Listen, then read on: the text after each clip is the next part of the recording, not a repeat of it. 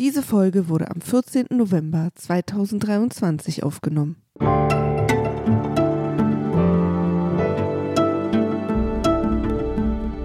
Heute begrüßen wir die Ärztin, Menschenrechtsaktivistin und Trägerin des Alternativen Nobelpreises. Von so einer Regierung möchte ich keine Auszeichnung haben. Ich freue mich über Feministinnen, auch wenn sie einen anderen Feminismus pflegen als ich. Ich habe das gelernt. Es gibt sehr viele Feminismen. Das alles, ich komme zu dem Punkt von vorher zurück, spielt sich in patriarchalen Systemen ab. Wenn Putin nach Butscha seine Soldaten ausgezeichnet hat, geehrt hat mit irgendwelchen Orden, dann war das doch ein klarer Code für die anderen Männer, das ist okay, was ihr da macht. Ich baue darauf, dass da eine Flamme weiter brennt. Eine so schwierige Frage wollen Sie mir jetzt noch stellen? Na, jetzt noch? Jetzt fangen wir doch langsam mal an. Jung und naiv habe ich in mir die Energie gespürt, dass ich mich hier einmischen muss. Die Gewalt im Krieg in diesem Maße ist möglich, weil wir eben auch so viel sexualisierte Gewalt im Frieden haben.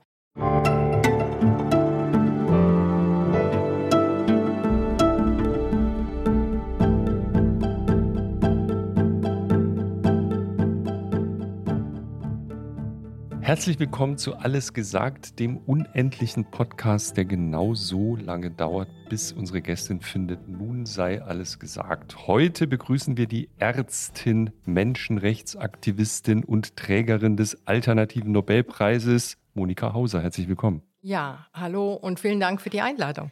Hurra! Bevor es losgeht, muss ich noch sagen, dass wir ein Buch gemacht haben, in dem der gesamte Podcast einmal ausgedruckt worden ist. In kleinen Auszügen war ein Scherz. Das Buch kann man bestellen bei shop.zeit.de, alles gesagt. Außerdem soll ich nochmal herzliche Grüße von unserem Verlag bestellen, der nochmal darauf hinweist, dass man bei abo.zeit.de slash alles gesagt diesen Podcast unterstützen kann, was wir oft gefragt werden, wie kann man uns denn unterstützen, wie könnte man uns denn unterstützen? Das kann man nicht wirklich, aber das Einzige, was man tun kann, ist, ist auch schon okay. Also indem man unser, unsere Redaktion unterstützt und ja. ein Digital-Abo zum Beispiel der Zeit mhm.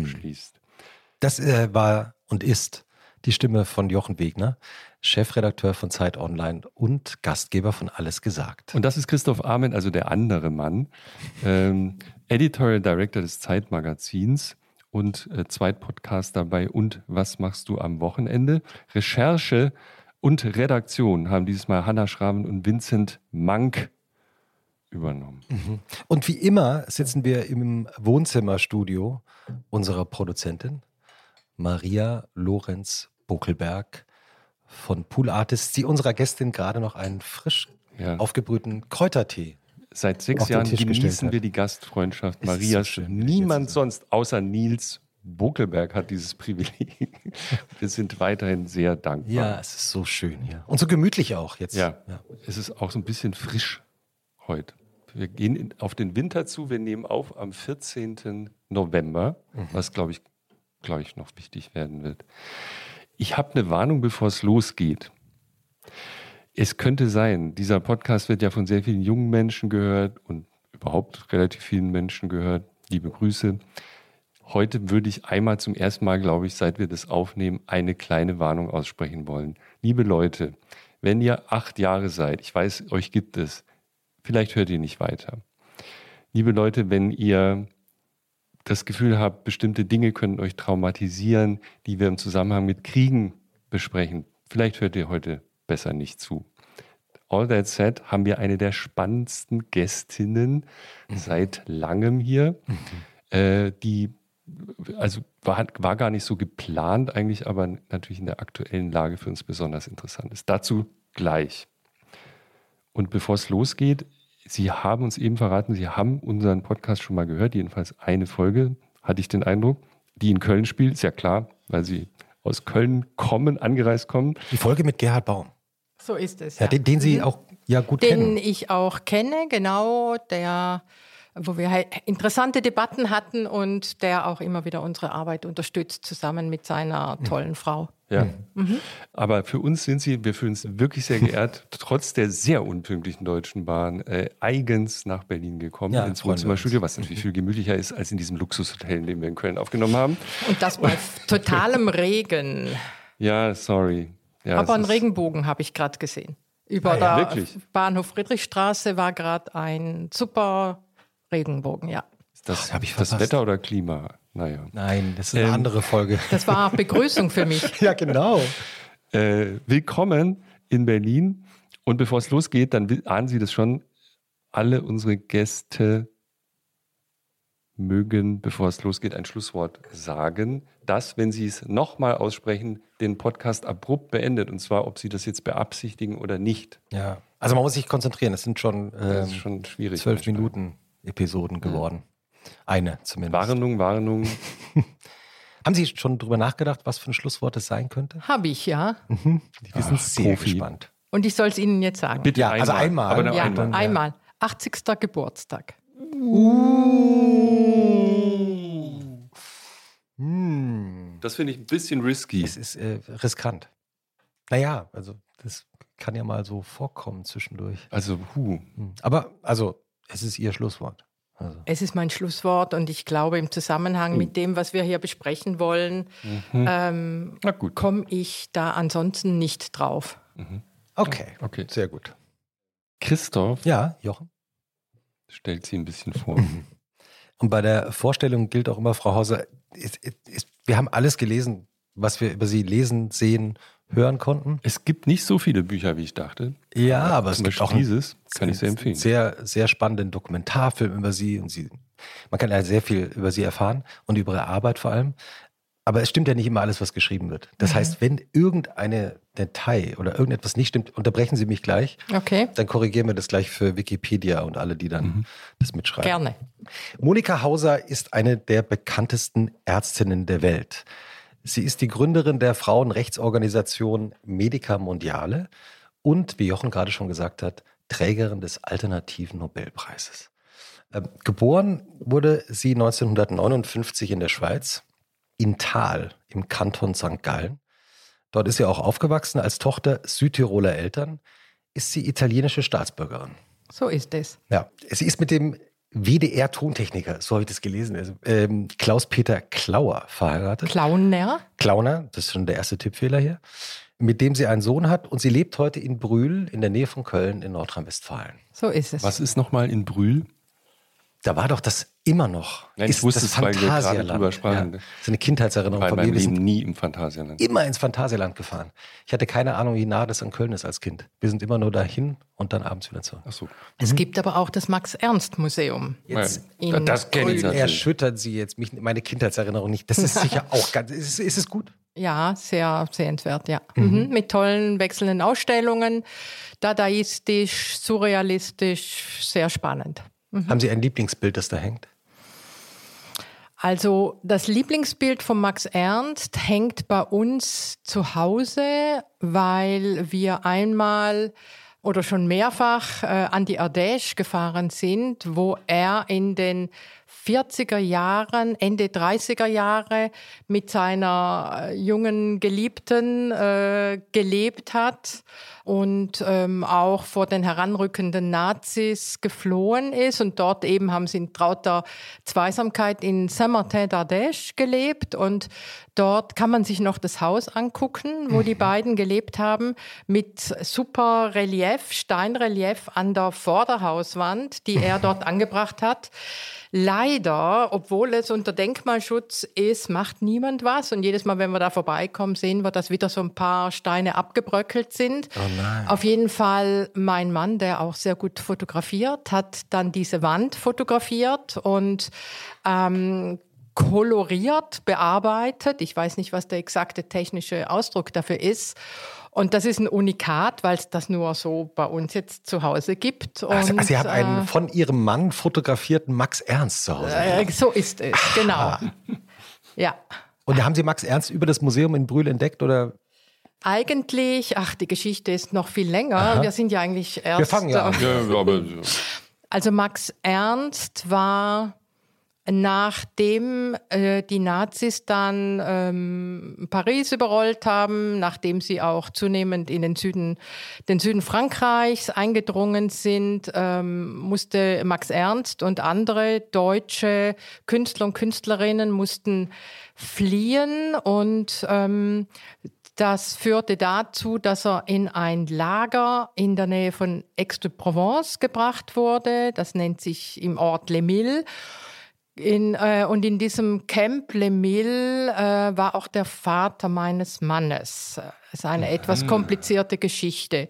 Aber indem wir uns mehr und mehr mit diesem Camp äh, und der Geschichte, mein Mann macht, äh, arbeitet auch über eine, erarbeitet die Biografie seines Vaters äh, und wir auf Le Mille gestoßen sind.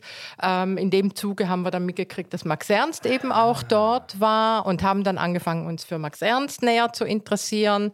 Und äh, deswegen sind wir dann auch auf einer Frankreich-Reise dann eben äh, an die Ardèche gefahren, um uns genauer anzuschauen, wo er da immer, wie es heißt, äh, nackt unten in der Ardèche mit seiner Wirklich? Liebsten schwimmen gegangen war. Und mich ärgert jetzt gerade, dass mir der Name von ihr nicht einfällt, weil sie ist auch eine berühmte, tolle Malerin geworden.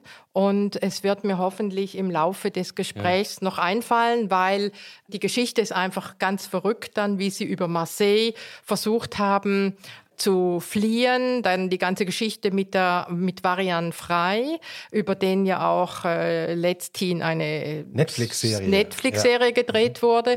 Varian Frei sozusagen hat die erste NGO gegründet, wenn wir so wollen, Stimmt. um ähm, gefährdete jüdische Menschen aus dem besetzten Frankreich rauszuholen und ähm, darüber konnte auch Max Ernst fliehen Abenteuerlich und sind die geflogen. ne? ist Also, äh, über die spanische Grenze bis ne? nach Lissabon Mhm. und dort hat er dann Peggy Guggenheim kennengelernt, die ihn dann mit in die USA genommen hat und dort hat er auch wieder seine Geliebte getroffen, die auf ganz anderen Wegen geflohen ist und äh, psychisch extremst belastet war, auch weil sie ja gar nicht wusste, was mit ihm ist. Er hat aber die Chance gesehen, mit Peggy Guggenheim ähm, eine, äh, sich eine Zukunft aufzubauen. Da hat sie sich dann ganz stolz von ihm abgewandt. Äh, sie ist dann letztendlich nach Mexiko migriert und hat dort ihre künstlerische Laufbahn fortgesetzt. Und ich hoffe, die Liebe, die sie dann dort gefunden hat, dass die viel glücklicher war als die mit Max Ernst. Jochen, hättest du gedacht, dass wir mit so einem kleinen ich hatte- Kunstexkurs Nein, mit über nein. Max Ernst Vor beginnen allem, würden? was viele ja äh, nicht wissen, Christoph ist ja Herausgeber der Weltkunst. Ich wusste, dass dieser kleine Scherz. Der wichtigsten äh, ja. Kunstzeitschrift äh, in Deutschland. Und Ich, ich komme mal kurz wieder nach Brühl zurück. Ja. Mhm. Also ich habe mir aufgeschrieben, Ihre beruflichen Stationen. Sie haben 1977 angefangen zu studieren in Innsbruck. Richtig? Das Jahr, war- ja, das wird... Bis, vier, bis ja. 84? Ja, ja, Stimmt das, wird schon stimmen, ja. Ja, da haben Sie promoviert. Dann sind Sie nochmal zum Studieren nach Bologna gegangen. Da bin ich hin, weil ich den EU-Titel wollte und musste dann meine Staatsexamen in Bologna ablegen, um dann mit dem EU-Titel eben nach Deutschland zu können. Und 1998, äh, also sehr viel später, ähm, haben Sie dann den Abschluss in der Facharztausbildung im Bereich Gynäkologie und Geburtshilfe. Genau, ein paar Jahre später, weil dazwischen ja noch was war. Genau. Und das hat eigentlich angefangen mit, wenn ich das richtig äh, gelesen habe, mit einem Bericht im Stern. Ja, dieser Sternbericht, der, ja, der läuft mir jetzt halt seit 30 Jahren nach, so ist es. aber Sie haben, das stimmt, die Geschichte stimmt. Äh, die, Auch nicht ausschließlich wahrscheinlich, Nicht ja. ausschließlich. Ach, die Medien waren alle voll von dem Thema der im Bosnienkrieg vergewaltigten Frauen und Mädchen. Und vielleicht war der im Stern der ähm, derjenige, der mir am negativsten aufstieß, weil Blut, Tränen, äh, es ging wirklich um einen Schlüssellochblick auf die Frauen. Was haben sie erlebt? Noch ein Detail, noch ein Detail. Aber diese sensationsheischende Art und Weise der Berichterstattung über die Frauen, die hat man in Deutschland, aber auch weltweit, in den Weltmedien äh, sehr häufig gesehen. Und das hat mich doch e-, extrem empört, äh, neben der Tatsache, dass äh, der Gewalt überhaupt, die die Frauen da erlebt haben. Aber nichtsdestotrotz war dieser Sternbericht unter anderem einer, der mich in Bewegung gesetzt hat. Und Sie hatten, wenn ich das richtig gelesen habe, ja bis dahin eigentlich gar keinen Bezug zu dem Balkan oder zu dem, was damals noch so halb Jugoslawien war? Ich hatte Bezug zu Krieg und zu sexualisierter Gewalt, zu Bosnien, Balkan überhaupt keinen. Ich war da auch nie im Urlaub hm. und kannte mich da überhaupt nicht aus, ja. Mhm. Und dann haben Sie sich entschlossen, dahin zu fahren. Jung und naiv habe ich äh, in mir die Energie gespürt, ähm, dass ich mich hier einmischen muss und ähm, habe dann mich erkundigt äh, als junge angehende Gynäkologin, wo ich mitarbeiten könnte, bei welcher Hilfsorganisation, die eben in die Richtung etwas plant und musste dann feststellen, dass es keine gibt, die was plant. Im Gegenteil, ich habe, äh, ich habe von einer Organisation die Rückmeldung bekommen, was wollen Sie denn da? Das sind muslimische, geschändete Frauen, denen kann niemand mehr helfen und so weiter. Mhm. Und das mhm. hat mir noch deutlicher vor Augen geführt, dass hier es sehr wichtig ist, ähm, zu sehen, wo kann ich bedeutungsvolle Arbeit machen. Und das war dann mm, letztendlich auch der Grund, warum ich mich dann Dezember 92 auf den Weg gemacht habe. Können wir noch mal festhalten, wie verrückt das ist? Also das, wenn ich das so sagen darf, ähm, wenn man sich so ein bisschen mit ihrer Biografie beschäftigt, gibt es vielleicht eine Herleitung oder Anzeichen, dass, dass das ihr Lebensthema werden könnte. Aber dieser Moment, in dem jemand beschließt, ich fahre da jetzt hin, ich kenne da niemanden, ich bin auch kein Profi, bin also hm, ja. nicht, nicht entfernt dafür ausgebildet. Das war nicht kritisch gemeint, aber man muss es mal hm, sagen. Das, also ohne, deswegen sage ich ja naiv, ja. okay, äh, wenn Sie das sagen. Und sprechen die Sprache nicht, kommen da an mit jemandem, der sie sozusagen Huckepack genommen hat. Und dann passiert das Gegenteil von dem, was man so erwarten würde. Sie werden wahnsinnig schnell erfolgreich, haben riesen Impact und das rennt so richtig los. Wie, wie, warum, was? Das war natürlich auch ein spezielles Momentum. Ähm, Frauen, äh, Fachfrauen, Aktivistinnen, die es natürlich dort auch schon gab, selbst wenn sie sich vielleicht selber so noch nicht genannt haben. In Zenica in Zentralbosnien, äh, die Station, äh, die mir genannt wurde über Umwege, die waren äußerst motiviert ähm, und bereit, äh, mit mir was gemeinsam auf die Beine zu stellen, weil die bosnischen Medien, die Weltmedien waren voll von diesem Thema. Und hm. Äh, in Bosnien waren die Menschen entsetzt, schockiert, zum Teil auch apathisch über das, was da in ihrem Land geschieht. Aus Freunden und ähm, Verwandten sind über Nacht sogenannte Feinde geworden. Und sie haben sich, äh, ich spreche vom multiethnischen Zentralbosnien, sie haben völlig entsetzt auf das geschaut, was sich da in ihrer nächsten Nähe abspielt. Die Frontlinien sind immer näher gekommen und viele sind natürlich auch geflohen, aber das war ja ab irgendeinem bestimmten Zeitpunkt überhaupt nicht mehr möglich. Hm. Und ähm, ja, ich bin da angekommen mit meinen Vorstellungen von so einem interdisziplinären Konzept im Kopf, so wie ich an der Uniklinik Essen in meiner Station davor äh, schon gearbeitet habe. Und was mir auch ganz klar war, dass die Frauen, dass betroffene Frauen solidarische, empathische Unterstützung brauchen. Das war mir völlig klar. Und ich habe eigentlich auch drauf gebaut, Deswegen wäre ich damals erstaunt gewesen, wenn Sie mich gefragt hätten, wieso klappte das alles? Wieso gelang Ihnen das? Blöde Frage, ich ist doch war, logisch. Ich war, ich habe darauf gebaut, solche Frauen zu finden mhm. und ich habe sie gefunden und habe, äh, wie gesagt, sehr schnell äh, ein, ein, Team von 20 Frauen zusammen gehabt, Bosnierinnen aller drei Ethnien und Psychologinnen, Krankenschwestern, Frauen für die Verwaltung, Köchin und so weiter. Wie, wie, wie haben, also mhm. können wir da nochmal kurz so, so eine Art, so eine Slow Motion einbauen an der Stelle? Also Sie landen im Dezember in den letzten Dezembertagen 92 auch, bin ja. ich äh, genau äh, bin ich in Senica angekommen und habe eine Anlaufstelle gehabt bei einem Mann, der den ich bei einer Konferenz die Woche davor in Zagreb kennengelernt habe, der einen völlig anderen Beruf hatte. Ich glaube, ähm, er war kaufmännischer Leiter von irgendeiner Fabrik und der aber und für, das ist typisch im Krieg generell, aber auch in dieser bosnischen Situation, dass das Leben ja wirklich sich innerhalb kürzester Zeit verändert. Die Betriebe haben aufgehört zu arbeiten. Ähm, man ist besorgt, wie geht es den Verwandten, den Freunden jenseits der Frontlinie. Die Front rückt näher. Was bedeutet das für mich und meine Familie? Und versucht, das Überleben zu gestalten. Und dieser Mann hat dann angefangen, in einem kleinen Dokumentationszentrum in Senica mitzuarbeiten und war dann eben in der Konferenz in Zagreb, was meine erste Station Station kurz vorher gewesen war, wo ich ihn eben kennenlernte. Und er hat mir dann von Senica erzählt und dass in und um die Stadt 120.000 geflüchtete Menschen, in erster Linie Frauen und Alte und Kinder leben und ein großer Teil von ihnen sicherlich von dem Thema, äh, um was es mir ging, nämlich sexualisierte Gewalt erlebt hatten, ähm, eben sich dort aufhielten. Und bei ihm habe ich dann die ersten Nächte übernachtet ähm, und er hat mich dann zusammengebracht mit einer Frau, Silha, die dann heute noch, wir sind heute noch sehr eng befreundet, so wie mhm. es immer noch lebensla sicher lebenslange Freundschaften gibt aus dieser Zeit. Und Silha war Deutsch-Gymnasiallehrerin und sie ist geschickt worden, um mich beim, mir beim Übersetzen zu ah. Und ähm, wer, ja. hat, wer, wer, hat die geschickt? Also ich meine, das sind ja alles so. Er hat diese, de, dieser Mann, bei okay. dem ich da gewohnt habe. Verstehe. Er hat sie angerufen, kennt, man kennt sich ja in so einem Ort.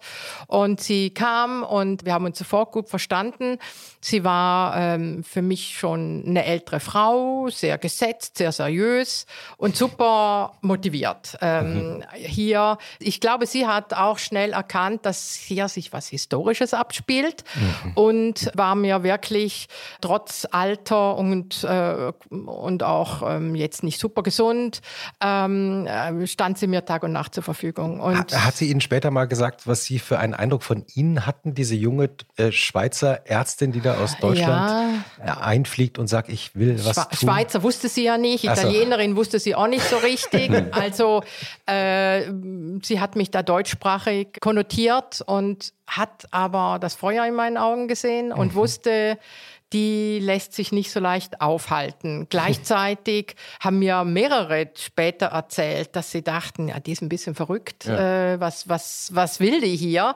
Die kommt einmal, erzählt viel und dann ist sie wieder weg, weil sie das ja auch schon öfter mit anderen erlebt haben, ja. dass Versprechungen gemacht wurden, auch mhm. große Organisationen kamen und, und dann doch nichts daraus erfolgte. Aber es war nicht so, hinter Ihnen stand ja jetzt nicht ein Krisenstab mit 50 Leuten und Sie sind da irgendwie angekommen. So wie das bei Medica Mondiale heute exactly. ist. Nein. So, das wollte ich jetzt nicht sagen, aber ja. habe ich natürlich gedacht.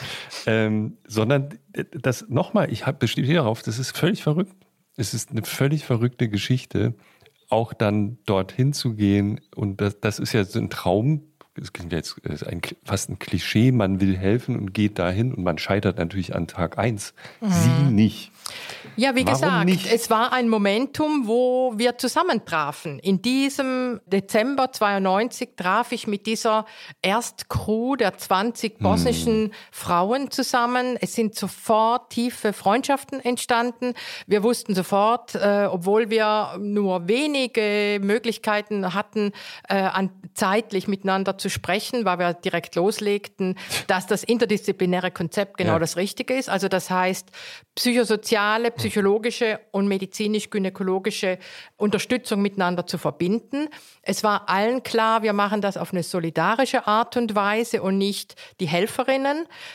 Das war auch deswegen der richtige Moment dafür, weil mir immer wieder Kolleginnen gesagt haben, es ist ein geografischer Zufall, ob ich jetzt hier in Senica lebe und äh, mein Dorf nicht überfallen wurde oder ob ich jenseits der Frontlinie gelebt hätte, wo ich mich auch unter Umständen gegen Vergewaltigungen überhaupt nicht hätte schützen können. Mhm. Und da, das, das war für sie klar.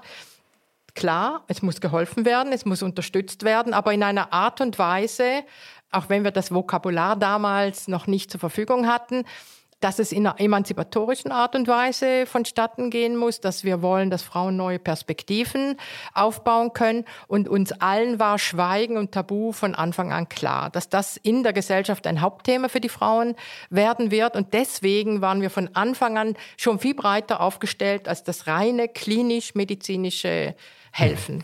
Jetzt müssen wir vielleicht für unsere äh, vielen jungen Zuhörerinnen und Zuhörer noch einmal wenigstens mit drei, vier Sätzen kurz die politische, den politischen Hintergrund klären, was da eigentlich passiert ist. Es ist wahnsinnig kompliziert, äh, selbst wenn man sich nochmal explizit mit den Balkankriegen beschäftigt, die ja Anfang der 90er begonnen haben, die Konflikte. Wie kam es eigentlich zu dieser Situation? In Kürze, okay. Ja, wir haben Zeit. Wir haben Zeit. Tito war ja jahrzehntelang der unbestrittene Regisseur des Jugoslawiens, also ein richtig großes Land mit verschiedenen zum Teil autonomen Landesteilen, äh, Slowenien, Kroatien, Bosnien, Kosovo und Serbien. Und ähm, das äh, Regisseur klingt euphemistisch. Also er war schon auch der Diktator. Ja, Diktator äh, fällt mir schwer zu sagen, weil ich wirklich sehr viel Positives von ihm gehört habe. Und Aber er war nicht demokratisch. Und speziell gewählt, die muslimischen BosnierInnen ähm, waren sehr angetan von ihm, weil er ja immer dieses Multikulti mhm. gepflegt mhm. hatte. Mhm und versucht hatte, nationalistische Bestrebungen, die es ja immer gab, zurückzudrängen.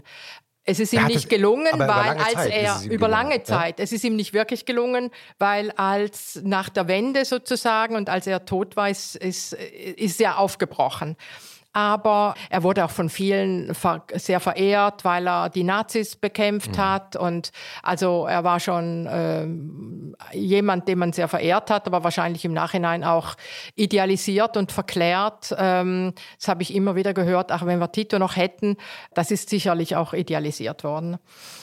Ähm, um es jetzt vielleicht ein bisschen abzukürzen, die nationalistischen Bestrebungen in den einzelnen Teilrepubliken ähm, sind immer massiver geworden.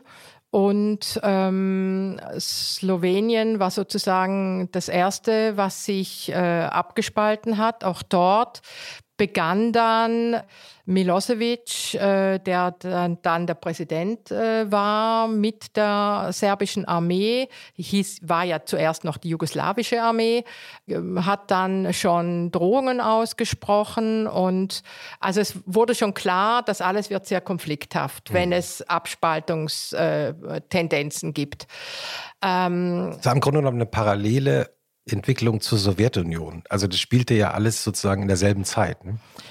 Zeitlich, genau, aber ähm, von den beteiligten und verantwortlichen Personen sicherlich äh, ganz anders, ganz anders mhm. auch wenn es da bis heute äh, Verbindungen gibt, speziell zwischen ähm, dem russischen Regime und dem serbischen Regime mhm. bis heute, ja. Mhm.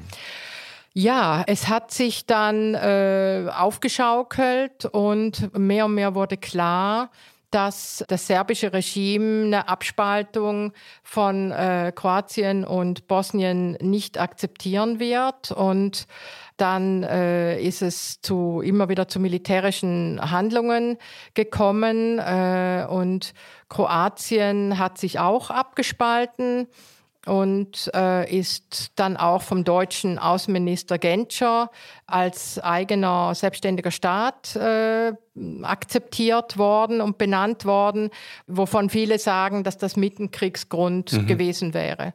Also der Konflikt spitzte sich immer weiter zu. Tutschmann, der kroatische Präsident, und Milosevic, der serbische Präsident, haben sich an einem Ort äh, in der dalmatinischen Küste getroffen, heißt es und haben auf, in einem Restaurant getroffen und haben auf einer Serviette Bosnien aufgezeichnet und einen Strich durchgemacht. Das gehört mir, das gehört dir. Dazu muss man wissen, dass die bosnische Bevölkerung wie so ein Flickenteppich war.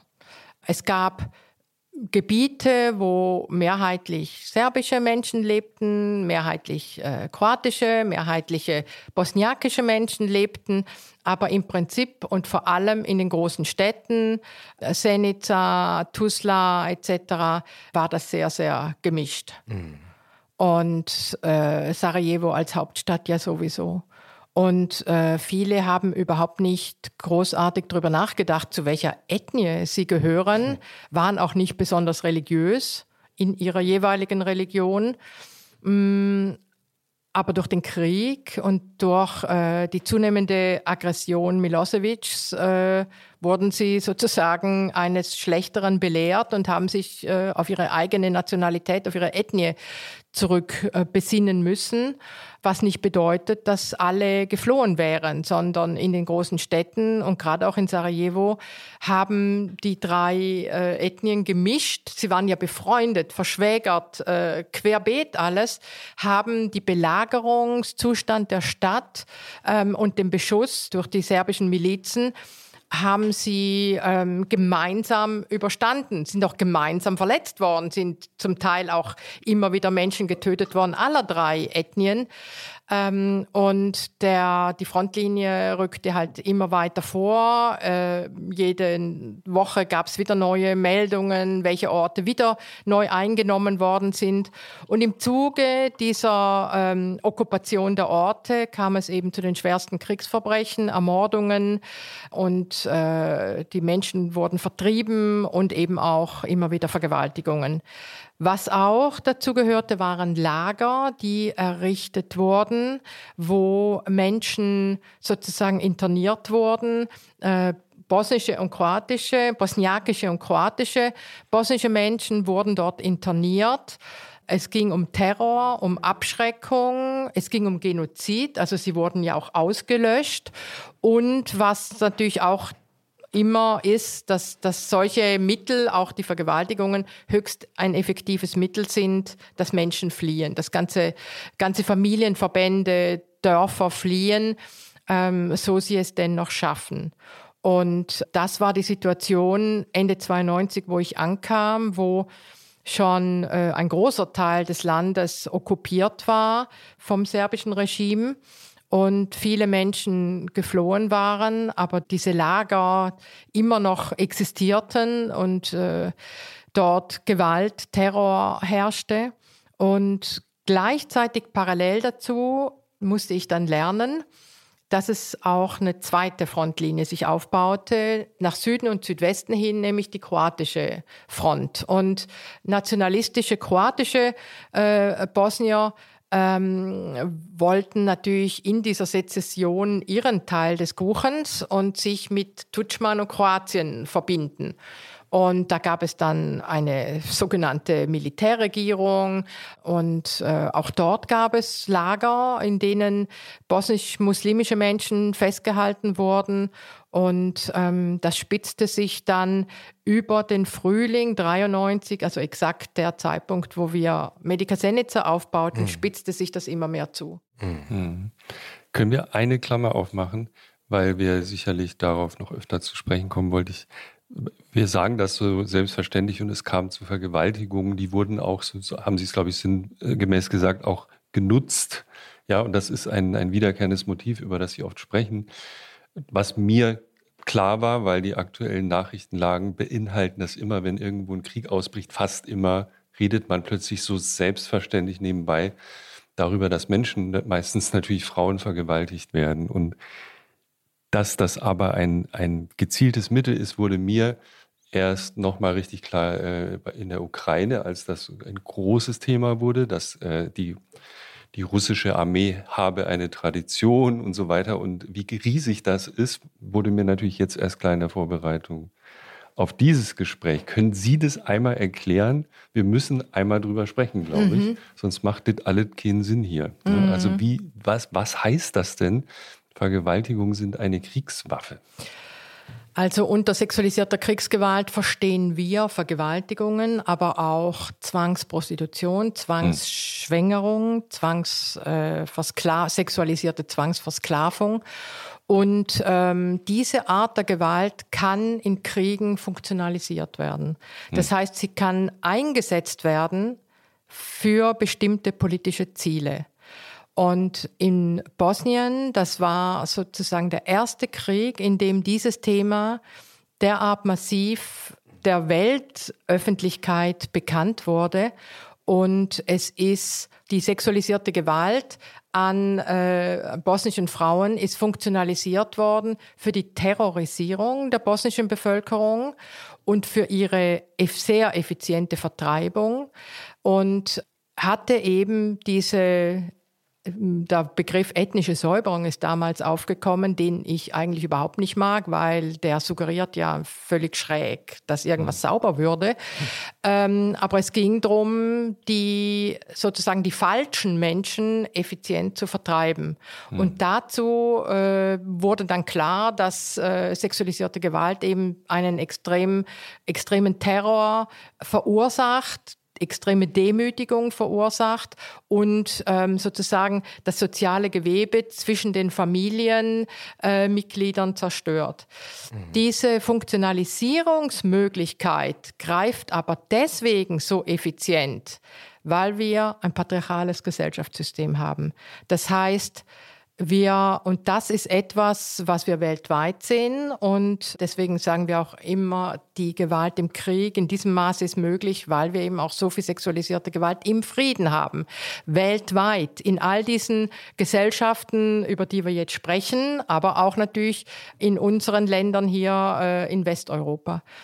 Die patriarchale Gesellschaftsordnung ist eine Ungleichheit zwischen den Geschlechtern und diese Machtdynamik drückt sich aus durch extreme Diskriminierung von Frauen und Mädchen, drückt sich in vielem aus, aber eines der dramatischsten Symptome sozusagen ist eben sexualisierte Gewalt gegen Frauen und an Frauen und Mädchen. Und das Einsetzen von dieser Form der Gewalt für so eine ethnisierte Funktion ähm, ist in Bosnien hat es auch deswegen so schrecklich funktioniert, weil die Männer der sozusagen die Gewinner und die Verlierer Männer genau die gleiche patriarchale Logik mhm. haben. Ähm, es war wichtig, dem Feind, dem sogenannten Feind, ich sage immer sogenannt, weil ähm, sie waren bis vor kurzem, wer, wer definiert, dass sie Feinde wurden, ja? Hm. Den Männern der anderen Seite wird gezeigt, du kannst ja überhaupt nicht deine Frauen schützen. Und wir können sie sogar schwängern. Und die Reproduktionsfähigkeit von Frauen ist hier ein ganz elementares, äh, äh, ein, ein ganz wichtiges Element, weil Frauen symbolisieren in hochpatriarchalen Gesellschaften quasi die Nation, weil sie die Reproduktionsfähigkeit ähm, besitzen. Und wenn die Frau Besitz in deinem Besitz ist und du sie sogar noch schwängern kannst, dann hat die Gegenseite komplett verloren. Und dann kann ich auch diese Frau zerstören, ich kann deine Familie, deine Community zerstören und die Demütigung und das über Grenzen gehen geht natürlich immer gegen das Individuum. Aber es kann eben funktionalisiert werden in dieser Weise, wie wir es äh, zu diesen ethnisierten Zwecken gesehen haben, in Bosnien, in Ruanda, im Kosovo ähm, und in anderen Kontexten. Aber was mir sehr wichtig ist, wir haben damals dagegen gekämpft, äh, mit Beginn unserer Arbeit in Bosnien, dass es ähm, bis dahin hieß es Kavaliersdelikt und Kollateralschaden. Dagegen haben wir gekämpft. Hm. Um deutlich zu machen, welches strategische Element diese sexualisierte Gewalt hat. Heute müssen wir dagegen kämpfen, dass alles subsumiert wird unter Kriegsstrategie und Kriegswaffe. Mhm. Dem mhm. ist nicht so. Mhm. Weil dann würden wir all den Frauen, die dieses Leid erleben, nicht gerecht werden, die gar nicht nachweisen können, dass es aus kriegsstrategischen Zwecken geschehen ist. Und was wir auch mittlerweile wissen, es gibt im seltensten Falle einen Befehl. Die Befehlskette, die gibt's in dieser Weise gar nicht. Das ist in Den Haag bei den Prozessen zu dem Ad-Hoc-Tribunal, zu, zu den Verbrechen in Ex-Jugoslawien, ist das sehr, sehr deutlich geworden, dass es diese Befehlskette so gar nicht gibt. Aber es gibt einen rechtsfreien Raum. Die Generäle müssen nicht befehlen, weil sie genau wissen, dass ihre Männer wissen, wenn es straflos ist, dass sie sich nehmen, was sie wollen. Und wir wissen auch, dass dies gestoppt werden kann oder es legitimiert werden kann, sogar die Männer ermutigt werden können, wenn Putin nach Butscha seine Soldaten ausgezeichnet hat, geehrt hat mit irgendwelchen Orden, dann war das doch ein klarer Code für die anderen Männer, das ist okay, was ihr da macht. Mhm. Es ist okay, wenn ihr diese Frauen euch nehmt und zerstört. Also wir brauchen keine Befehle, sondern aufgrund des patriarchalen Hintergrundes wissen die Generäle, dass ihre Männer das machen und die Männer äh, wissen, dass sie es straflos machen können. Also daher ist der Begriff Kriegswaffe einer, den wir problematisieren. Nochmal, sexualisierte Gewalt im Krieg kann funktionalisiert werden zu bestimmten Zwecken. Ähm, wir haben es zum Beispiel auch 2014 im Nordirak äh, und in Nordsyrien gesehen, beim Islamischen Staat, der jesidische Frauen und Mädchen in grausamster Weise entführt hat und versklavt hat, dass es auch ein Belohnungssystem gibt. Also dass Männer auch vergewaltigen oder dann wissen, dass sie Frauen kriegen im Sinne eines Belohnungssystems. Also das stabilisiert doch diese militarisierte Männlichkeit in solchen Systemen. Und Hierarchien werden dadurch nicht nur geschaffen, sondern auch zementiert. Das ist auch etwas, was wir aus zentralafrikanischen Kriegen kennen, wie zum Beispiel in Norduganda gab es, oder Liberia, äh, äh, Demokratische Republik Kongo, gibt es die Bezeichnung Camp Followers. Das heißt, das sind Frauen und Mädchen, die entführt werden in überfallenen Dörfern und mitgeschleppt werden und den Männern sozusagen während des Kampfes oder auch dann da, wo, wo sie stationiert sind, im Dschungel ähm, als äh, Partnerin, als Frau in jeder Hinsicht zur Verfügung zu stehen haben. Das zeigt auch nochmal dieses Belohnungssystem und dass da Hierarchien damit geschaffen werden können. Ich hatte mal gedacht, wahrscheinlich wenn ich so äh, das reflektiere, was Sie gerade sagen, das ist seit Beginn der Aufzeichnung so, dass es im, wenn, wenn Kriege ausbrechen, genau diese Dinge passieren, Frauen vergewaltigt werden. Und hatte naiv angenommen, das ist so geächtet, in der modernen Zeit wird das immer weniger vorkommen, weil es gibt ja auch für Krieg Regeln, also sozusagen die moderne Weltgemeinschaft hat ja viele Dinge geächtet, auch Vergewaltigungen sind als eigene, sie, sie waren wesentlich daran beteiligt, dass das so ist. Äh, sind, sind äh, äh, Kriegsverbrechen geworden. Und es stützt einen ja in, in den Abgrund, wenn man versteht, dass das bis zum heutigen Tag aber einfach so ist.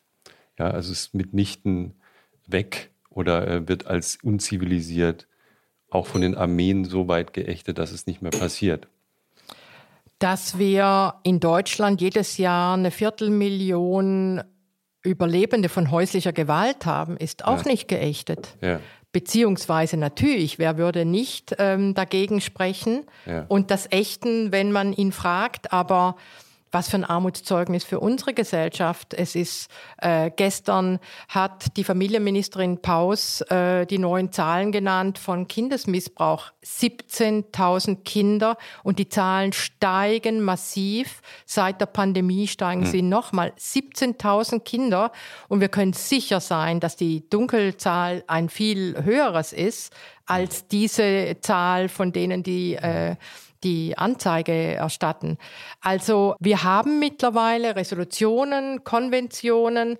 Wir haben auch das Rom-Statut vom Internationalen Strafgerichtshof in Den Haag. Wir haben sehr viel erreicht im Punkto wichtige Formulierungen auf dem Papier. Das haben wir definitiv erreicht. Aber nichtsdestotrotz haben wir in Den Haag kaum eine Handvoll von Männern, die in den letzten 30 Jahren für diese Verbrechen verurteilt wurden. Also das heißt, das hat auch was, und wir sprechen sicher noch darüber, hat auch was mit dieser patriarchalen Systematik zu tun, Frauen auszugrenzen, Frauen es unmöglich zu machen, zu sprechen und selber als Verantwortliche nicht Strukturen zu schaffen, die adäquat sind zu dieser Gewaltform, sodass Frauen auch sprechen können. Hm, mhm. Sie haben ja angefangen, dann in Bosnien zu arbeiten und der nächste Schritt war dann die Gründung Ihrer Organisation 1993. Wie ist es eigentlich dazu gekommen? Ähm, ja, wir haben das Projekt vor Ort immer weiter aufgebaut. Ich habe Gelder mh, bekommen, mit denen ich den großen Ersteinkauf gemacht habe. Sprich, die ZDF Mona Lisa Sendung Ach, hat nee. darüber berichtet. Maria Welser. Maria Ich Welser. mich sehr gut. Diese Sendung hat mit als erste im Herbst über das berichtet, was sich Ja. da in Bosnien zuträgt. Und ähm, über mehrere Ecken hat eine, die damalige Frauenreferentin der AWO, der Bundes-AWO, mitbekommen, dass eine Erd junge Ärztin äh, sowas plant Nie von der und gehört. ähm, hat sich dann an mich gewandt und meinte, die, es wäre viel Geld gesammelt worden über, die Mona, über diesen Mona Lisa Hilfsfonds. Und wenn ich ein Konzept liefern würde, dann würde ich, würden sie sehr gerne mir Geld geben, weil der Punkt damals war, auch in Zagreb gab es bereits äh, Hilfsprojekte, die auch zum Teil über dieses Mona Lisa Hilfsfonds äh, Geld finanziert wurden aber es ist kaum was in Bosnien selber drin äh, passiert. Und das war natürlich sehr attraktiv, äh, würde ich jetzt heute dazu sagen. Also ich habe dann, nachdem ich das erste Mal aus Zagreb zurückkam im Dezember 92, also noch bevor ich äh, nach Senica startete, hatte ich gewisse Vorstellungen, wie so ein Projekt aufgebaut werden müsste habe ähm, mit meinem äh, guten, sehr guten Freund Klaus Peter zusammengesetzt und äh, eine kleine Projektbeschreibung geschrieben. Ähm, Was stand da drin? Dazu kam noch Gabi Mischkowski, eine Kölner Historikerin, über die ich auch über mehrere Ecken äh, erfahren habe, dass sie sich ähm, für diese Thematik äh, sehr interessiert und wir drei haben dann in Köln zusammen diese Projektbeschreibung geschrieben. Also es ist schon ziemlich unglaublich. Wenn man die jetzt liest, dann klingt die schon wie die späteren Medica-Texte. Ich bin auch immer wieder sehr erstaunt. Es geht um, wie ich schon gesagt habe, interdisziplinäre Unterstützung, solidarische Unterstützung, Frauen nicht instrumentalisieren, Frauen nicht ausgrenzen und stigmatisieren. Und die ganze bosnische Gesellschaft hat die Verantwortung, die Frauen wieder in ihre Mitte zurückzuholen. Ich habe davor gewarnt, welche massiven körperlichen und seelischen Folgen äh, es für die Frauen bedeuten wird und dass sie jetzt Unterstützung brauchen. Und wenn man das gerne unterstützen möchte, dann äh, soll man das bitte tun. Deswegen brauchten wir dann ein äh, Konto, auf das die Menschen spenden konnten. Das ist dann alles so ins Rollen gekommen. Und ähm, Wie kamen Sie genau auf den Namen? ja, also ähm, zuerst hießen wir Medica Köln. Das äh, war so eine Gruppe von wir fünf Frauen, haben zusammengesessen äh, in Senica und haben uns überlegt, was ein netter Name wäre. Medica Köln. Daraufhin ist der Name dann bekannt geworden und dann hat äh, die Düsseldorfer Medizinmesse einen juristischen Namensstreit beginnen wollen Köln und. Düsseldorf. weil sie, weil sie es Sorge hatten, dass ganz wichtiges Geld und Pakete dann an die Verstehe. falsche Adresse Ja, ja, gehen das- würden.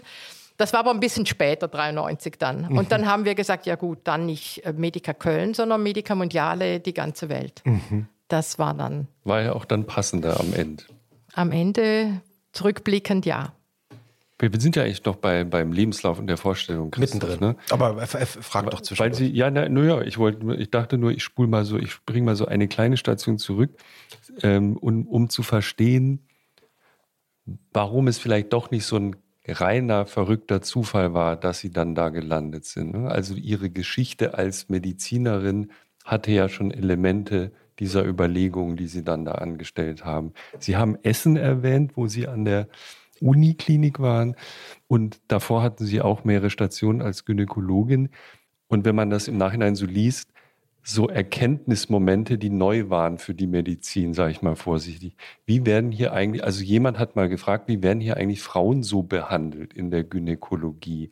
Können Sie diesen Erkenntnisprozess mal schildern? Ähm, so viele Stationen vor Essen waren das gar nicht. Es war vor allem äh, mein PJ, also praktisches Jahr in Südtirol, im Finchgau, in einem Regionalkrankenhaus. Und Wunderschöne Gegend. Eine wunderschöne sagen, Gegend? Das wo äh, genau, wo meine Familie herkommt, die ich auch die Berge habe ich in meinem Herzen, aber auch natürlich eine hochpatriarchale Gesellschaft. Und Noch ein bisschen zugespitzter als vielleicht in Essen oder Köln, kann man sagen. Damals. ja, mh, ich musste ja dann leider lernen und ich war so glücklich, dass ich an einer Uniklinik eine Stelle bekommen habe. Da dachte ich, wow, jetzt, Mhm. Jetzt geht das äh, feministische Leben so richtig los in der Medizin. Ah, Es war sehr deprimierend, da mitzukriegen, wie eben auch dort die Strukturen mich davon abhalten wollten, feministische Medizin zu machen. Was ist denn das? Ja, das bedeutet äh, ganz simpel, meine Patientin, die Frau oder das Mädchen in den Mittelpunkt zu stellen und sie als Subjekt zu sehen. Wir brauchen nur von uns selber zu überlegen, wenn wir krank sind, wie wir gerne behandelt werden wollen. Genau das ist eine empathische Medizin. Feministische Medizin bedeutet natürlich jetzt speziell auch, die diskriminierenden Geschlechterverhältnisse im Kopf zu haben und daraufhin auch mein Handeln in jeder Beziehung auszurichten, natürlich auch in der ärztlichen Praxis. Und wo wäre das nicht auch sehr wichtig und angebracht, wenn ich in der Gynäkologie und in der Geburtshilfe, und ich war sehr entsetzt ähm, über das, was ich sowohl im Regionalkrankenhaus in Südtirol gesehen habe, als auch dann in Essen, wo, weil ich ja dachte, es würde sich hier ganz anders abspielen, wie meine Kollegen, leider auch einige Kolleginnen, über den Willen von Frauen hinweggegangen sind, sie traumatisiert haben durch völlig unsensible Art und Weise der Befragung der Untersuchung, der gynäkologischen Untersuchung. Und dann stelle man sich das in der Geburtshilfe vor. Also das hat mich doch sehr entsetzt und da wusste ich schon sehr früh, ich will eine andere Art von Medizin machen und ich will das Wissen darum, dass die gesundheitliche Situation von Frauen und Mädchen mit ihrer Lebenssituation sehr eng verknüpft sein können. Dieses Wissen will ich der ganzen Arbeit voranstellen. Und das habe ich natürlich dann sowohl in Südtirol als auch in Essen wurde mir sehr schnell klar, wie viele Frauen von Gewalt betroffen sind. Unabhängig davon, ob sie Frauen auf der Privatstation waren oder ähm, Migrantinnen, geflüchtete Frauen, arme deutsche Frauen, Frauen mit mehr Geld. Äh, letztendlich äh, wurde mir klar, dass das unabhängig von Klasse, Herkunft etc., ähm, dass Frauen Gewalt erleben. Und dieses Wissen hat mich dann dazu geführt, dass man hier einen speziellen Ansatz braucht. Können Sie einmal schildern, weil vielleicht ist das heute ja besser. Also ich hoffe jedenfalls, es ist deutlich, äh, hat sich nochmal deutlich verändert in den letzten Jahren. Was waren so Dinge, wo Sie gesagt haben, das geht so nicht? Also, Also- ein Beispiel reicht, aber Ja. so, dass man mal eine Vorstellung hat, worüber Man wir kommt sprechen. in ein Untersuchungszimmer rein und guckt auf dem sch- gynäkologischen Stuhl auf die geöffneten Beine einer Frau. Also das heißt, niemand hat sich Gedanken dazu gemacht, dass der gynäkologische Stuhl vielleicht umgedreht werden sollte, dass wenn man zur Tür reinkommt, man erstmal auf den Kopf der Frau schaut. Abgesehen davon, dass sowieso während einer gynäkologischen Untersuchung und eines, eines ärztlichen oder pflegerischen Gesprächs niemand einfach so zur Tür reinkommen sollte. Das war aber in beiden Kliniken, in denen ich zuerst gearbeitet habe, war das gang und gäbe. Und ich habe dann angefangen, überall die gynäkologischen Stühle umzudrehen.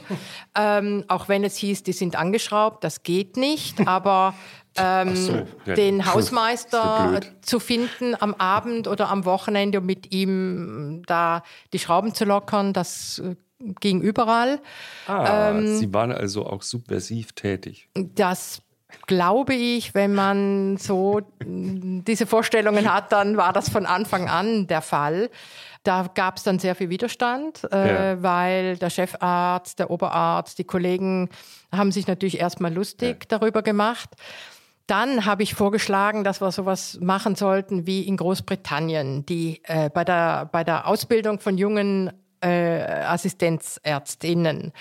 Ähm, dort haben ja die Hebammen das Sagen für diese Ausbildung. Oh, und das ahne ich, ist ein ganz es- entspanntes Thema in den Krankenhäusern Dort gewesen. gibt es folgende Lehrstunde, dass äh, die jungen Ärzte und Ärztinnen sich auf den gynäkologischen Stuhl, angezogen natürlich, auf den gynäkologischen Stuhl legen müssen, Beine auseinander. Und dann kriegen sie erstmal fünf Kilo irgendwas äh, auf den Bauch gelegt. Und dann laufen die Hebammen und die anderen Ärzte um sie herum und reden über den Kinobesuch von gestern Abend und so weiter. Das hat, war doch ein Eye-Opener für alle, weil sie gemerkt haben, selbst angezogen, nicht schwanger, nicht unter der Geburt, wie demütigend das ist, da zu liegen und die anderen laufen um dich herum, quatschen über irgendwas, was überhaupt nichts mit dir zu tun hat. Ähm, es ist äußerst unangenehm mit diesen fünf Kilo auf dem Bauch. Du kriegst keine Luft mehr. Also das ist schon, solche Methoden, glaube ich, braucht's immer wieder, um Bewusstsein zu schaffen. Und äh, das habe ich einmal vorgeschlagen. Da war mir klar, das läuft an der Uniklinik nicht. Das ist wirklich... Ähm, nicht gewünscht, dass man solche Selbsterfahrungen macht, aber ähm, es wurde schon klar, dass ich immer wieder Veto einlege, wenn bestimmte Themen auch in der Morgenbesprechung abgehandelt wurden, wo zum Beispiel darüber geredet wurde, dass nachts die Kripo eine vergewaltigte Frau gebracht hat. Und ich habe dann schon Kollegen gesehen, die dann angefangen haben zu grinsen. Ähm, alleine beim Bericht darüber. Und dann habe ich mich regelmäßig natürlich total aufgeregt, was sicherlich ähm, vielleicht jetzt nicht so zuträglich war, aber gleichzeitig haben sie meine Empörung gemerkt und das ist weniger und weniger geworden, dass man sich zumindest in meiner Anwesenheit getraut hat, ähm, sich so zu verhalten. Aber mir wurde klar, nicht nur, wie häufig Frauen Gewalt erleben, sondern eben auch, wie starr und stark diese patriarchalen Strukturen eben auch im Krankenhaus sind und man eigentlich über dieses Thema nicht reden wollte, keine Veränderung wollte. Und ähm, also ich war schon sehr entsetzt. Äh, Ich kann mich auch erinnern, ich habe dann angefangen mit einer Kollegin so Pilotprojekte zu starten für Frauen nach Totgeburten, drogenabhängige, HIV-positive Frauen, Frauen nach Vergewaltigung. Das war also immer wieder mm, Gruppen eingerichtet haben, wo darüber gesprochen werden konnte. Das habe ich zusammen mit der Psychologin äh, der Klinik dort gemacht. Deswegen eben früh diese Interdisziplinarität. Und letztendlich habe ich äh, so ein bisschen die Grenze für mich selber auch verloren, bin oft nachts gekommen, wenn eine meiner zum Beispiel drogenabhängigen Klientinnen äh, unter der Geburt war, dann habe ich immer gesagt, ruft mich, weil ich nicht wollte, dass einer meiner Kollegen das macht, weil ich schon wusste, dass das äh, keine liebevolle äh, Betreuung sein wird. Wie haben Sie das kräftemäßig Ja, das äh, war ja dann auch äh, bis zum bestimmten Punkt äh, ging das gut und irgendwann hatte ich sowas wie ein, wie ein, wie ein Ausgebranntsein, weil ich nicht nur, weil ich, äh, weil es mir so wichtig war, empathisch mit meinen Patientinnen zu sein, sondern weil mich diese Strukturen kaputt gemacht haben. Ich habe dann zum Beispiel so Aussagen gehört von einem Kollegen, wenn eine Frau in der Aufnahme war, wo schon klar war, schwanger, drogenabhängig, den Dreck geben wir zu Monika. Wörtlich. Und das hat mich natürlich, also ich denke, das Ausbrennen oder das Erschöpftsein hing halt auch damit zusammen, wie auf diese Frauen reagiert wurde. Und ähm, da äh, musste ich dann irgendwann auch einen Stopp für mich machen, um äh, besser für mich zu sorgen und das beenden, ja. Ja. Das heißt, Sie haben dann von sich aus gesagt, da steige ich aus ich aus dieser da mal Karriere. eine Pause. Ja, nee, ich habe gesagt, ich mache da mal eine Pause und wollte dann ja ähm, im Herbst 92 hatte ich fast schon einen Vertrag mit einer Klinik in Havanna, weil In ich, Havanna? weil ich ja auch äh, gerne reise, ähm, auch ein Stück weit äh, sicherlich damals bei meinen Reisen abenteuerlustig war. Ich war ja in meinen Semesterferien einmal in China, dann in Indien. Also das Reisen war mir war war so was was super äh, attraktiv für mich war. und äh, die Arbeit ähm, und einen guten Arbeitsplatz. Und ich wusste, dass diese Havanna ein spezielles Institut hat zur Bekämpfung und zur Unterstützung von Frauen, die Gewalt erlebt haben plus äh, die, das mit einem tollen Reiseziel, äh, wo ich leben kann, für eine Weile zu verbinden, das war, äh, war früh schon so, ja. Man, man muss ja sagen, dass äh, Kuba sehr viele politische Probleme hatte und hat, aber immer ein erstaunlich gutes medizinisches System. Also und es gab ein Institut speziell für diese Thematik. Da war Deutschland ja noch weit hinten dran. Ähm, und die äh, waren auch ganz begeistert, dass ich mich so begeistert beworben habe. Mhm. Und jo, ich war kurz vor Unterschreiben dieses Vertrags und dann kam Bosnien. Mhm, mh. Be bevor wir vielleicht auf, darauf zurückkommen, ein paar Fragen noch zu dem Medizinbetrieb, wie er damals war. Damals klingt so, als wäre es 100 Jahre her. Es ist nicht sehr lange her. Ne? Ah ja, sind schon ein paar Jahrzehnte in denen aber, das war ja Ihre Frage vorher, ich immer wieder von Kolleginnen, die noch mitten in dem Medizinbetrieb sind, höre, ja. dass es stellenweise noch nicht wirklich anders ist und immer davon abhängt von Individuen. Ja. Also immer wieder das Gleiche wie bei ja. uns damals. Ich und einige Kolleginnen, die hoch motiviert waren, eben den Medizinbetrieb anders zu gestalten. So ist das heute auch noch. Wenn, und es ist immer noch nicht im Curriculum des Medizinstudiums, dass über diese Zusammenhänge ein äh, Standard äh, da ist ähm, der zum, zu diesen Themen gelehrt wird. Kinderfrage. Ich bin, ich habe keine Ahnung vom Medizinsystem. Warum war es damals so, dass es mehr Männer in ihrem Beruf gab als Frauen oder war das ausgeglichen oder wie ist es heute? Hat sich das irgendwie entwickelt? Auf der Assistenzärztinnen-Ebene sind es deutlich mehr Frauen, die. In, den, in den, heute in den Kliniken ja. arbeiten. Okay. Und das war damals schon auf dem Weg dahin. Ah, also okay. ich glaube, wir waren knapp halb halb in den ja. Kliniken, wo ich gearbeitet ja. habe.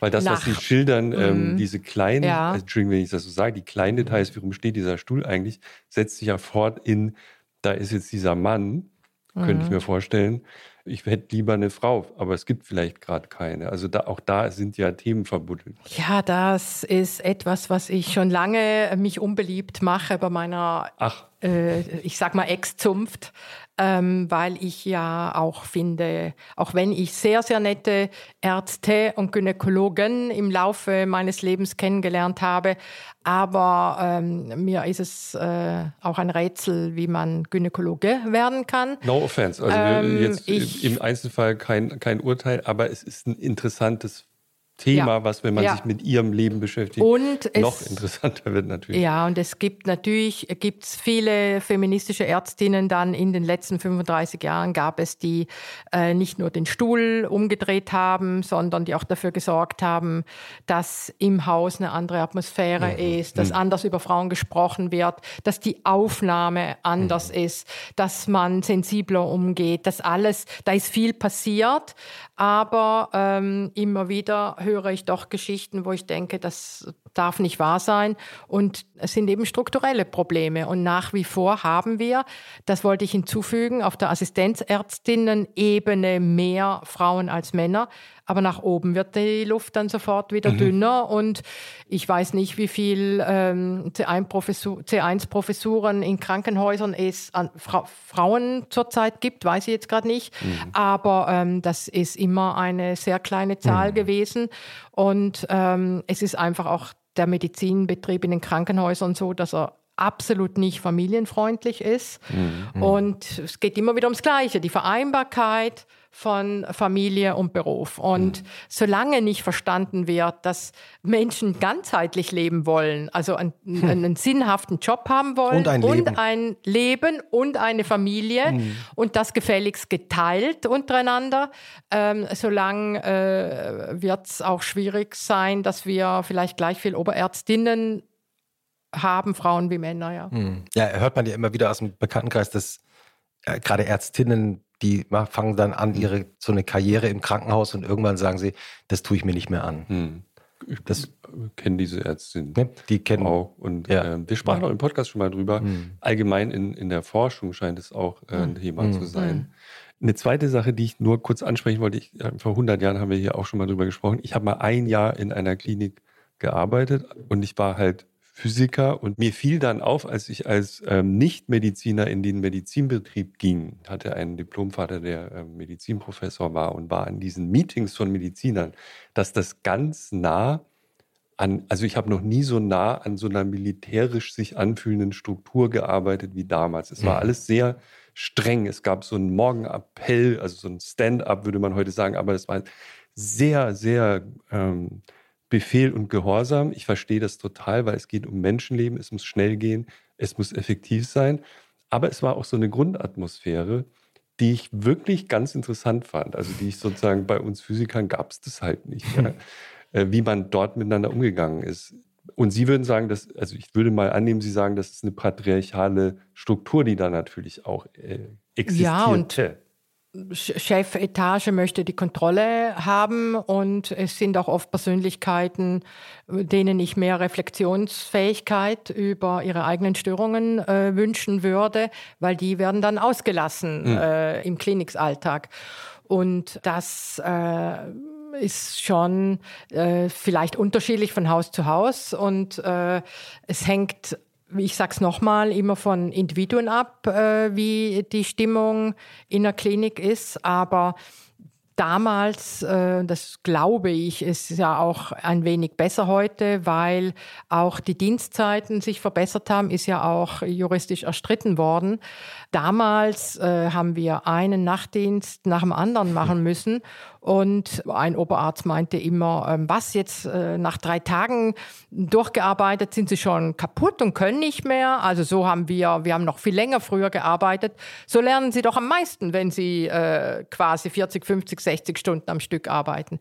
Also das ist schon eine menschenverachtende Haltung, sowohl den jungen äh, Assistenzärztinnen mhm. gegenüber als auch selbstverständlich den äh, PatientInnen gegenüber, die ähm, ja wir wissen ja, was immer wieder passieren kann und darüber wird dann nicht gesprochen, aber das ist etwas, was uns alle damals mm, extrem fremd vorkam, die wir da in der Klinik begonnen haben. Mit der Zeit gewöhnt man sich an alles, mhm. aber ähm, ja, das ist nicht gut. Das ist für keine Seite gut. Ich habe mir einen Satz notiert, oder sinngemäß haben Sie gesagt, die Frauen haben ja auch mitgemacht. Also zum Teil jedenfalls. Also ich, ich verstehe das so, dass sowohl das Pflegepersonal als auch vielleicht Kolleginnen zum Teil eben das gar nicht so kritisch gesehen haben, wie Sie das wahrgenommen haben? Ja, das würde ich gern differenzierter sehen. Also ich habe ja das große Glück gehabt, damals in Essen einige junge Kolleginnen zu haben, die ähnlich dachten wie ich. Hm. Und wir haben da eine kleine Rebellion dann auch gemeinsam ja. gestartet. Aber es gab eben dort und, zu, und in späteren Kliniknehmen auch natürlich die sehr angepassten Frauen, die gibt es definitiv, die äh, diese patriarchalen Strukturen auch sehr internalisiert haben und ähm, meinen, dass sie auf diesem Wege halt auch ein Stück weit an der Macht mhm. partizipieren können. Mhm. Und ähm, ja, das hat mich natürlich dann schon immer sehr in Rage gebracht und zu vielen heftigen Diskussionen geführt. Beim Pflegepersonal möchte ich sagen, dass die natürlich in einer schwächeren Position waren. Die waren schon rein vom mhm. Machtgefälle her in einer schwächeren Position. Und ich kann mich auch erinnern, ähm, ich habe auch länger äh, dann auf der Krebsstation in Essen gearbeitet und habe festgestellt, dass diese, ähm, diese jungen, zum Teil auch jungen Schwestern einfach völlig alleine gelassen wurden und zum Beispiel Supervision überhaupt nicht selbstverständlich war. Ja. Denn das, ähm, Supervision? Supervision bedeutet, dass eine therapeutisch geschulte Person kommt und mit einer Berufsgruppe, äh, mit einem Team zusammen über belastende Elemente hm. spricht. Mhm. Also sowohl, was belastet mich, was ich in der alltäglichen Arbeit erlebe, als auch, welchen Stress gibt es dann untereinander. Mhm um äh, sich selber besser zu reflektieren, sich selber besser kennenzulernen, zu verstehen, was sind meine Probleme, was ist vielleicht das Problem der anderen, aber eben auch ähm, diese extrem belastende Arbeit Tag für Tag mit Schwerkranken, äh, oft auch jungen Frauen, Menschen, völlig verzweifelte mhm. Familien. Ähm, das ist schon eine sehr, sehr hohe äh, psychische Belastung. Und äh, für uns bei Medica Mondial ist es nun seit vielen Jahren selbstverständlich, dass für bestimmte Tätigkeiten Supervision dazugehört. Mhm. Für solche Stationen gehört das für mich sowieso dann dazu, ja. Mhm. Weil Sie gerade Medica Mondiale erwähnt haben. Also Sie gründen die Organisation 1993 und haben so einen Erfolg, also ein vor Ort, aber auch in der Öffentlichkeit, dass Sie dann schon 1900, also im selben Jahr von den Tagesthemen der ARD als Frau des Jahres ausgezeichnet wurden. Also der Weg von, ich setze mich da jetzt ins Flugzeug, weil ich wütend bin, ich will was tun, ähm, bis, bis zu diesem Moment, an dem sie plötzlich selber in der Öffentlichkeit stehen, das war ja keine lange Zeit. Das ging ja, also stelle ich mir so vor, das muss Ihnen ja in einem unglaublichen Zeitraffer vorgekommen sein. Also übrigens kein Flugzeug, weil wie hätte ich damals ins Kriegsgebiet äh, flie fliegen können? Ja. Da flog ja nichts mehr. Ich bin über dem Landweg natürlich okay. äh, die erste Zeit gereist und habe mir gemeinsam mit den Kolleginnen vor Ort auch bei der UN erst Namen machen müssen, bis wir die sogenannte Blue Card bekommen ah. haben, die mich dann überhaupt dazu berechtigt hat, die UN-Maschinen zu benutzen, sonst wäre ich ja gar nicht rein und raus gekommen, die uns dazu berechtigt hat, Diesel, Benzin, Mehl etc. zu bekommen, weil ähm, die Blockade ja immer massiver wurde und äh, bis zum Winter 93 ja äh, Nahrungsmittel, äh, Treibstoff, Medikamente immer weniger immer rarer kam und mhm. deswegen wir auch auf UNHCR durchaus angewiesen waren. Aber das dauerte seine Zeit, bis ähm, UNHCR die dortigen Strukturen der UN verstanden haben, was genau wir machen und ähm, dass wir da auch äh, sehr gut da drin sind. Um das nochmal festzuhalten, Sie hatten ja bis davor jetzt nicht fünf Trainings absolviert, um in solchen Krisengebieten sich zu bewegen und solche Dinge. Ne? Ja. Und das ist eine, auch eine Kinderfrage, die Sie schon hundertmal beantwortet haben. I guess. Sie hatten doch bestimmt Angst.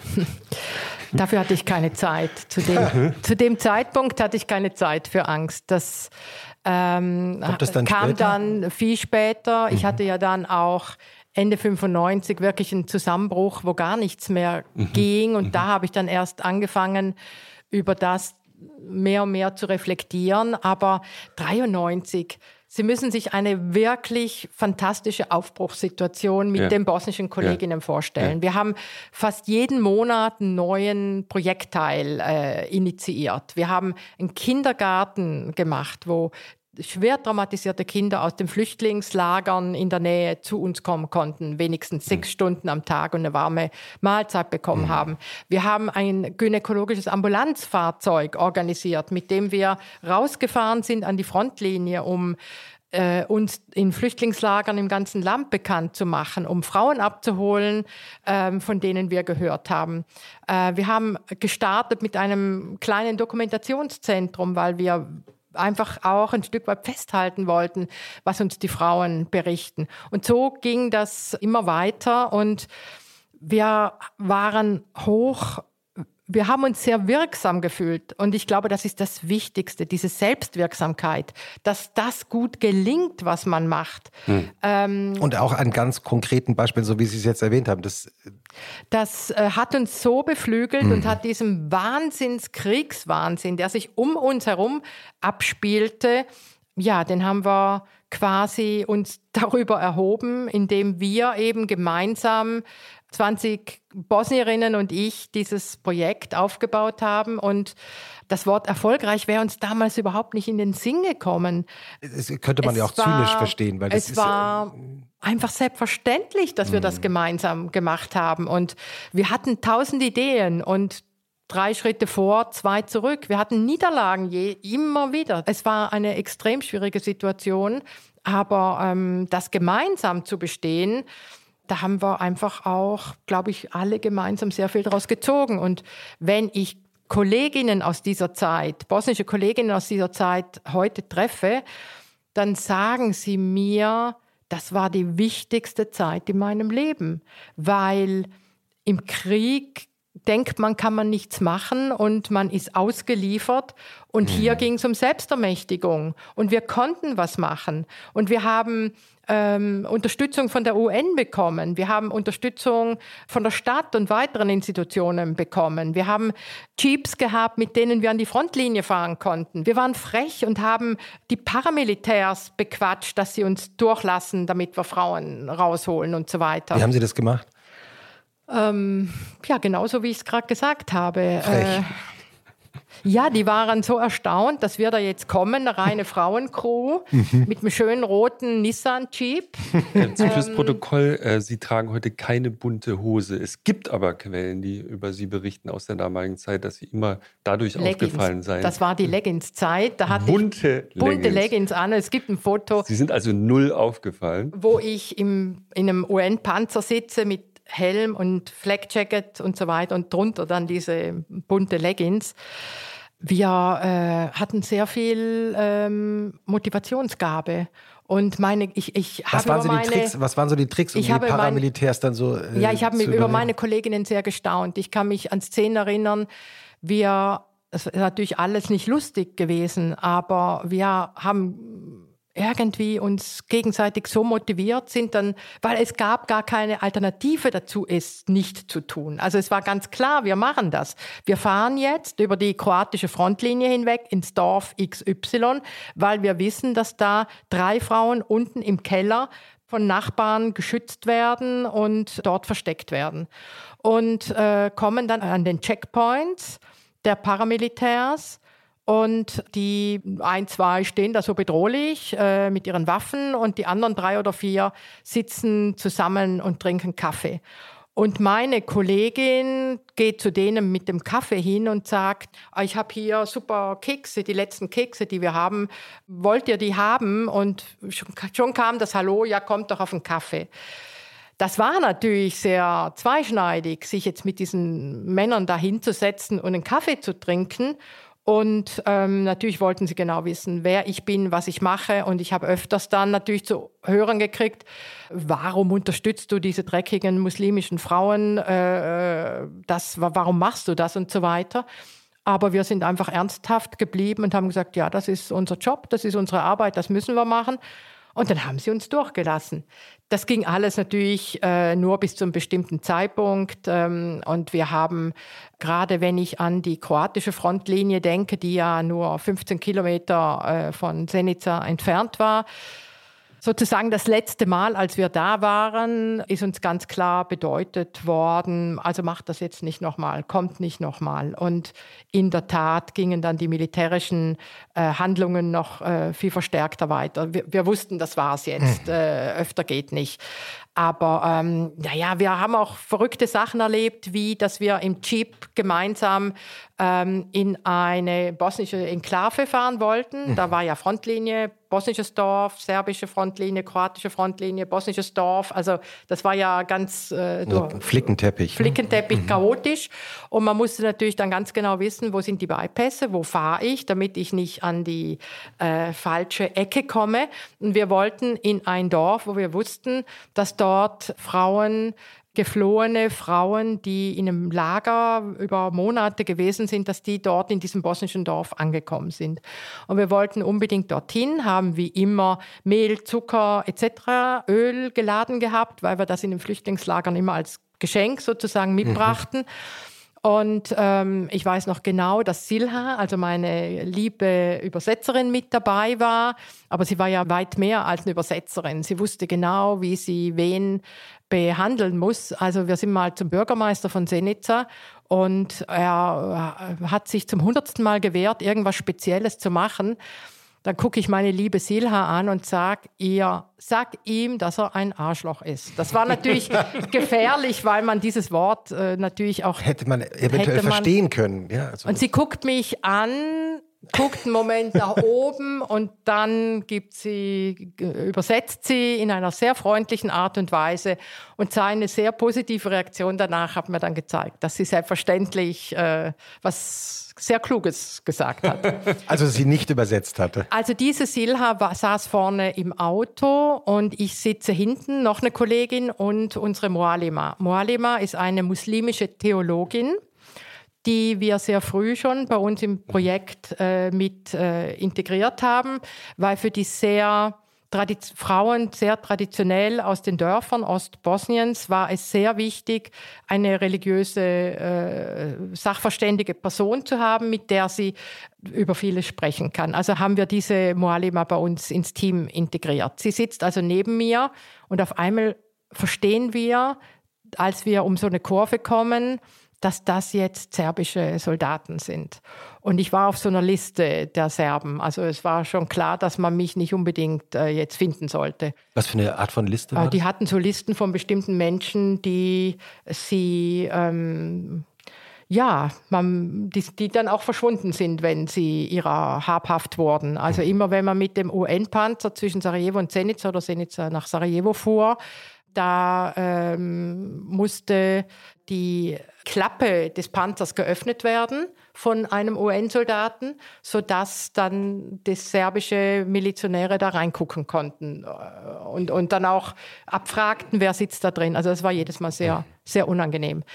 Wir kommen also um die Kurve, ähm, sehen serbische Soldaten und ich habe mich einfach auf Silha verlassen. Ich wusste, die wird die richtigen Worte finden. Und wir hatten, äh, Momo war unser Fahrer zu dem Zeitpunkt, ein serbischer Bosnier, der in unserem Team war. Auch für ihn ja sehr gefährlich. Mhm. Mhm. Und ich äh, spüre die Kollegin, eben diese religiöse Frau neben mir, wie sie anfängt, äh, Suren leise, ganz leise zu beten. Ich nahm jedenfalls an, dass es Suren sind. Im Nachhinein meinte sie dann, das ist die Sure für ganz besonders schwierige Situationen. Okay. Wow. Es hat funktioniert. Und Silha äh, sagt zu dem sehr aggressiv wirkenden Soldaten, der zu ihr ans Fenster tritt, sagt sie, Dujo moja, sine moja, also mein Sohn, meine Seele, äh, wie geht's dir heute? Und ähm, wir haben hier sehr schöne Äpfel, äh, frisch, frisch von, vom Dorf. Kann ich dir einen Apfel anbieten? Ähm, also Verrückt. Sein Gesicht ist sofort weich geworden. Der, sein, sein, sein Kollege hat äh, angefangen zu schreien. Und sie haben uns bedeutet, wir sollen ganz schnell drehen und davonfahren. Okay, okay, okay. Und weil Jochen vorhin schon mal gefragt hat, ob sie in solchen Situationen Angst hatten und sie haben gesagt, sie haben damals erstmal keine Angst gehabt, die kam dann später nach. Kann doch nicht sein. Aber das kann doch nicht sein, dass man in dem Moment nicht doch darüber nachdenkt, was kann jetzt hier was passieren. Nein, das war so nicht. Interessant. Ich habe ähm, wirklich sehr gut funktioniert und es war auch dieses Gemeinschaftsgefühl. Es ist, glaube mhm. ich, wirklich schwer zu vermitteln wir haben danach gelacht und gesungen, als wir dann natürlich hm. gedreht haben hm. und zurückgefahren sind, hm. dann in die richtige äh, Richtung. Es gab schwierige Momente, überhaupt keine Frage. Ähm, es gab auch verzweifelte Momente, aber so diese richtige Angst und ich will hier weg, das glaube ich nicht, dass ich das 93 je hatte.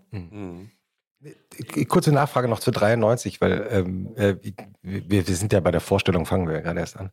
Weil ich Sie vorhin schon mal ganz kurz danach gefragt habe, wie das eigentlich gewesen sein muss für Sie in dieser Arbeit vor Ort, jetzt in diesem Team, das Sie jetzt beschreiben äh, oder beschrieben haben. Und plötzlich werden Sie als öffentliche Figur wahrgenommen. Was ja dann im selben Jahr noch passiert ist. Ja, ähm, das zum Ende des Jahres und ähm, ich bin ja dann im Januar 94 raus, um in Köln äh, mit Gabi Mischkowski und anderen zusammen die Kölner Zentrale überhaupt erst aufzubauen. und den Verein in Bosnien, den hatten wir ja im Mai gegründet und die Kölner FreundInnen haben das erst im Sommer irgendwann hingekriegt, den Kölner Verein für Medica zu gründen. Also wir waren sogar noch schneller vor Ort. Und ähm, ah, wir waren gleiche unter gleichen. Jede hatte ihre Rolle und ähm, jede hatte ihre speziellen Fähigkeiten. Und hätte ich Silha nicht gehabt, die in dieser Situation diesen jungen Mann so richtig äh, mit ihm richtig kommunizieren konnte, oder andere Kolleginnen, die gewusst haben, wie man beim Kaffee da richtig reagiert, um ähm, das zu kriegen, was wir wollen. Und die Psychologinnen, die Learning by Doing äh, gelernt haben, mit schwer traumatisierten Frauen zu sprechen, die auch Angst am Anfang hatten, mhm. durchaus zu fragen, was ist dir passiert? Oder das auch eine Weile gedauert hat, bis sie diese Frage stellen konnten. Also wir hatten ein, ein jede von uns eine sehr schwere, hatten schwere Aufgaben, hatten unsere Rolle und haben aber auch gemeinsam gefeiert und getanzt. Und das habe ich da auch gelernt, dass das einfach auch verdammt normal dazugehört, äh, dass man dann miteinander tanzt und ähm, und das, glaube ich, ist auch diese Qualität, wenn du das Schrecklichste vor Augen hast und erlebst, dass du dann umso mehr das Schöne und das Wertvolle zu schätzen weißt. Das mhm. gehörte ganz eng zusammen und das habe ich sicherlich da in dem Jahr auch nochmal besonders gelernt. Ja. Ich habe mich ja gefragt, wie Sie so sind. Weil, also wenn man sich mit Ihrem Leben beschäftigt und Ihrer täglichen Arbeit, dann kommt man nicht umhin festzustellen, dass Sie eine Person sind, die, glaube ich, in die schlimmsten menschlichen Abgründe blickt, die man sich so vorstellen kann. Und Sie sind so gut gelaunt und energiegeladen. Wie, wie kann das sein? Ist das eine Persönlichkeitseigenschaft von Ihnen?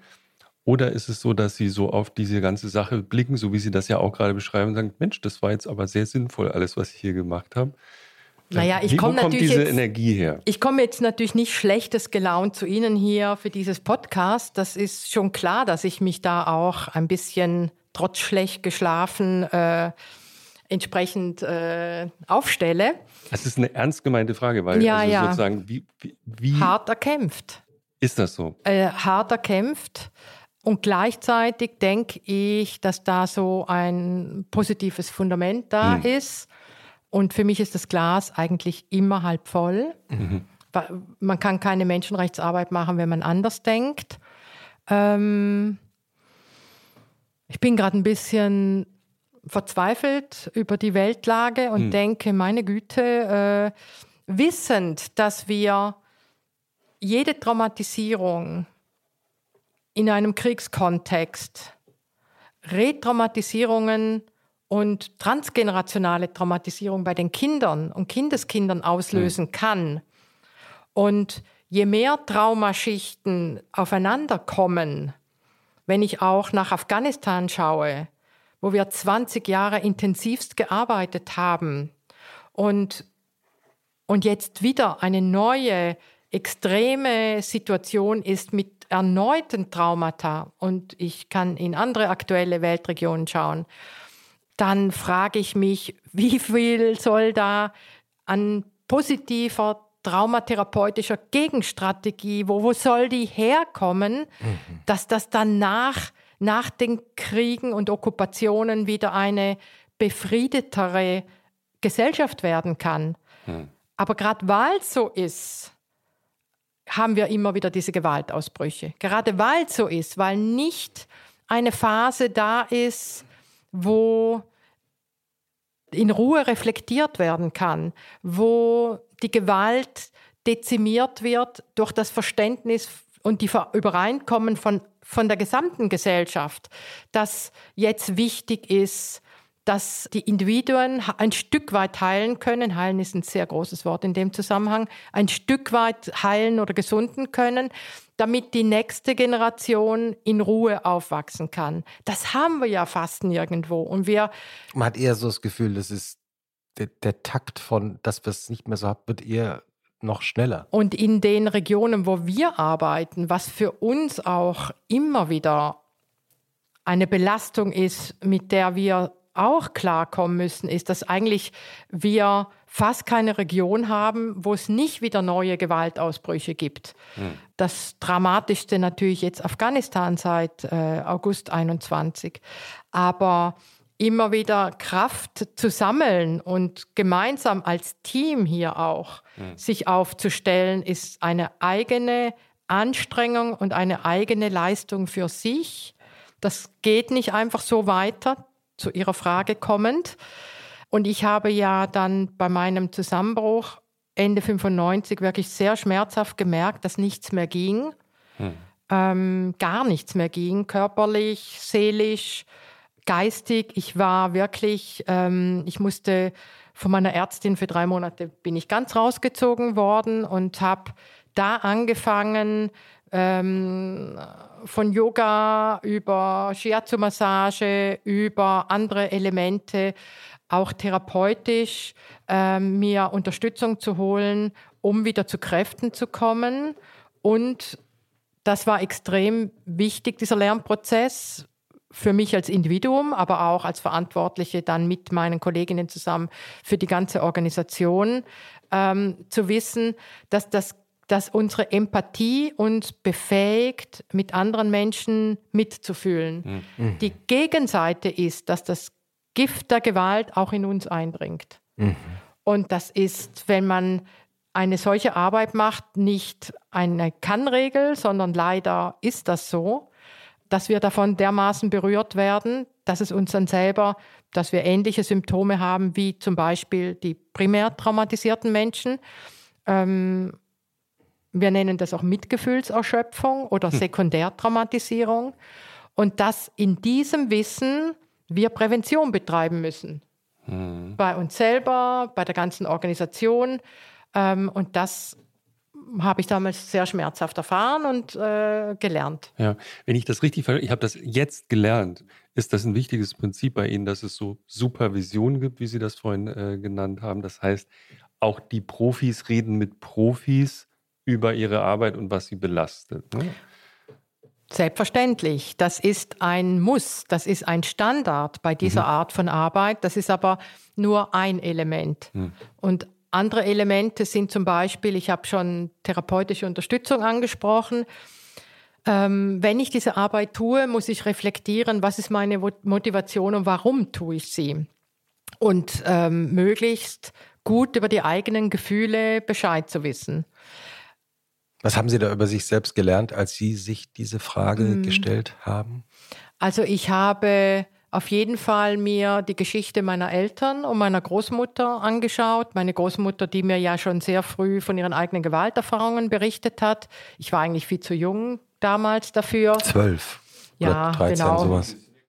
Müssten Sie ein bisschen erklären, weil die meisten die Geschichte, die das Buch zum Beispiel nicht gelesen haben oder ein Interview mit Ihnen kürzlich gelesen haben, vielleicht einmal zur Erklärung. Was war das für eine Geschichte mit der Großmutter? Mm, ja, ähm, ich Genau, wir sind sehr häufig äh, ins Finchgau gefahren. Meine Eltern hatten wahnsinniges Heimweh und so ja. sind wir jedes lange Wochenende, Pfingsten, Ostern, Weihnachten, äh, Sommerferien sowieso ähm, nach Hause, wie meine Eltern gesagt haben, mhm. also typische Migrantengeschichte mhm. mhm. gefahren. Das war für mich auf dem Dorf dann auch schon auch ein gewisses äh, Freiraum mit den Cousins und Cousinen äh, über die Felder zu springen. Ähm, also das, da habe ich schon auch meine Liebe zu den Bergen entdeckt. Und meine Großmutter hat mich ausgewählt für die Geschichten, die sie zu erzählen hatte. Mhm. Die Gewalt, die sie durch den Großvater erlebt hat. Ähm, und ich denke, sie hat sich mich ausgesucht, weil ich ja dann wieder weggefahren bin äh, in die Schweiz mhm. und nicht mhm. jemand, der das heißt, sie hat Kinderschar einer Zwölfjährigen die schlimmsten Stories aus der Familie erzählt? Ähm, sie ihr? hat, äh, ja, das hat sie jetzt nicht. Äh, äh, sie hat sicherlich keine dramatischen Details erzählt, aber für mich war das natürlich extrem verwirrend.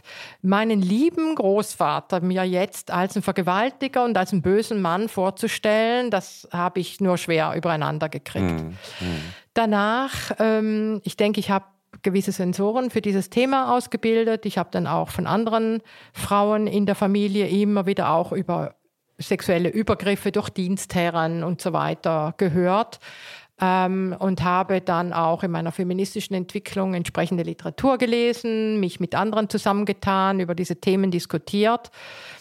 Und das andere Thema war Krieg. Ähm, die SüdtirolerInnen mussten sich Ende der 30er Jahre äh, entscheiden, ob sie im faschistischen Italien bleiben oder ob sie ins Nazi-Deutschland gehen, als Hm. deutschsprachige Südtiroler. Das nannte sich die Option. Also die, man hatte die Auswahl, bleibt man oder geht man. Und das hat Zerwürfnisse. Ähm, Einige in ihrer Familie sind ja dann nach Bayern gegangen. Ne? Genau, das, ich will nur sagen, das Mhm. hat dann Zerwürfnisse in den Familien zwischen den Gehern und den Dableibern geschaffen, die bis zum heute zum Teil Ah, ja? noch nicht wirklich heute? besprochen sind. Ach, ja. ja. Das, also Ähm, kurz zur Historie. Es gab die seltsame Situation, dass man sich irgendwann entscheiden konnte. Man musste sich entscheiden, Ende der 30er Jahre, man Ja. konnte nicht, man musste nicht. Ja. Bleibt Gehe ich man ins Reich? oder bleibt man und im Mussolini-Italien, wo man dem anderen? Mhm. italienisiert wurde. Also äh, man, der Name, der Vorname ist dann italienisiert worden. Es gab äh, nur italienische Schulen Ja. ähm, und so weiter. Aber also man muss das einmal festhalten. Das heißt, diese Familiengeschichte, die Sie natürlich nicht persönlich jetzt erlebt haben, aber die Sie erzählt bekommen haben, ist ja eine Folie für diese anderen Geschichten, mit denen Sie dann sehr viel zu tun hatten. Ne? Eine Region, die zerrissen wurde von den Machtblöcken um sie herum. Ne? Ist ein, ein Teil davon. Ein anderer Teil ist die Geschichten meines Vaters über die extreme Armut äh, in, in, im Finchgau. Äh, wie er aufgewachsen ist, dass er, äh, dass die Geschwister sich abwechseln mussten, zur Schule zu gehen, indem sie die Schuhe dann getauscht haben, weil es nicht genug Schuhe für alle Kinder gab.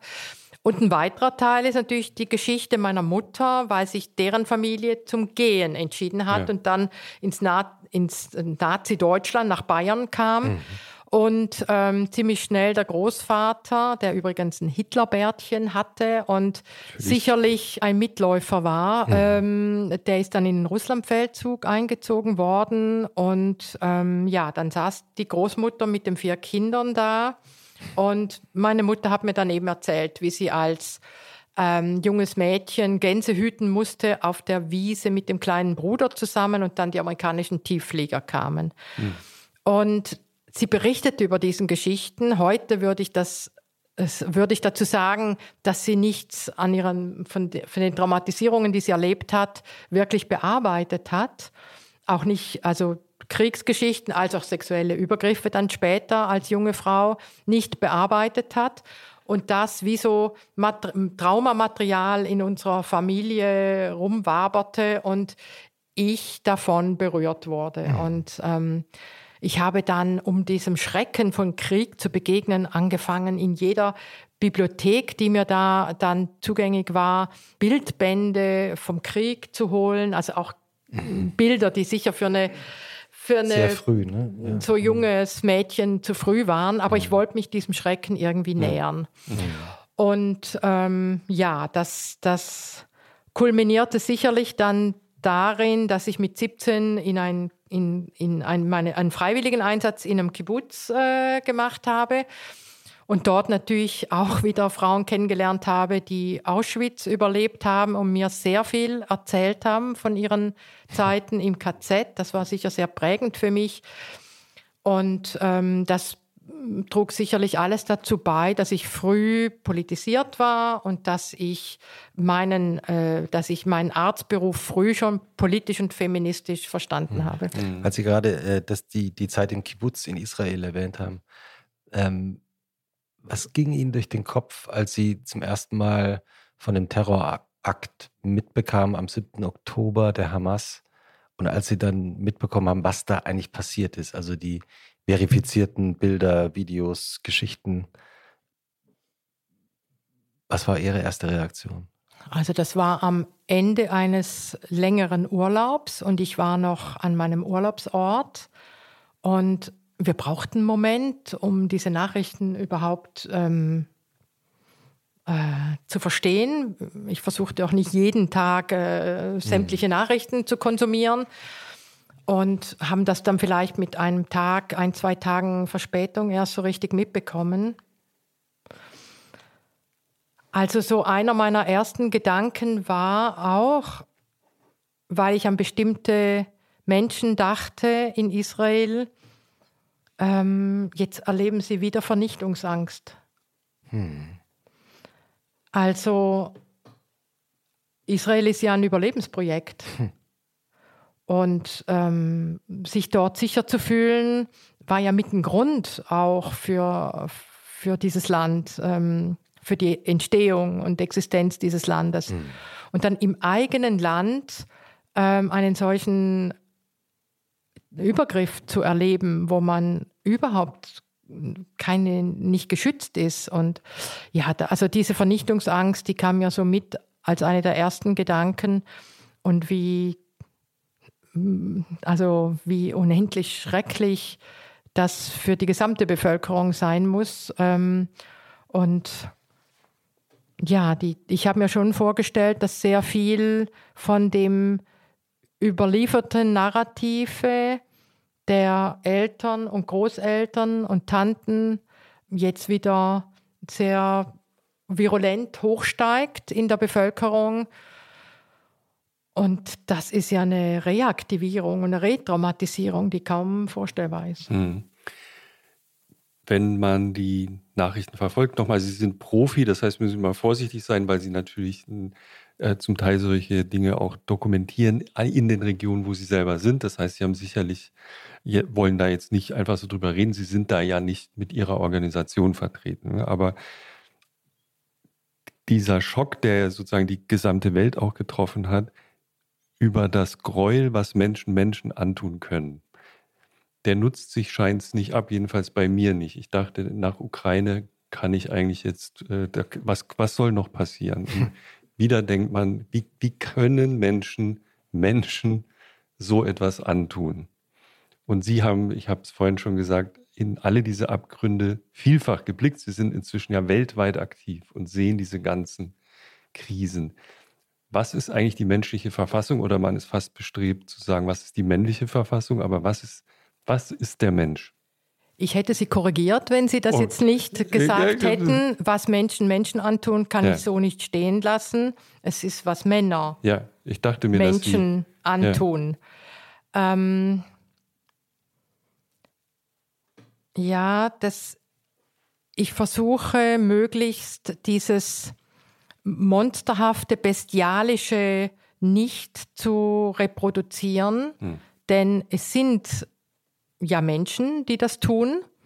Und wir sollten sie auch nicht ähm, bestialisieren, weil dann haben wir ja gar keine Handhabe. Und was wir auf jeden Fall sehr sicher sagen können, jetzt mal wahrscheinlich für diesen Kontext, aber für viele Kon andere Kontexte auch. Das hat man auch beim russischen Regime gesehen, wie sie die, ähm, die Propaganda für die russischen Soldaten, den Feind zu entmenschlichen. Also den, den sogenannten Feind äh, zu verdinglichen, das ist kein Mensch mehr, mit dem kannst du machen, was mhm. du willst. Das ist so eine Ebene. Und die andere Ebene ist, dass ich sehr davon überzeugt bin, dass kein Mann eine solche Form der Gewalt verüben kann, wenn er nicht selber Gewalt in seinem Leben erlebt hat und schwerste Demütigung in seiner Kindheit selber erlebt hat. Also ich ziehe da direkt diese, mhm. diese Linie, weil sonst würde ja unser Koordinatensystem ähm, uns sagen, das, das kann ich nicht machen, sowas kann ich nicht machen. Was oft dazu kommt, ist Drogen, dass die Männer aufgeputscht sind. Und natürlich ist auch dieser Peer-Druck aufputschend. Und dieses, wir machen jetzt gemeinsam diese Aktion, und irgendeinen Sinn dahinter zu sehen, der sich uns vollkommen ähm, verbietet oder uns vollkommen fremd ist, ähm, gemeinsam diese Aktion zu machen mit, einer, mit einem bestimmten Auftrag, mit einer bestimmten Zielsetzung. Aber was auf jeden Fall auch passiert, und das hören wir auch immer wieder, zum Beispiel in im Kontext von äh, im Osten der Demokratischen Republik Kongo, wo ja auch eine Gewaltwelle nach der anderen über die Zivilbevölkerung hereinbricht, dass die Männer definitiv in ein sowas wie einen Blutrausch kommen und ähm, sich gegenseitig anstacheln. Keiner will äh, als Schwächling gelten. Das kennen wir auch von den GIs in Vietnam, dass, ähm, dass der Peerdruck so stark war, dass man unbedingt mitmachen muss. Ähm, und dann eigentlich die Enthemmung komplett ist. Hm. Und, ähm, und das, was uns als Menschen, ich sage es nochmal, das Koordinatensystem, das Innere, was uns zurückhalten würde, bestimmte Dinge zu tun, dann vollkommen außer Kraft tritt. Mhm. Aber das alles, ich komme zu dem Punkt von vorher zurück, spielt sich in patriarchalen Systemen ab. Und diese militarisierte Männlichkeit, egal von welcher Armee wir sprechen und von Terrorstrukturen, für die gilt es allemal, diese militarisierte Männlichkeit, wo ja, wo's, wo's, wo alles möglich ist, wo äh, ich mit, mit dem, ich sehe dann nur noch die Körper und gar nicht mehr die Menschen auf der anderen Seite und mit denen kann ich machen, was ich will. Und ähm, das, das kommt dann alles zusammen in so einer Situation. Sie haben mal gesagt, ich zitiere es aus dem Gedächtnis, ähm, sinngemäß, ähm, dass Sie sich lange als Pazifistin verstanden haben, aber in den Erfahrungen in den 90ern irgendwann zu dem Schluss gekommen sind, Pazifismus, ich hoffe, ich zitiere es aus dem Gedächtnis richtig, ist auch ein Luxusartikel. Ja, ja, ja, das äh, sehe ich. Das habe ich nach, mir auch gemerkt. Das, das sehe ich nach wie vor so. Das ist mir eigentlich relativ schnell in Bosnien klar geworden. Wir hatten eine Machtdynamik, wo zum Beispiel die Arbeit der UN immer wieder deren Aggressionen des serbischen Regimes zuträglich war. Mhm. Also das hat äh, die Gegenseite, die Angreiferseite gestärkt. Und es sollte ja eigentlich die, äh, die Seite. Äh, ja. die unterlegen war, äh, mhm. stärken. Mhm. Und ähm, die Selbstverteidigung ist ja ein hohes Gut, was ähm, wir auch im humanitären Völkerrecht klar verankert haben. Und dass die bosnische Armee damals kaum Waffen hatte und die, das serbische Regime immer wieder aufgefüllt wurde äh, mit militärischen Mitteln und angreifen konnte. Und ein Dorf nach dem anderen ähm, sozusagen überfallen wurde mit den schrecklichsten äh, Menschenrechtsverletzungen. Das äh, hat mich wahnsinnig wütend gemacht. Und ich habe Umprofor, wie das damals hieß, als komplett ähm, schwach und tatenlos erlebt. Hm. Wir alle haben ja noch im Kopf, was in Srebrenica hm. ähm, und in Goraste passiert ist. Ruanda sowieso. Und ich könnte noch viele andere Kontexte nennen. Das kann einfach nicht sein, wo wir die Verantwortung für für Schutz haben, dass äh, wir zuschauen, wie solche Kontexte sich abspielen. Und ich habe damals, äh, 93, 94 gab es in Deutschland ja diese Bellizisten, Pazifisten-Debatte. Ich habe Gott sei Dank damit nichts zu tun gehabt, weil ich vor Ort war. Ich konnte das nicht ertragen, diese hochtheoretischen Debatten, die es hier gab. Und äh, auch die Debatten, wo von diversen Menschen ähm, einfach völlig verleugnet wurde. Sie wollten nicht sehen, was sich vor Ort abspielt. Und ähm, das äh, ist etwas, was äh, ich auch in anderen Kontexten gesehen habe. Dass Russland, man, Ukraine ist es ja wieder passiert. Das ne? ist, äh, dass auch Feministinnen äh, hier nicht mit offenen Augen sehen, was sich abspielt, ist ein ganz schmerzhafter Punkt. Und ähm, das ist, glaube ich, wir können immer wieder sagen, es sind komplexe Situationen politisch, sind sie definitiv. Aber wir können auch genau hinschauen, wer ist Täter und wer ist Opfer. Und dann können wir das für unseren eigenen Kompass äh, zur Hilfe nehmen hm. und, ähm, und dann uns überlegen, wie können wir und wie wollen wir unterstützen. Ja, eine Million äh, kleine Nachfragen. Die, äh, die, eine ist, eine Feministin ist ja bei Ihnen um die Ecke in Köln ähm, Audiokommentar, die Gästin ähm, ähm, seufzt lautlos. Ähm, die meinten Sie eben, ne? Ja, die meinte ich auf jeden Fall auch. Äh, wir sind ja auch noch bei anderen äh, Dingen äh, durchaus unterschiedlicher Meinung.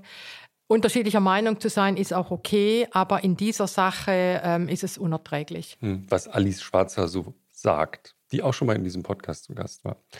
Können wir vielleicht später nochmal drauf zurückkommen. Ich, fra ich fragte mich etwas Zweites. Wir würden Ihnen jetzt mal folgen und sagen, das ist alles eine Folge des Patriarchats gesetzt. Wie, man fragt sich natürlich auch in, de, in jetzt im Nahost und diesen ganzen anderen Konflikten, die sie, äh, wo sie selbst ähm, vor Ort waren. Wie kann das jemals gut werden? Sie sagen, diese Traumaschichten stapeln sich langsam übereinander über die Historie. Das klingt alles so wahnsinnig hoffnungslos. Dann denkt man als Laie, okay, wir müssen das Patriarchat durch eine, und dann habe ich nach einem Wort gesucht, so eine Art geschlechterbalancierte Gesellschaft vielleicht ersetzen ja, als Ideal. Gibt es überhaupt Signale, dass das dann zu was einer besseren Welt führt? Das, ich weiß, dafür kriege ich jetzt viel Ärger. Aber also, wo ich es mir so vorstelle, es gibt das äh, Klischee ist ja, die nordischen Länder haben das am besten verwirklicht. Dort ist alles unfassbar friedlich und es gibt keine Konflikte mehr. Auch Fremdenfeindlichkeit ist abgeschafft. In diesem Traum konnte man, sagen wir mal, in den 70er Jahren mal ein paar Jahre leben. Ne? Auch, auch das ist doch kaputt. Ja, weil wir auch, äh, wenn Sie schon die nordischen Länder ansprechen, dort zum Teil wieder ähm, rechtsgerichtete Regierungen haben. Und ähm, aber es ist ein es ist eine große Anstrengung, eine geschlechterbalancierte Gesellschaft zu bauen. Das habe ich wie erfunden. Sie sagen. Wie heißt das denn richtig? Geschlechtergerechte Gesellschaft, sagen wir, Hm, Okay. Die auch noch inklusiv ist, die empathisch und solidarisch ist. Hm ähm, weil Teilen und nicht haben wichtig ist. An so einer Gesellschaft müssen wir ständig arbeiten. Das ist nichts, was wir in den 70er Jahren vielleicht mal hatten und dann bleibt. Man träumte davon, kurz. Naja, wir hatten dazwischen ja auch äh, die neoliberalen, den Ja, neoliberalen danach, Kapitalismus und eine Weltordnung, die äh, zu massivsten Ungerechtigkeiten geführt hat. Wir hatten äh, 9-11 mit den Folgen, dass äh, die USA und Verbündete ähm, Desaster in dieser Welt angerichtet haben, allen voran natürlich in Afghanistan, in Syrien und im Irak. Und ähm, wir nun mit diesen Folgen leben müssen. Aber in der Tat, wenn nichts korrigiert wird, kommt immer, kommen immer mehr Schichten aufeinander. Und jetzt stehen wir da, wo wir jetzt sind. Ähm, Man hat ja, wenn man sich die Geschichte dieser letzten Jahrzehnte anschaut, immer so das Gefühl, also seit den 90ern sind eigentlich immer nur noch Schichten dazugekommen. Wir hatten aber auch keine internationale Politik, wo zum Beispiel eine veritable feministische Außenpolitik realisiert wurde.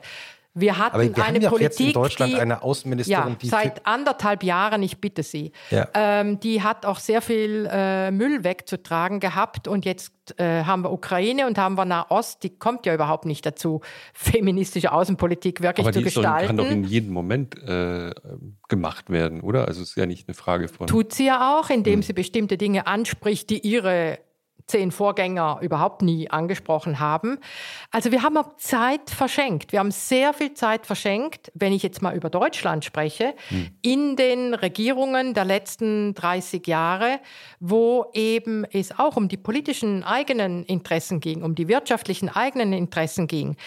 In Afghanistan hätten wir so viel mehr erreichen können, wenn dort koordiniert die Interessen der afghanischen Bevölkerung äh, realisiert worden wäre. Wenn nicht äh, irgendein korrupter Politiker ähm, eingesetzt worden wäre, wo die internationale Gemeinschaft wieder sämtliche Glaubwürdigkeit verspielt hat. Naja, und dann äh, die Desaster und die Schrecklichkeiten, die im Irak und in Syrien angerichtet wurden. Im, im Irak, wo ähm, die US-Politik ich, ähm, eigentlich gibt es kaum Worte dafür, was sie da angerichtet haben.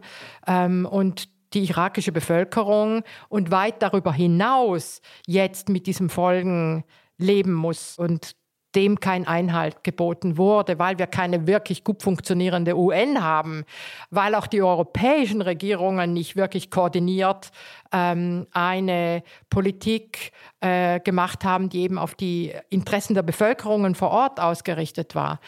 Ja, jetzt zu sagen, feministische Außenpolitik soll es doch richten, ist natürlich kaum möglich.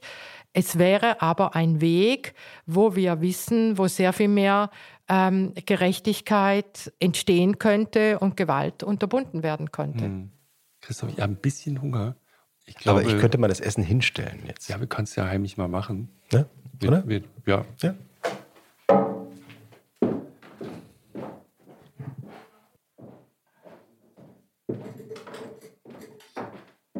Genau, wir hatten ja, äh, wir hatten ähm, von ihrem Team ja nur gehört, ähm, Bio sei wichtig, sonst äh, Fleisch, Fisch, gerne alles, was so möglich ist. Ja. Und ähm, haben deshalb vom, vom äh, Restaurant Frieda hier in Berlin mhm. so ein kleines äh, Menü äh, für unser Essen ähm, zusammengestellt bekommen. Ja. Also das sind die besten.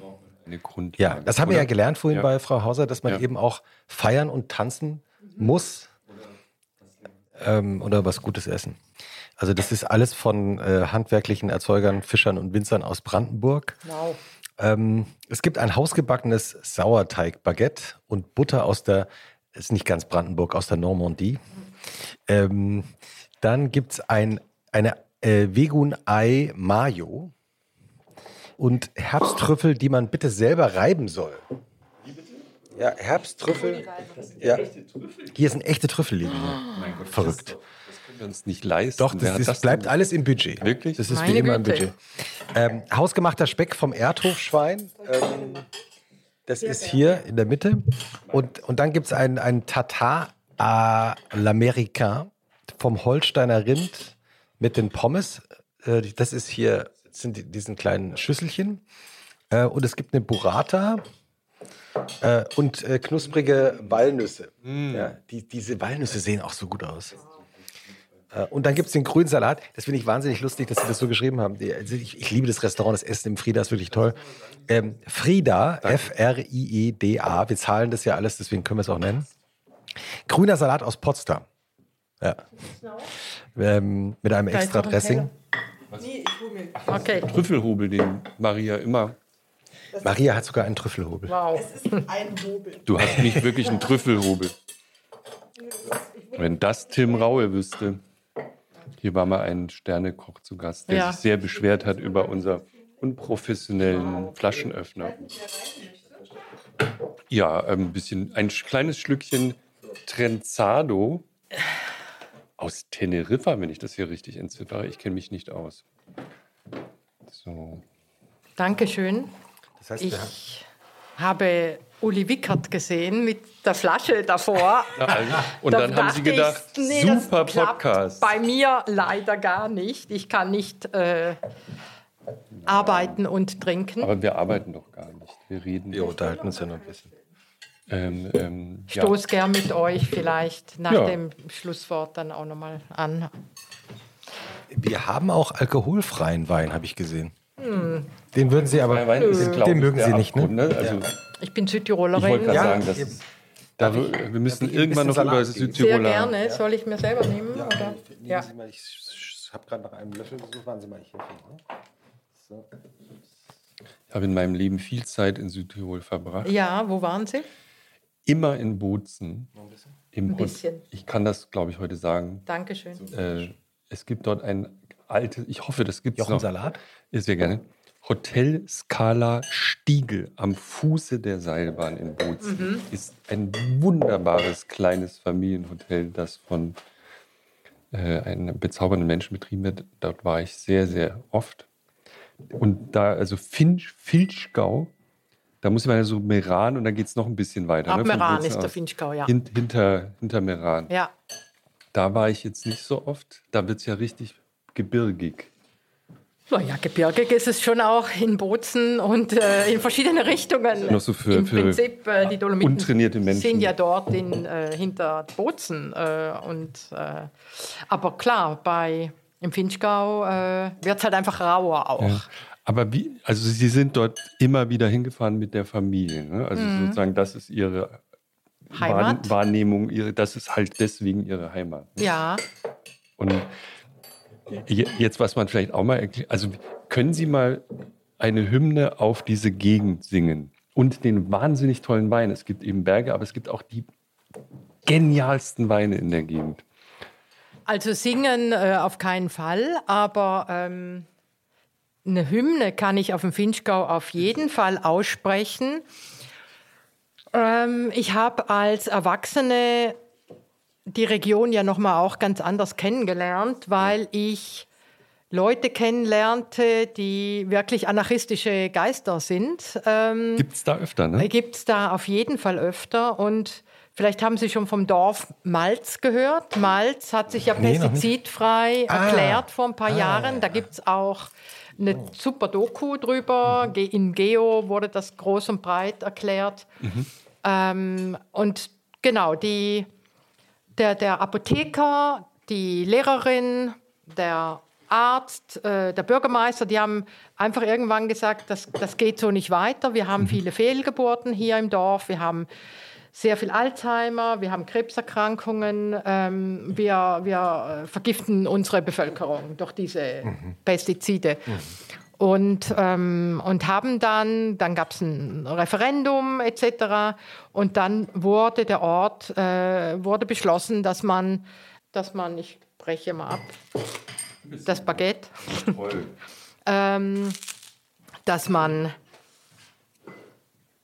Genau, dass äh, nur noch äh, Biobauernschaft betrieben werden soll, was natürlich zu vielen Konflikten geführt hat mit Bauern, die konventionell weiterarbeiten wollten, beziehungsweise die dann natürlich Regressforderungen stellten, weil ähm, es dauert ja seine Zeit, bis man auf Bio umgestellt hat und so weiter. Also da, da gibt es schon sehr heftigen Gegenwind auch, was bis zu Prozessen in Rom geführt hat.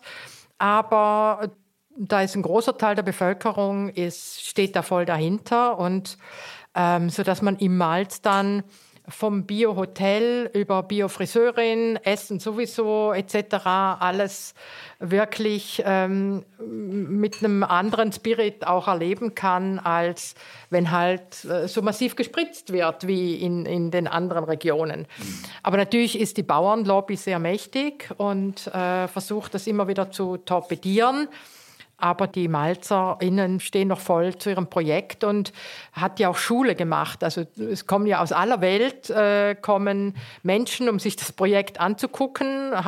Das ist ja oft so, dass man dann draußen noch viel mehr äh, Unterstützung Aufmerksamkeit und Erfolg hat als äh, äh, durch die eigenen Leute. Ähm, weil es gefährdet natürlich die Macht, das Machtmonopol der konservativen Bauern auch. Und ähm, ja, das, aber es ist ja nicht mehr aufzuhalten. Und es gibt auch andere Dörfer in der Toskana und etc., die auch diesen Weg gehen. Wie politisch ist Sprache noch in Südtirol? Also, dass es Menschen gibt. Ich glaube, es werden sicherlich nicht mehr so viele wie früher sein, die ähm, Deutsch als Sprache pflegen. Mir war, also vielleicht ist das eine falsche Wahrnehmung, aber alle jungen Menschen, die man so trifft, sind, äh, sprechen dann meistens Italienisch und nicht mehr so viel Deutsch. Also das Dorf, wo ich herkomme, ähm, Laas, wo der berühmte, wunderbare Marmor herkommt. Also es ist auf jeden Fall, der größte Teil ist deutschsprachig in, der, in dem Teil Südtirols noch. Aber natürlich, die jungen Leute können alle Italienisch, haben das in der Schule. Für bestimmte Jobs muss man die Zweisprachigkeitsprüfung machen. Ähm, das, äh, das hat sich schon verändert oder ist dabei, sich zu verändern, aber diese ähm, Sprachprobleme, äh, Probleme, die sind nach wie vor da. Deutschsprachiger Kindergarten, italienischsprachiger Kindergarten, in Orten dann weiter südlicher. Ähm, also das, das braucht alles noch seine Zeit, um dass noch mehr Veränderung geschehen kann. Es sind ja auch immer wieder rechtsgerichtete Kräfte da und äh, Südtiroler rechtsgerichtete Kräfte, aber leider natürlich auch mittlerweile unter der Meloni-Regierung sehr viel italienische Kräfte. Und es waren ja gerade Wahlen in Südtirol und es wird für die SVP, also die, die, die Südtiroler Volkspartei, die immer geherrscht hat in Südtirol, so ähnlich wie die CSU in Bayern, aber ähm, doch so ein paar Modernisierer auch äh, in ihren Reihen hat, allen voran der Landeshauptmann, der heißt so. Ähm, Ja. äh, aber der muss jetzt eine Koalition bilden mit ziemlich viel Rechten. Südtiroler Rechten und vor allem mit der italienischsprachigen Rechten, ja. Weil Sie gerade gesagt haben, das Dorf, aus dem ich komme. Aus dem meine Eltern kommen. Ja, das fand ich eben so interessant. Weil ähm, man könnte es ja auch so sagen, man kann Südtiroler aus Südtirol kriegen, aber das Südtirol nicht aus den Südtirolern.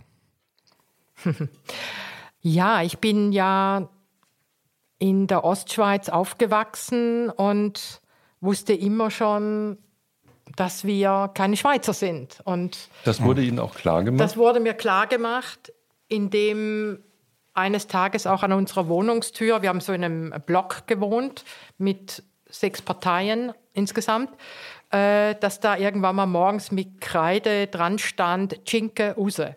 Cinque ist das, Itali das Schimpfwort, das Schweizer Schimpfwort für Italiener, Use raus. Ähm, ja, und da wusste, ich wusste aber immer schon irgendwie, wir sind anders ich bin nicht aufgefallen. Ich war ja privilegiert im Unterschied zu äh, migrantischen Menschen, denen man das angesehen hat. Also ich, ich ähm, war privilegiert mit Aussehen und Sprache und Also Sie trotzdem war sprechen- mir klar, Perfektes Schweizerdeutsch. auf jeden Fall spreche ich das. Das ist meine Kindersprache. Mit dem lokalen, korrekten Dialekt, den man jeweils haben muss Ja, in St. das Gallen. St. Gallen, das Ostschweizerische ist harmlos gegen das Bernerische zum Beispiel. Na, grüß, Ähm. Grüße nach Bern. Da waren wir kürzlich. Ja, haben wir Thomas Zurbuchen. Aber ähm,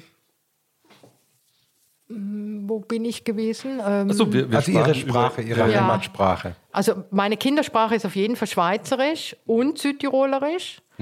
Und lustigerweise fällt mir manchmal auf, dass ich im Südtirolerischen äh, ak- äh, Worte benutze, die ich von meiner Oma wahrscheinlich damals gelernt habe. Äh, wirklich schöne alte Worte, wo man äh, überhaupt gucken muss, wo, wo die etymologisch herkommen, ähm, die, äh, die ganz eigen sind und die die heute die Jungen vielleicht gar nicht mehr kennen und ich da manchmal noch so altertümliche Ausdrücke habe. Sagen Sie mal einen, einen Begriff.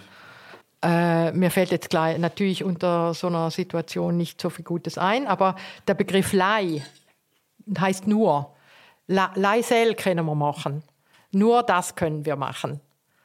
Und ähm, das sagen heute, sagen das, glaube ich, nicht mehr so viele Okay. Junge.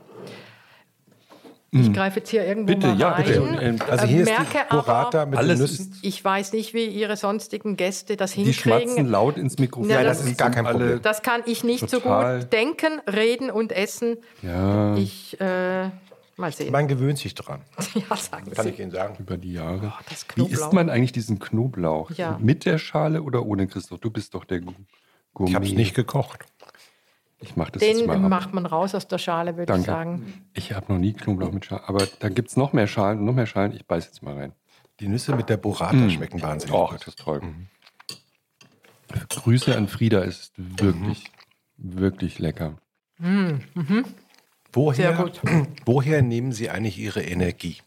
Weil Sie sitzen ja jetzt auch hier bei uns ähm, und wie Jochen es vorhin schon angedeutet hat, Sie strahlen einen ja an. Sie haben eine Lebensenergie. Die muss ja irgendwo herkommen. Wo kommt die her? Ja, für mich ist sie natürlich normal, wenn Sie das jetzt so sagen. Ich, mm, ich kenne das. ähm, Das ist ganz normal, ne? ich habe auch Phasen, wo ich definitiv zu Hause bin und niemand sehen will und auch nicht so viel reden möchte. Das heißt, dann sagen Sie Ihrem Mann und äh, Der macht dann mit, ja. Mhm. Also der findet das dann auch okay. Und ähm, so ein bisschen zurückgezogen, ja. Das, Diese Phasen brauche ich absolut. Und ich brauche auch lange Urlaube. Das ist ein Vorteil gewesen, den ich von Anfang an, ähm, ich konnte das von Anfang an gut äh, Urlaube machen und mich wirklich äh, Sie können leicht raus, abschalten. rausziehen, leicht abschalten, nicht unbedingt, aber ich brauche ein bisschen. Mittlerweile brauche ich doch schon eine gewisse Zeit dafür und dann geht's aber. Also Sie fahren Und- nicht nach Meran oder so. Das konnte ich von Anfang an gut. Ich habe Kolleginnen, die das gar nicht können und das ist dann echt ein Problem. Und daher bin ich ganz dankbar, dass ich eine, so eine, ein bisschen eine Rossnatur habe. Ähm, ein Finchker Rossnatur. Also äh, übersetzen Sie das mal für die norddeutschen Hörerinnen und Hörer. Ähm, das heißt, mich bringt äh, nicht so schnell was aus dem Gleichgewicht. Ich kann, ich merke sogar, wenn wir Auslandsdienstreisen machen und dann einen ganzen Tag wie letztes Jahr, Quatsch, dieses Jahr im Nordirak unterwegs waren, in un unsere Kolleginnen dort besucht haben, verschiedene Stationen hatten dass meine Kolleginnen dann manchmal, die ordentlich jünger sind, äh, um, um, um 18 Uhr sagen, jetzt brauchen wir mal eine Pause, wir müssen mal Mhm. abschalten und so. Und ich denke, ja, jetzt geht's doch erst richtig los. Ich übertreibe jetzt ein bisschen. Aber das war lange so, dass ich das Gefühl hatte, dass ich ähm, einfach viel Kraft habe und, äh, und Gott sei Dank mit der Gesundheit gesegnet bin, die das alles dann auch so mitmacht. Sie haben, wenn ich das richtig weiß, heute 81 Mitarbeiterinnen und Mitarbeiter. Ist das noch korrekt? Wir haben ausschließlich MitarbeiterInnen Innen, ja. in Köln, ja. 81, stimmt es? Ja, das äh, Also ungefähr. ungefähr, ja. aber wir haben ja auch viele Werkstudentinnen, die ähm, auch ganz wichtig sind äh, und äh, uns sehr unterstützen in der Arbeit. Aber insgesamt so in dem Dreh, ja. Mhm. Das heißt, es ist ja auch wirklich Management. Management, eine, es ist ein, eine Organisation, ein Verein. Mittelständisches Unternehmen, So. Mhm. Wie macht, führt man denn so ein mittelständisches Unternehmen gut? in dem man tolle Kolleginnen hat. Also äh, wir sind ein Dreiervorstand, ein hauptamtlicher Dreiervorstand. Und ich habe zwei tolle Kolleginnen, die sich um die gesamte Programmarbeit, strategische Arbeit, Finanzen, Personal und so weiter kümmern. Und das ist sehr viel Arbeit in so einem Betrieb und jeden Tag neue Herausforderungen, weil ähm, wir immer wieder an Fragestellungen kommen, die wir dann doch noch nie hatten. Man denkt immer, man wüsste schon alles, aber es gibt äh, dann doch immer wieder neue Hürden. Das muss alles bestanden werden und äh, strategisch gut überlegt werden. Dann haben wir ein hervorragendes Management-Team, also Bereichsleiterinnen für die verschiedenen Bereiche, sehr erfahrene Kolleginnen. Was sind die Bereiche? Also die Bereiche sind die Traumaarbeit, die Traumafacharbeit, dann natürlich die internationalen Programme, also wo wir ähm, die äh, Partnerinnen vor Ort äh, begleiten, unterstützen. Dann haben wir die Kommunikation und Advocacy-Arbeit. Also das ist ja der, für die Öffentlichkeit und für die Lobbyarbeit äh, war ja von Anfang an bei uns ein sehr wichtiger Teil. Das Fundraising auf jeden Fall. Ohne das können wir unsere Arbeit nicht tun. Und dann natürlich äh, der ganze Administrationsbereich, äh, der kann man sich vorstellen, für so eine Organisation ist es ja, gibt es da jeden Tag neue Herausforderungen. Sie haben ja eine Frage, die ich vorhin zweimal gestellt habe, zweimal sehr elegant umschifft. Ja, ähm, nämlich die Frage, wie das eigentlich für Sie war, als Sie plötzlich in die Öffentlichkeit gekommen sind. Als Sie plötzlich gemerkt haben, ich bin eine öffentliche Person. Gab es einen Moment, an dem Sie das plötzlich gemerkt haben und sagen, oh, was bedeutet das jetzt eigentlich? Sie haben in den ersten beiden Anläufen, die ich gemacht habe, haben Sie sehr elegant und auch richtigerweise, bin ich ganz sicher, auch von Ihren Kolleginnen gesprochen, mit denen Sie das alles zusammen gemacht haben. Und trotzdem passiert, ist es ja passiert. Und heute setzen Sie das ja auch bewusst ein für Ihre Organisation. Aber wie war dieser Moment oder diese Zeit, in der Sie das plötzlich festgestellt haben? Ähm, ich würde es vielleicht auch so nennen, die Zeit, wo ich gemerkt habe, dass ich Wirkung habe. Das war eine sehr interessante äh, Feststellung. Kennt ihr noch die Misfits? Selbstverständlich. Natürlich. Ähm, Die Misfits haben mir, ich wüsste jetzt nicht mehr den exakten Zeitpunkt, aber ich würde mal sagen, zweites Halbjahr 93 haben sie äh, in NRW eben von unserer Arbeit gehört und haben mich gefragt, ob ich nicht bei einem ihrer Auftritte kommen will, um darüber zu berichten, was wir vor Ort tun. das war sozusagen mein erster öffentlicher Auftritt. Und ich stehe da also. Also in einem Entertainment-Zusammenhang. Genau. Ja? Also und muss man ja sagen. Ich saß in der ersten Reihe und da waren schon einige Schenkelklopfer. Scherzchen von den Ja. beiden. Also mm, ich dachte zwischendurch schon, oh Gott, oh Gott, wie soll das hier passen? Und ich war 93 mit meinen Gedanken ja auch ganz woanders und nicht unbedingt in Nordrhein-Westfalen in irgendeiner Comedy-Halle. Ähm, und dann kam aber der Moment, wo sie mich dann auf die Bühne gebeten haben und ich habe angefangen zu erzählen. Und so nach fünf Minuten sehe ich, wie die ersten drei Reihen alle weinen. Okay. Okay, wow. Und ich denke, was ist denn hier los? Und dann wurde mir die Wirkung klar von dem, was ich sage und wie ich sage. Und ähm, ja, das äh, war für mich auch überraschend, weil ich vorher ja weder Interviews gegeben habe noch je größere Reden gehalten habe. Das heißt, sind Sie Ich- ein bisschen erschrocken in dem Moment, als Sie das gesehen haben? Oder haben Sie gemerkt, ah, ich kann Nee, ich Menschen war- erreichen? Ja, das habe ich, ich habe das gedacht, dass ich froh war, dass ich sie erreichen konnte, weil ich hatte ja eine Message. Ich wollte ja auch Zeuginnenschaft ablegen über das, was ich da erlebt und gesehen habe und, ähm, und aufrütteln und, und, und deutlich machen, dass wir gemeinsam nur äh, verändern können. Genau, und das gelang mir dann wohl ganz gut und das, ähm, das fand ich dann, dann, dann war mir auch klar, ich muss das einsetzen. Und ich denke nicht, dass ich ähm, das zu einem früheren Zeitpunkt mit einem anderen Thema so machen hätte können, sondern es war die Botschaft, die ich dann verbreiten musste. Und es war der Auftrag, den ich hatte und der hat mir dann diese Skills gegeben, sodass ich das entsprechend rüberbringen konnte. Sie sind ja äh, äh, so oft ausgezeichnet worden im, im Leben mit sehr vielen verschiedenen Preisen. Ähm, das Bundesverdienstkreuz haben Sie damals abgelehnt. Wie haben Sie die, von der Nachricht gehört, dass der damalige Bundespräsident Ihnen das Bundesverdienstkreuz überreichen möchte? Oh, das weiß ich nicht mehr so genau, ob da jetzt ein Anruf kam oder ein Fax, wie das damals noch der Fall war. Ähm, wahrscheinlich kam ein Anruf. Das Protokoll hat angerufen. Und dann äh, ist mir das übermittelt worden von einer Kollegin und dann war ich sofort entsetzt und dachte, von dieser Bundesregierung, die jetzt plant, bosnische geflüchtete Menschen zurückzuschicken in ihre immer noch zerstörte Heimat, ähm, das, von so einer Regierung möchte ich keine Auszeichnung haben. Jetzt ist der Bundespräsident ja nicht Teil der Bundesregierung. Sie hätten ja auch sagen können, Aber das Land ist ich, nutze, sozusagen. ich nutze die Bühne. Das war für mich dann sozusagen Regierung, Präsident, das Land, was dahinter stand.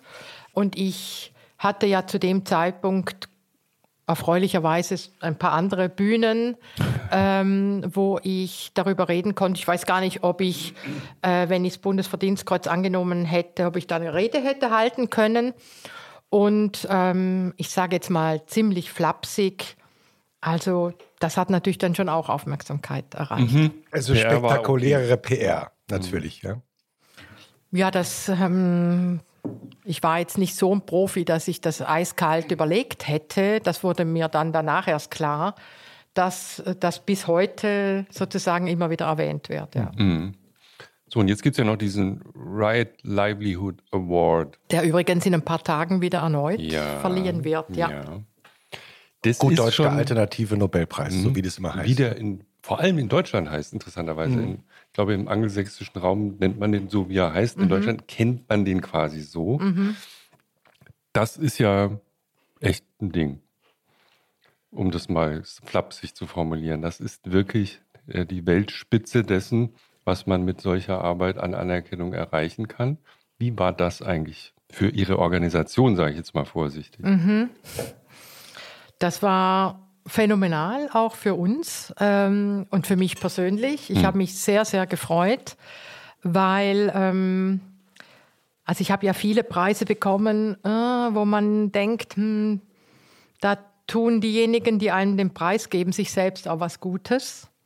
Und hier hatte ich einfach ein, ein starkes Gefühl. Es war eine klare politische Botschaft, äh, die äh, dieser Preis mit sich brachte, nämlich die Arbeit, äh, die sonst auch kaum beachtet wird, ähm, eine solche äh, eine solche Beachtung zu geben, einen solchen Wert zu geben, eine äh, tolle Anerkennung zu geben, das äh, war für uns politisch sehr wichtig. Ja.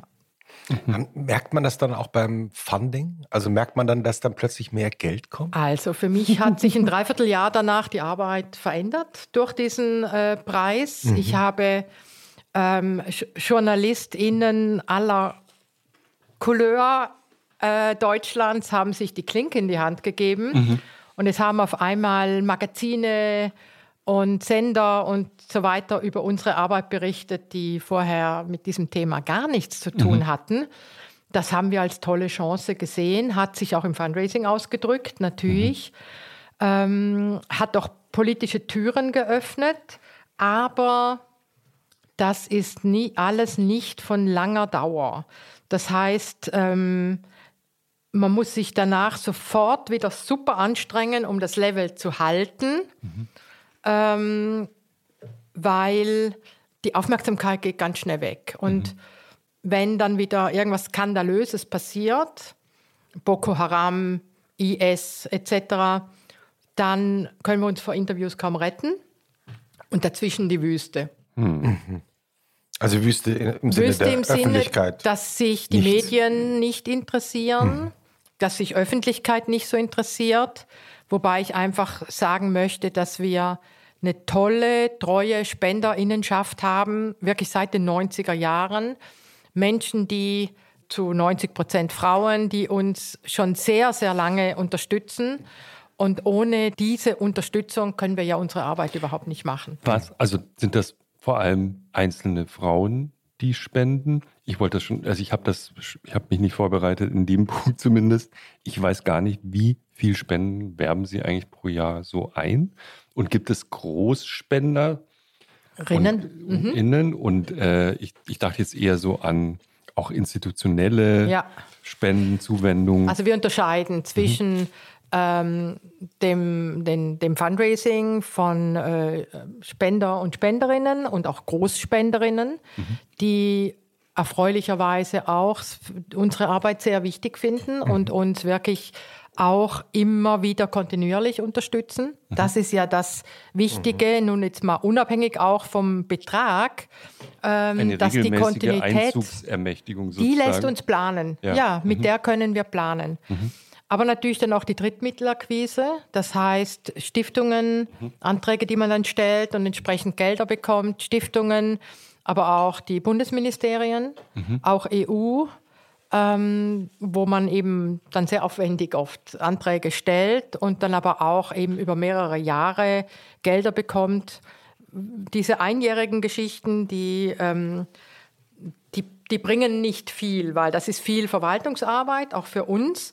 Und was wollen wir mit einem Projekt für ein Jahr machen? Mhm. Wir sagen ja mittlerweile, wir brauchen, wir müssen in einem Land für mindestens eine Generation arbeiten, für die Länge einer Generation das zeigt so ein Stück weit den Rahmen von, von der Zeitfrist, für die wir das Geld ja brauchen, um dort etwas aufzubauen und so zu gestalten, dass die Kolleginnen vor Ort das, das weiterführen können. Und, ähm, ich habe hab gelesen, 2019 waren es ungefähr 9 Millionen. Genau, jetzt Euro, haben ne? wir einen Haushalt von 12 Millionen mhm. Und wir versuchen in etwa 50-50, 60-40 das zu gestalten, sodass wir unsere Autonomie behalten können. Mhm. Also nicht nur von Bundesmitteln mhm. abhängig sind, weil da ähm, ist ja auch dann je nach politischem Wind äh, ist, ist, sind Schwierigkeiten möglich, aber eben auch nicht ein, wir machen kein Krisenhopping, mit dem wir dann ähm, entsprechend laut äh, Fundraising machen können. Das verbietet sich bei unserer Arbeit. So, so wollen wir auch gar nicht arbeiten, und, äh, versuch, und dadurch sind wir autonom, indem wir so ein Gleichgewicht zwischen äh, Spenderinnen und äh, öffentlichen Mitteln haben. Gibt es eigentlich so eine Art Markt für Spendenmittel? Das ist vielleicht eine zynische Frage. Ich weiß aber, dass es zynisch ist. Also äh, ich kenne zufällig jemanden, der eine Person, die im, im Akquirieren für eine NGO engagiert ist und man hat schon so den Eindruck, es gibt auch so ein Ringen um diese Spenden. Ja, also sozusagen, was ja irgendwie verrückt ist, als Laie denkt man, ja, das sind ja alles gute Sachen, das wird schon alles geregelt sein, aber es gibt tatsächlich ein professionelles Ringen um Spendenmittel auch. Ne? Sicherlich gibt es einen Markt in dem Sinn und Konkurrenz, gar mhm. keine Frage. Ähm, und in wirtschaftlich schwierigeren Zeiten ähm, macht sich das ja auch bemerkbar, dass die Leute nicht mehr so viel spenden können. Aber ähm, ich sage nochmal, wir sind da wirklich sehr glücklich, dass wir treue Menschen an unserer mhm. Seite mhm. haben, die die Möglichkeit haben, die mhm. muss jemand ja auch haben, äh, eine Organisation über Jahre, Jahrzehnte unterstützen zu können. Aber ich sage es nochmal, das macht unsere Arbeit planbar und ohne diese Spenden könnten wir unsere Arbeit nicht tun. Mhm. Mhm. Wie äh, macht man eigentlich so Lobbyarbeit in der Politik? Wie geht denn das eigentlich? Ich frage mich, also über Öffentlichkeit kann ich mir das mal gut vorstellen. Aber wie machen Sie das? Also machen Sie dann Termine in Berlin oder in Brüssel oder? Also Lobbyarbeit sagt ja genau das aus, dass man in die Lobby geht. Und dafür macht man keine große Öffentlichkeitsarbeit, sondern das sind ja auch oft ähm, ganz ruhige Termine, die nicht an die große Glocke gehängt mhm. werden. Wir haben ja mittlerweile auch eine Kollegin, die unsere Lobbyreferentin hier in Berlin ist und die nimmt Termine wahr. Die mhm. geht wenn es im Bundestag entsprechende Anhörungen gibt, äh, ist sie entweder selbst Rednerin oder geht hin, mhm. weil es unsere Themen betrifft, vernetzt sich, kennt viele aus der Zivilgesellschaft, kennt viele auch aus der Politik. Und ähm, das ist, haben wir, haben wir irgendwann als Vorteil natürlich erkannt, dass aus Köln ähm, ist auch äh, sehr ressourcenintensiv war, immer anzureisen. Aber vor allem die wichtigen Dinge passieren ja dann manchmal nach der Anhörung, wo man noch miteinander einen Kaffee trinken geht. Da finden wichtige Gespräche statt. Und das, ähm, ja, das äh, ist etwas, was man unbedingt wahrnehmen muss, um immer wieder seine Themen platzieren mhm. zu können. Mhm. Ich finde, es gibt ja eine, eine Dokumentation, also es gibt einen Dokumentarfilm über sie. Und da gibt es eine Szene, die ich nicht vergessen habe. Da sind, glaube ich, jetzt Gott, oh Gott, das ist schon ein bisschen her, dass ich den geguckt habe. Ein, ein Bäuerinnenverband in Südtirol, von dem Sie sprechen, soweit ich mich erinnere. Und dann laden Sie die äh, oder Sie berichten dann äh, sehr beeindruckt, wie Sie äh, die Bäuerinnen, Vertreterinnen eingeladen haben, doch ihre Arbeit mal anzugucken. Und danach bekommen Sie großen Support. Und was Sie immer wieder erzählen, auch die Misfits und alles, was ich so berichten. Es gibt offensichtlich so eine grundfeministische Übereinkunft. Ich würde nicht, Bewegung ist das ja nicht aus allen möglichen gesellschaftlichen Schichten, wo sich Frauen organisieren, die sie so als extrem wichtig empfinden. Deshalb, äh, ich kann es nicht besser beschreiben, aber diese ganze Geschichte ihrer Organisation ist ja eine von hauptsächlich Frauen aus den unterschiedlichsten Lebensbereichen, die sich dafür begeistern. So als würden Sie zum ersten Mal mit sowas in Kontakt kommen? Also bei den Bäuerinnen dachte ich das eben, die total begeistert wirken und Sie bestimmt immer noch unterstützen. Ich würde nicht sagen, dass die das erste Mal damit in Berührung kommen, denn Frauen wissen, was sexualisierte Gewalt das heißt. das habe ich nicht gemeint, aber mit, mit Personen wie Ihnen, die ja. dann sagen, hier, ich, wir machen wirklich konkret was. Ja, ne? es gibt ja auch kaum Organisationen, die sich wirklich zu 100 Prozent auf einer feministischen Linie mhm. diesem Thema in der Art und Weise verschrieben haben, wie wir mhm. das machen. Und dann kann das auch sehr entlastend sein, wenn man dann an solche Menschen, Frauen, an so eine Organisation gerät, die vielleicht das eigene schmerzhafte Thema in dieser Weise behandelt, dass wir eben nicht karitativ tätig sind, sondern mhm. dass wir emanzipatorisch unterwegs sind und sagen, wir unterstützen Frauen in einer Art und Weise, dass sie ihr Leben und ihre Perspektiven wieder selber in die Hand nehmen können. Wir wollen gesellschaftlich etwas verändern, dass wir eben eine geschlechtergerechtere, inklusivere äh, Welt bauen gemeinsam. Und ähm, das ist dann sicherlich für viele eine gute Möglichkeit, hier mitzutun mhm. und tatsächlich aus völlig verschiedenen Kontexten hier mitzutun weil sich dieser Spirit auch gut überträgt, weil mhm. eben, was ich gerade eben gesagt habe, die meisten Frauen wissen um sexualisierte Gewalt. Entweder weil sie sie selber erlebt haben, weil sie mhm. von ihrer Mutter, ihrer Tante oder ihrer Schwester, ihrer Cousine die Geschichten gehört haben. Und sie wissen auch um die Hilflosigkeit, die Ohnmacht und das verdammte Schweigen in dem Zusammenhang. Und um dieses Schweigen endlich aufzubrechen, muss man sich in Bewegung setzen. Und das ist für viele dann eben eine hm. solche Möglichkeit. Ich habe eine Frage von ich, des Klosters ausnahmsweise, die ich äh, mir gemerkt habe von Hanna Schraven, die für uns äh, die Vorbereitung macht.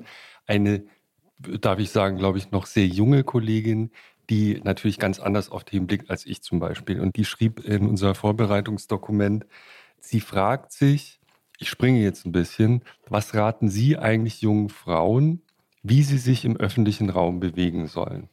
Ihre Erfahrung sei, oder ihre Sorge sei, wenn das alles so ist, wie sie das beschreiben. Und ich glaube, ähm, das ver verstehen wir alle und das kann sie insbesondere gut nachvollziehen. Wenn wir uns dem aber beugen, ich paraphrasiere jetzt, was ist das eigentlich dann für eine Art von öffentlichem Leben, das zum Beispiel junge Frauen ähm, haben, wenn sie ständig Rücksicht auf diese ganzen Dinge nehmen? Ne? Also Sie beschreiben ja auch, es gibt ja in Deutschland genauso ähm, sexuelle Übergriffe und Missbrauch und Gleichzeitig möchte man sich ja als, als Person auch entfalten in so einer Öffentlichkeit. Was, was raten Sie diesen Frauen? Um gleich auf Ihre Frage zu antworten, sage ich mal zuerst, die Vision von uns ist natürlich eine Welt, wo Frauen nicht mehr darüber nachdenken hm. müssen, wie sie sich verhalten müssen, sondern wo Männer einfach keine Übergriffe mehr machen. Mhm. Das ist natürlich das, was unser Ziel ist. Mhm. Und es ist für junge Frauen auch sehr schwierig, in diesen Zeiten mit den sozialen Medien ja nochmal umso mehr, mhm. ähm, dass äh, für die eigene Entfaltung tatsächlich werden sich junge Frauen fünfmal bestimmte Dinge überlegen, ob sie das posten können, ob sie mhm. sich so zeigen können etc., weil es sofort ähm, ausgebeutet, ausgenutzt wird. Ähm, also in der Tat würde ich jungen Frauen auf jeden Fall raten, sich gut zu informieren. Was bedeutet, äh, was bedeutet es, sich in sozialen Medien entsprechend darzustellen oder auch hm, dort zu kommunizieren und zu wissen, um was es geht? Ähm, wo, wo ist die Grenze? Wo, ab wo muss man vorsichtiger sein? Und sich aber Kreise zu organisieren, Freundeskreise zu organisieren, wo dieses Entfalten einfacher möglich ist. Hm. Also ähm, ich glaube, das ist ein wesentlicher Punkt, dass ich mir eine Umgebung suche, wo ich frech sein kann, wo ich vielleicht nicht ständig auf alles aufpassen muss, sondern wo mhm. ich weiß, da ist eine gewisse Sicherheit da, dass man meine Grenzen respektiert. In der freien Wildbahn draußen ist das definitiv nicht mehr der Fall. Ja, das heißt, Freiheit gibt es nicht für Frauen schon gar nicht. Wie definieren wir Freiheit, ist jetzt die Frage. Sich und keine wenn Gedanken sie, darüber zu ja, machen. das möchte ich auch von Männern, dass hm. sie diese Freiheit nicht mehr haben, dass sie sich keine Gedanken machen müssen. Also ich möchte auch von Männern und jungen Männern, dass sie sich Gedanken machen und reflektieren über das, wie sie sich verhalten, was sie tun das Simpelste ist immer das Beispiel, wenn man auf der Straße im Dunkeln geht äh, und man muss wissen, wenn man dann hinter einer Frau herläuft, vielleicht noch äh, mit klappernden Schuhen, dass das äh, einen Angstzustand bei einer Frau auslösen kann und dass man darüber nachdenken sollte, ob man nicht die Straßenseite wechselt etc. etc.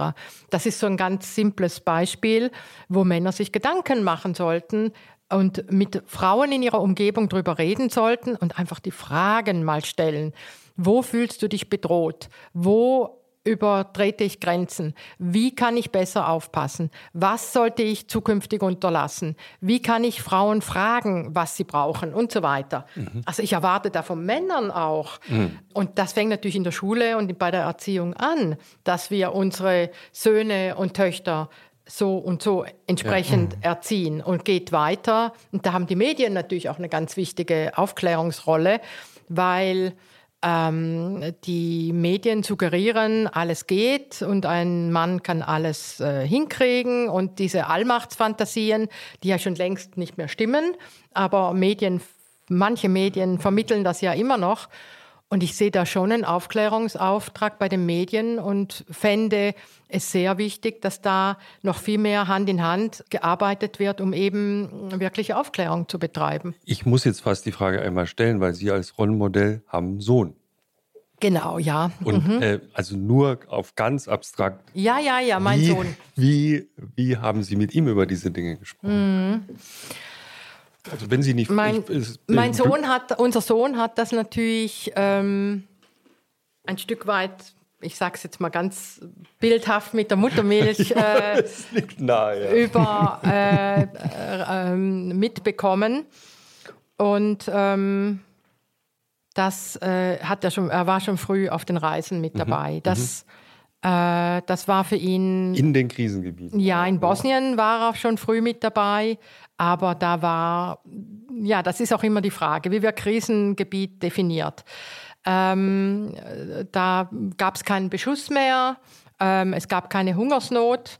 Ähm, in, in, zu dem Zeitpunkt 97, 98, mhm. wo wir ihn mitgenommen haben, ähm, das sieht, von hier aus ist das alles oft schwer vorstellbar, dass es da auch einen relativ normalen Alltag mhm. gibt, aber mit all den Problemen natürlich, die ein Nachkriegskontext mhm. zu bieten hat aber von dem hat er nicht viel mitgekriegt. Im Gegenteil, er wurde geherzt und geliebt von den bosnischen Kolleginnen und ähm, da mussten wir eher hinterher sein, ihn da so ein bisschen ähm, immer wieder zu, rauszuholen aus den Kuss, Kussfeldern.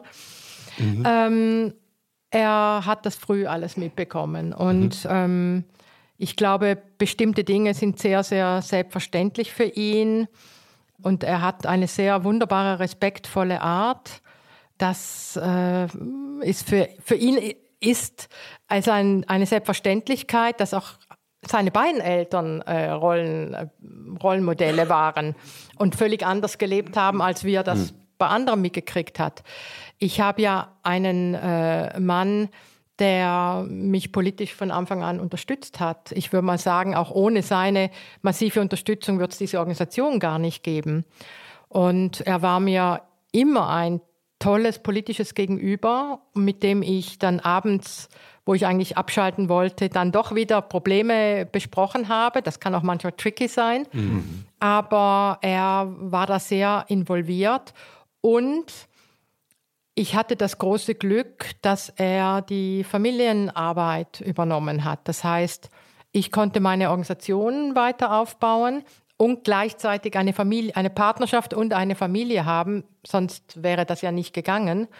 Und er hat dann äh, im WDR aufgehört und ähm, hat das Management zu Hause übernommen. Und ähm, ja, er war bei den, äh, bei den Stunden in der Schule, wo es äh, die Gespräche gab. Ähm, er war dabei, wenn äh, St. Martins Umzug mhm, war. Mhm, er war dabei, wenn es Schulprobleme gab und so weiter. Also das heißt, ähm, das äh, zeigt auch unser Modell, wie, wie gut das ähm, umgekehrt auch laufen kann und dass es überhaupt keine Frage des Geschlechts ist ob ich kraftvoll etwas aufbauen kann oder ob ich ähm, ein Kind erziehe. Mhm. Und äh, das äh, war für mich natürlich ein großes Glück, weil ich so ganzheitlich alles haben konnte. Natürlich hat er manchmal gesagt, er wäre alleinerziehend. Also diese Phasen gab es. Mhm. Also es gab auch mal eine kritische Bemerkung. Äh, natürlich gab es die. Spöttelnde Bemerkung, ja. Die, äh, hinter der sehr viel steht wahrscheinlich. Ja, die. natürlich, wir haben Idyll auch unsere bewundert. heftigen Zeiten gehabt, dass diese Arbeit ähm, braucht ja auch ein großes Kraftreservoir mhm. und ähm, dann war es für mich auch ein Lernprozess, nicht zu glauben, ich kann mich einfach zu Hause, äh, kann ich das Handy andocken und aufladen, da war er auch immer wieder gar nicht bereit dazu. Mhm. Und da habe ich dann schon auch gelernt, dass letztendlich ich für mich sorgen muss, dass ich diese Arbeit langfristig machen kann. Und wenn ich ihm eine gleichwertige Partnerin sein will, dann muss ich auch immer wieder Phasen haben, wo ich zur Verfügung stehe, wo ich präsent bin. Das war ja das, was ich bei meinem Vater so schwierig fand, dass er einfach abwesend war. Hm. Ich wollte es gerade sagen, Sie haben praktisch im Grunde genommen die Erfahrung Ihres Vaters nachempfinden können, ohne selber dann so zu handeln. Also sozusagen, Sie, Sie, wenn Sie dann auf, auf vielen Auslandsreisen sind und geht ja gar nicht wahrscheinlich anders. Ja, äh, dieses Es geht eigentlich gar nicht anders ist immer wieder problematisiert worden natürlich. Klar.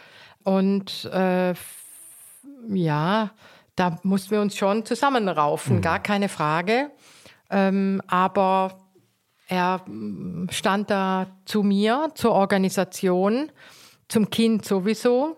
Und ich denke, dass wir da emanzipatorisch schon was Tolles mhm. gemeinsam auch auf die Beine gestellt haben, was tatsächlich ein, ein kraftvolles, mhm. schönes Rollenmodell war. Aber er war mir Gott sei Dank manchmal das Kritischste gegenüber, weil er ja auch von Öffentlichkeitsarbeit was versteht, habe ich da immer auch seine, mhm.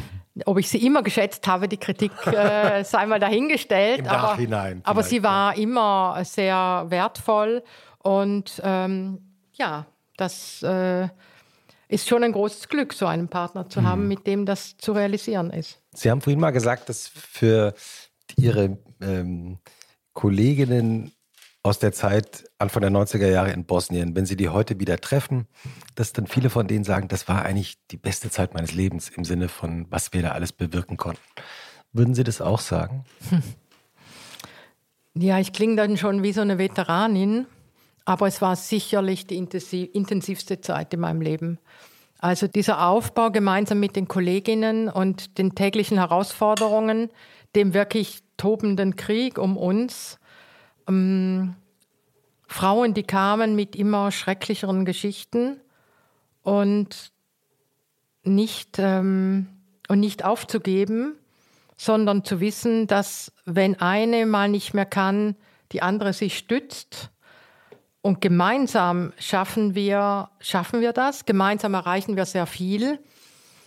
Ähm, das war schon ein ungemein starkes und kraftvolles Gefühl, ja. Mhm. Und ist es bis heute. Und ich kann bestimmte Szenen auch noch heraufholen. Ich habe ja ein bisschen vorher was erzählt.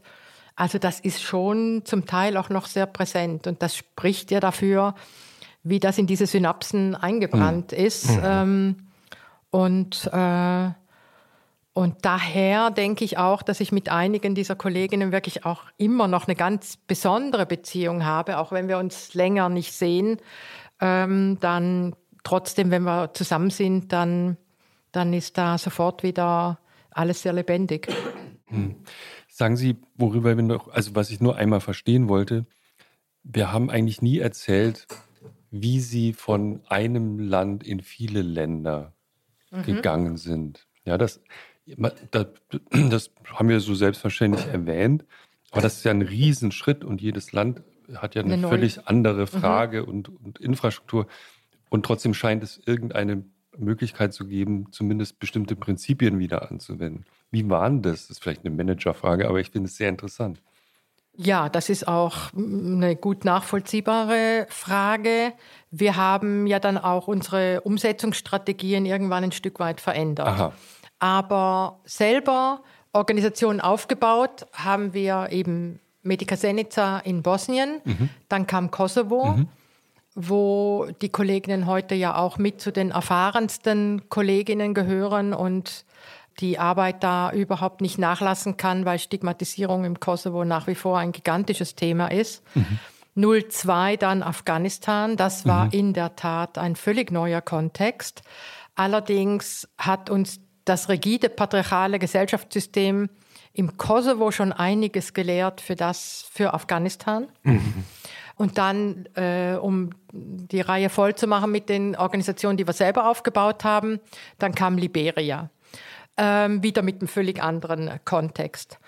Das, wir haben aber immer mit dem Prinzip gehandelt, mit Kolleginnen vor Ort die Projekte aufzubauen. Also wir sind jetzt nicht zu 20 aus Köln gekommen, sondern ähm, wir haben äh, einen Start gemacht und der war überall ein bisschen anders, aber überall auf jeden Fall früh schon mit äh, den Kolleginnen vor Ort und da war natürlich auch immer viel Learning by Doing, mhm. äh, weil wir in diesen Ländern ja nicht Fachfrauen für Traumaarbeit zu sexualisierter Gewalt gefunden haben. Die hätte man weltweit nicht wirklich gefunden. Mhm. Ähm, so dass wir zum Beispiel im Kosovo dann ein dreijähriges Ausbildungsprogramm gemacht haben, parallel zur Arbeit im Zentrum mit einem eigenen Berufsbezeichnung, psychosoziale Beraterin für traumatisierte Frauen in Nachkriegsgebieten und haben eine sehr dezidierte Ausbildung gemacht, übrigens auch mit bosnischen Therapeutinnen, die regelmäßig. Sie haben die konzipiert? Wir haben die konzipiert, genau, weil dieses Berufsbild gab es ja so hm. nicht. Zusammen mit bosnischen Therapeutinnen, die ja die schon erfahreneren waren und die sehr authentisch waren, weil sie wussten ja ganz genau, was bedeutet Projektaufbau zu Kriegszeiten. Mhm. Das war ihnen ja völlig klar, was das an eigener Kraftanstrengung, vielleicht auch an eigener Traumatisierung bedeutet. Daher waren sie sehr wertvolle Trainerinnen für, für die neuen Kolleginnen im Kosovo. Ja, Afghanistan. Afghanistan fällt mir immer wieder schwer, drüber zu reden, mhm. weil das ist die bitterste Pille mhm. unserer gesamten Zeit. Mhm. Warum? Weil der August 21 wirklich alles zerstört hat. Also in der einer, in einer Sekunde. Ja, der, äh, die Okkupation äh, des Landes durch die Taliban bedeutete ja für unsere 90 afghanischen Kolleginnen, dass sie raus müssen. Sie haben ja wirklich avantgardistische Arbeit vor Ort gemacht. Sie haben öf laute Öffentlichkeitsarbeit gemacht, Radio, Fernsehen, solarbetriebene Geräte draußen in der Provinz. Viele haben ihre Sendungen gehört, wo sie eben darüber geredet haben, dass Zwangsverheiratung, Frühverheiratung, Kinderverheiratung ein Verbrechen ist, was eben in Afghanistan mittlerweile auch bestraft werden kann, weil ja so ein Gesetz installiert wurde. Also ist sehr viel erreicht worden, auch auf der juristischen Ebene. Und ähm, immer wieder auch im Fernsehen gesprochen. Dann die juristischen Kolleginnen haben ja dafür gesorgt, dass Ehemänner hinter Gitter kamen, die ihre Frauen über Jahre hinweg halb tot geschlagen haben. Ähm, sie haben juristisches Personal trainiert in ihrer eigenen Gesetzgebung, die die Richter draußen in der Provinz überhaupt nicht kannten. Sie haben also wirklich ähm, auf vielen verschiedenen Ebenen ähm, gearbeitet. Sie haben auch Taliban-Anführer hinter Gitter gebracht, die äh, schwere sexualisierte Gewalt verursacht haben. Also sie waren sehr bekannt und daher war uns völlig klar an diesem Augusttag 21, dass die Kolleginnen raus müssen. Und wir weil haben, sie in Lebensgefahr waren.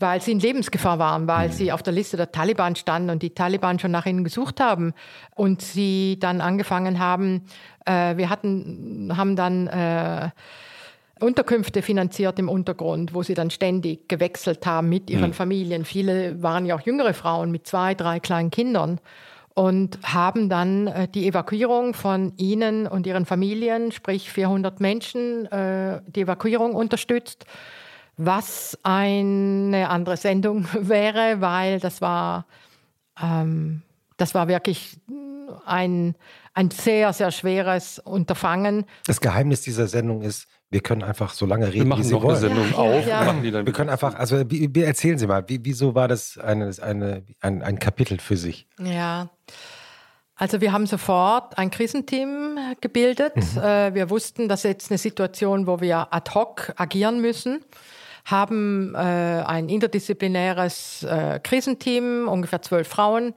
gebildet, die, und wir haben wirklich die ersten drei Monate Tag und Nacht äh, gearbeitet, haben ähm, es war ja Pandemie, haben vielfach von zu Hause gearbeitet, ähm, haben, äh, haben Gruppen äh, gebildet äh, über soziale Medien mit den Kolleginnen vor Ort, waren mit allen in Verbindung mhm. über diese Gruppen, haben beraten, wie wir sie unterstützen können in ihrer Evakuierung, haben natürlich sofort mit äh, den deutschen Behörden kommuniziert und das lief sehr, sehr schwierig.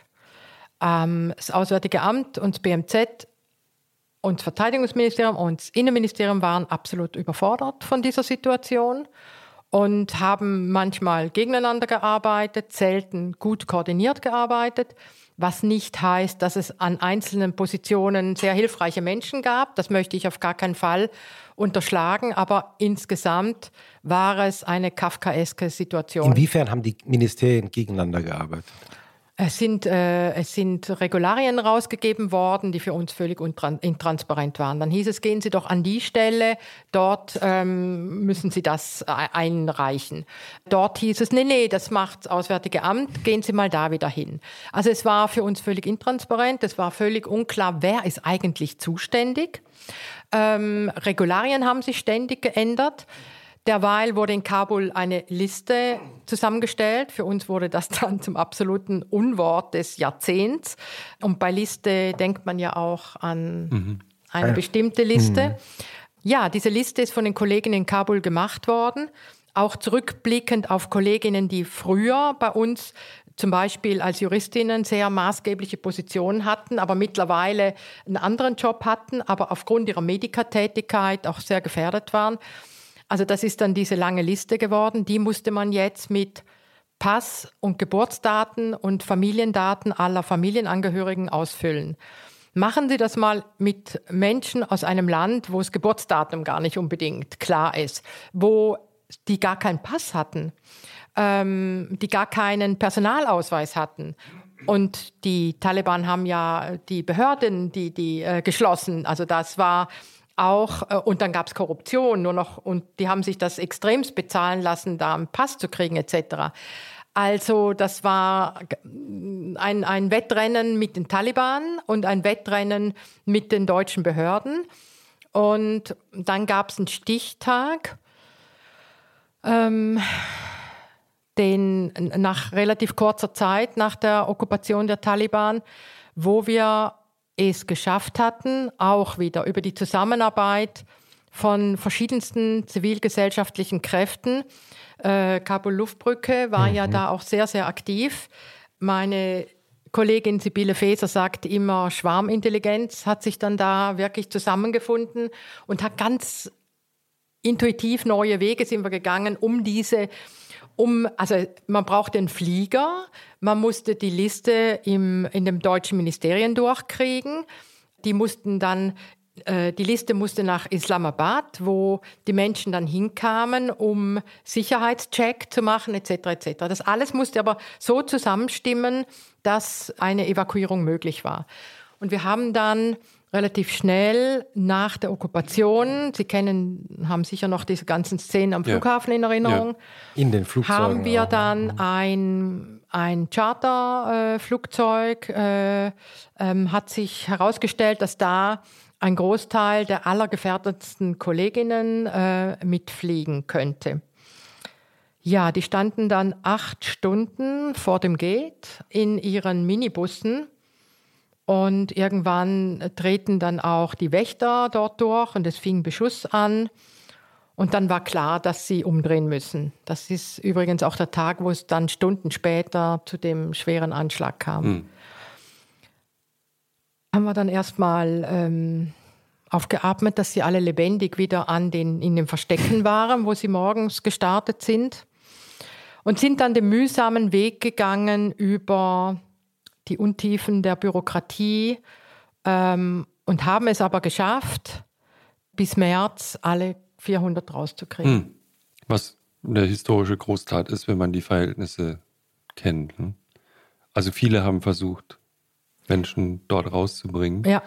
Das ist wirklich eine historische Meisterleistung. Ich glaube auch, dass wir die einzige Organisation waren, die so eine große Zahl so rausbekommen hat, aber es hm. war ähm, unbeschreiblich und ähm, Darf ich einmal fragen, wie genau haben Sie das, was, was war Ihr Ansatz, warum haben Sie das geschafft, was die anderen alle nicht geschafft haben? Tja, hartnäckig. Die Kreativität der Gruppe. Hartnäckig und Schwarmintelligenz, äh, das hatten die anderen auch. Ja.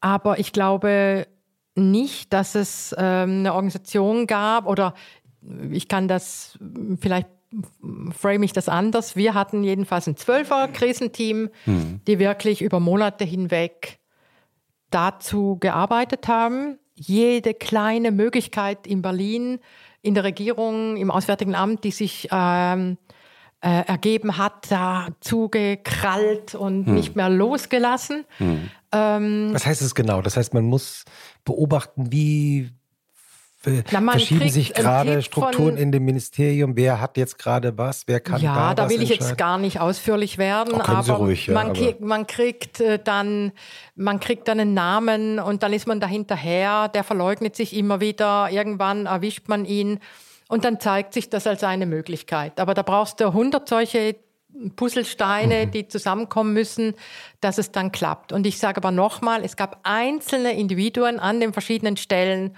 die dann sehr hilfreich waren. Ohne das wäre es natürlich nicht gegangen. Was ist aus den 400 Leuten geworden?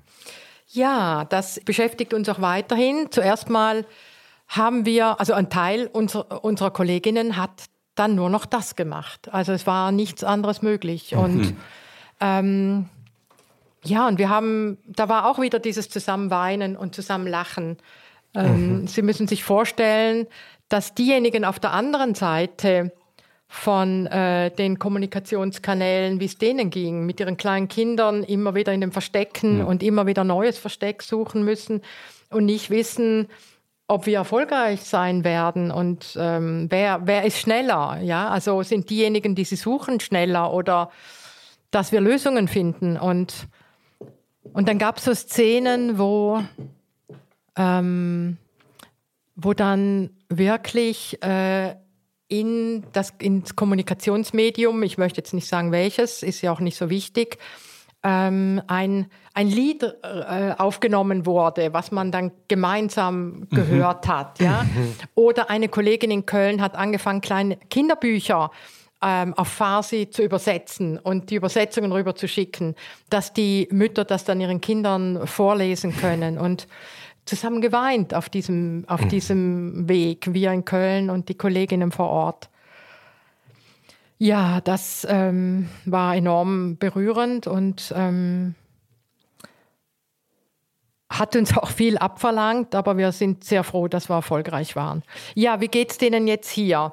Also ein Teil der Kolleginnen ähm, hat die Möglichkeit bekommen, an der Uni Frankfurt eine Ausbildung, eine Nachqualifizierung zu machen im äh, Mediationsbereich, in der psychosozialen Arbeit und ähm, zusammen mit Deutschkursen. Das hieß aber erstmal auch überhaupt, ähm, also nach der Evakuierung kam das Welcome. Also wir haben dann eine Welcome-Gruppe gemacht, die ja hier die Aufnahme organisieren musste. Natürlich. Ähm, wer keine Unterstützung hatte, der war ja ziemlich verloren äh, in den Auffanglagern und ähm, vom Bankkonto über eine Arbeit zu finden, eine Wohnung zu finden, brauchte es natürlich viel Unterstützung. Da sie nach einem bestimmten Paragraph äh, alle kommen konnten, Paragraph 22, der nicht Asylsuchende ist, sondern äh, ein spezieller Status, wo man auch relativ schnell eben eine Wohnung und Arbeit sich suchen kann, das war natürlich ein super Vorteil. Und, ähm, und die meisten äh, haben jetzt schon eine Wohnung, jetzt nach äh, über zwei Jahren machen eine Fortbildung, die Kinder gehen in die Schule und eben ganz toll ist das äh, an der Uni Frankfurt, dass sie da Perspektiven haben. Und einige der äh, psychosozialen und Psycho Kolleginnen und Psychologinnen und der Juristinnen, die machen äh, jetzt mit uns in Kooperation Online-Beratung nach Afghanistan. Und, äh, oder auch für Frauen in der Diaspora. Sie müssen sich vorstellen, wie, wie traumatisierend diese ganze Zeit war. Und man wusste ja nicht, ob man es wirklich schafft. Und, und wir haben auch noch Kolleginnen, die in Islamabad stecken geblieben sind und was, was unglaublich ist, wo, wo es sehr schwer ist, sie zu unterstützen. Zumal ja Pakistan gerade angefangen hat, äh, äh, ganz afghanische. Flüchtlinge äh, aus den Häusern Ja, ja, zu holen ja. und äh, abzuschieben. Also es ist sehr desolat und da haben wir uns von der Bundesregierung auch viel mehr versprochen und zügiger. Und das alles zieht sich und zieht sich. Wir sind extrem deprimiert darüber. Gleichzeitig sind wir froh über die, die hier sind. Und ähm, ich habe, äh, wir haben immer wieder Treffen und dann höre ich, wie die schon Deutsch sprechen und äh, mutig ins Leben schauen und dann halt immer natürlich wieder extrem runtergezogen werden, wenn sie mit zu Hause kommuniziert haben. Das ist sehr schwer, diese Doppelrealitäten auszuhalten. Ist das die Art, wie Sie heute noch in Afghanistan aktiv sind, dass Sie sozusagen ähm, Ferngespräche führen, äh, auf welchem Medium auch immer? Wir unterstützen vier Organisationen vor Ort, die auch ein Stück weit undercover arbeiten und die dort aber direkte Unterstützungsarbeit Mhm. machen. Ähm, und sehr mutig und gefährlich weiterhin Extrem diese gefährlich. Arbeit tun. Und dann eben auch diese Online-Plattform, wo wir Mhm. diese direkten Unterstützungen anbieten. Das war ja so ein, ein, ein wirklich entscheidender Moment, nicht der erste in der Weltgeschichte. Es gab viele Vergleiche mit Vietnam, erinnere ich mich zum Beispiel, wo was die Bilder sich ja ge geglichen haben. Die letzte Maschine hebt ab, die Menschen klammern sich an das Flugzeug. Also wenn man das auf einer sehr überhöhten Metaebene betrachtet, prallten da ja Weltanschauungen aufeinander in solchen Momenten. ne? Also der Westen mit einem bestimmten Versprechen, der aber dann im entscheidenden Moment, so war die Wahrnehmung, sich zurückgezogen hat, die Verantwortung wieder abgegeben hat, die, die ja aber also sozusagen erstmal eingefordert hat, werdet, werdet westlich, ähm, vertretet diese Werte, Arbeitet für uns. ne? äh, ja, arbeitet für uns. Ja. Und als es dann ernst wurde, war das plötzlich alles sehr schwierig. Ne? Es war auch sehr schwierig, das ist klar. Aber es gab auch sehr viel ähm, plötzlich Bürokratie, die es vorher nicht gegeben hatte. Ne? Den Eindruck hatte man schon. Und ähm, wie, wie blicken Sie auf so eine Welt, in der der Westen äh, sich so verhält? Das ist ja ein Beispiel, das wirkt ja fort. Ähm, bei, in der nächsten ähnlichen Situation wird man sich fragen, was für ein verlässlicher Partner ist das eigentlich, mit dem ich hier spreche? Wir brauchen auch nur nach Mali und andere Länder zu Mhm. gucken. Ähm, ich habe ja vorher schon gesagt, dass die völlig verfehlte US-Politik ähm, einen wahnsinnigen Schlamassel äh, und Desaster angerichtet hat in Afghanistan, Irak und Syrien durch ihre falsche Politik. Und da haben die, äh, ich sag mal, die Verbündeten oft mitgemacht. Und gerade Afghanistan ist ein Land, wo Deutschland zu Beginn, nachdem die Taliban weg waren und äh, die Intervention begann, wo Deutschland ein sehr, sehr hohes Standing hatte. Also das äh, habe ich immer wieder mitbekommen, dass man einfach aus den Jahrzehnten vorher, wo Deutschland ja auch ähm, die deutsche Wirtschaft Fabriken vor Ort gebaut hat etc., ein wirklich verlässlicher Partner. Das hat sich dann aber sehr, sehr geändert. Und je mehr... Erst, erst, erst gab es doch noch den Verteidigungsminister, der gesagt hat, die Freiheit wird am Hindukusch verteidigt. Ja, und auch da wiederum sind Frauen instrument, die, die, das Geschick und die Frauenrechte instrumentalisiert worden. Der damalige Präsident Bush und seine Frau haben ja immer wieder davon geredet, dass sie die Intervention äh, nur machen würden, auch um die Frauen von den Taliban zu befreien. Da wussten wir ja alle relativ klar, dass das eine Lüge und Instrumentalisierung ist. Und ähm, durch die ganzen militärischen Aktionen, Enduring Freedom und wie das, wie das auch alles hieß, damals ging es ja vor allem um Terroristenjagd.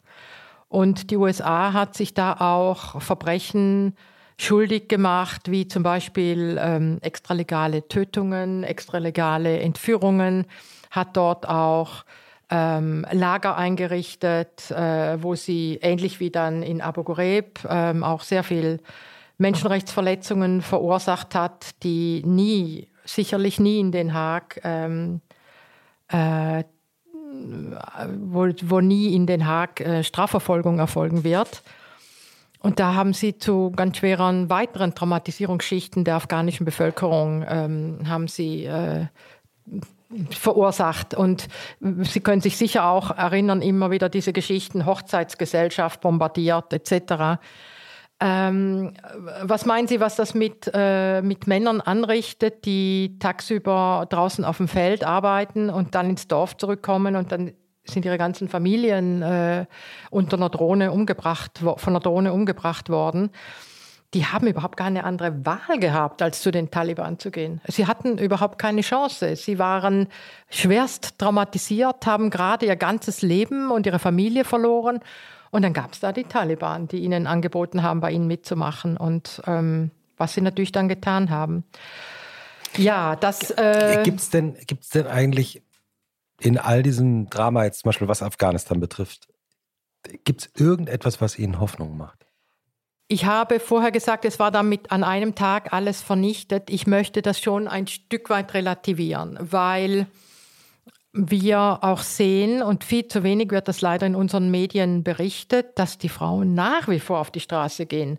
Die machen nicht jetzt eine große Demo durch Kabul, aber die haben ganz neue Methoden entwickelt und ähm, treten in kleinen Grüppchen auf, wo sie sich dann schnell wieder zurückziehen können. Mhm.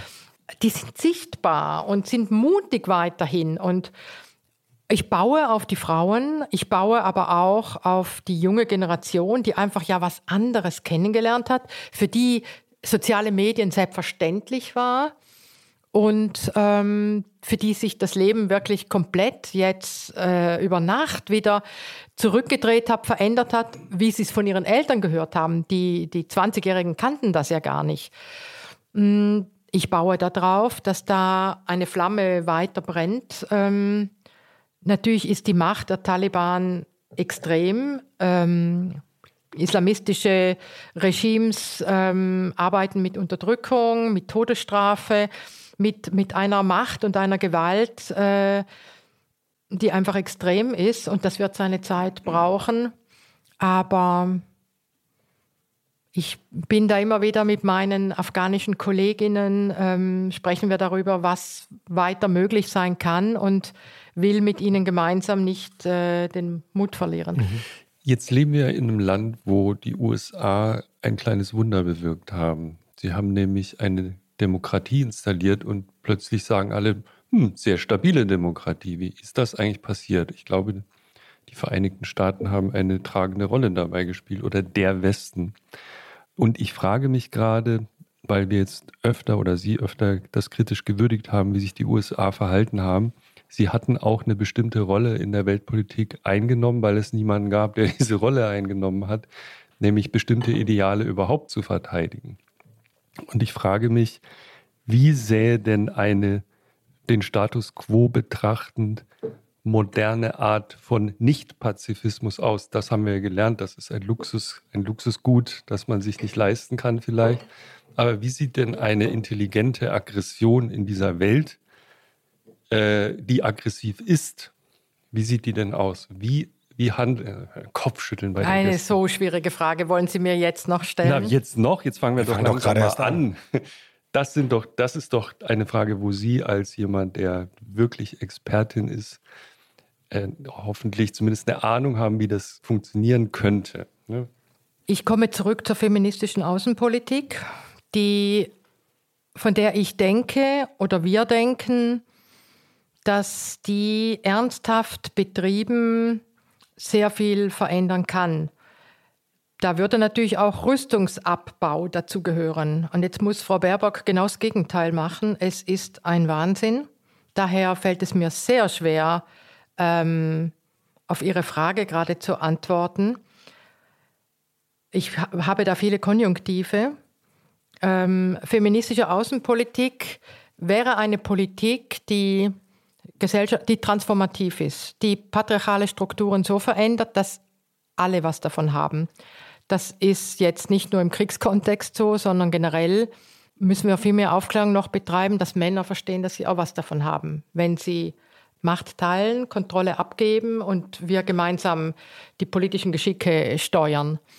Ähm, also transformative Politik. Es ist intersektionale Politik. Das heißt, sämtliche marginalisierten Gruppen und die diskriminiert sind, werden inkludiert und haben Möglichkeiten mitzugestalten.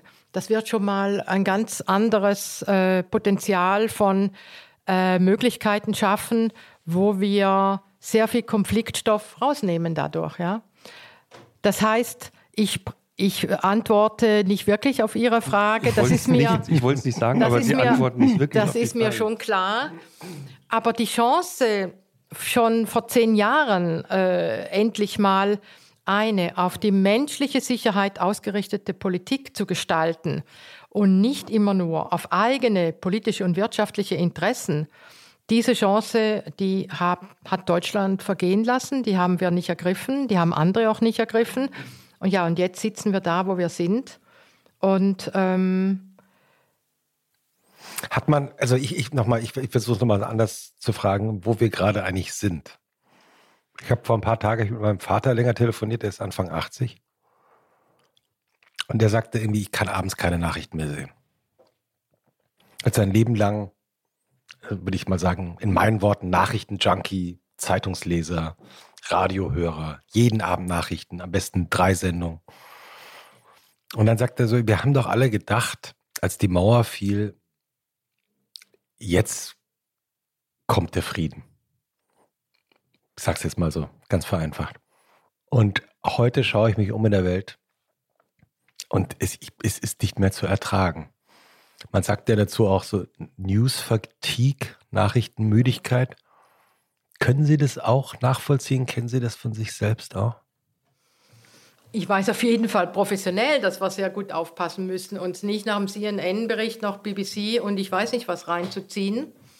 Speziell nicht, ähm, oder speziell ist das verführer, verführerisch, einen Bericht nach dem anderen sich reinzuziehen in solchen extremen Zeiten wie, ähm, wie Ukraine-Krieg oder jetzt, äh, was sich äh, im Nahost abspielt.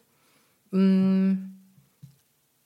Wir wenn Sie mich da auf Achtsamkeit ansprechen, mhm. das müssen wir sehr, äh, sehr genau ähm, verstehen, dass uns das, ähm, dass wenn wir uns überschwemmen lassen von, diesen, von dieser Berichterstattung, ähm, dass uns dann die Kräfte verloren gehen.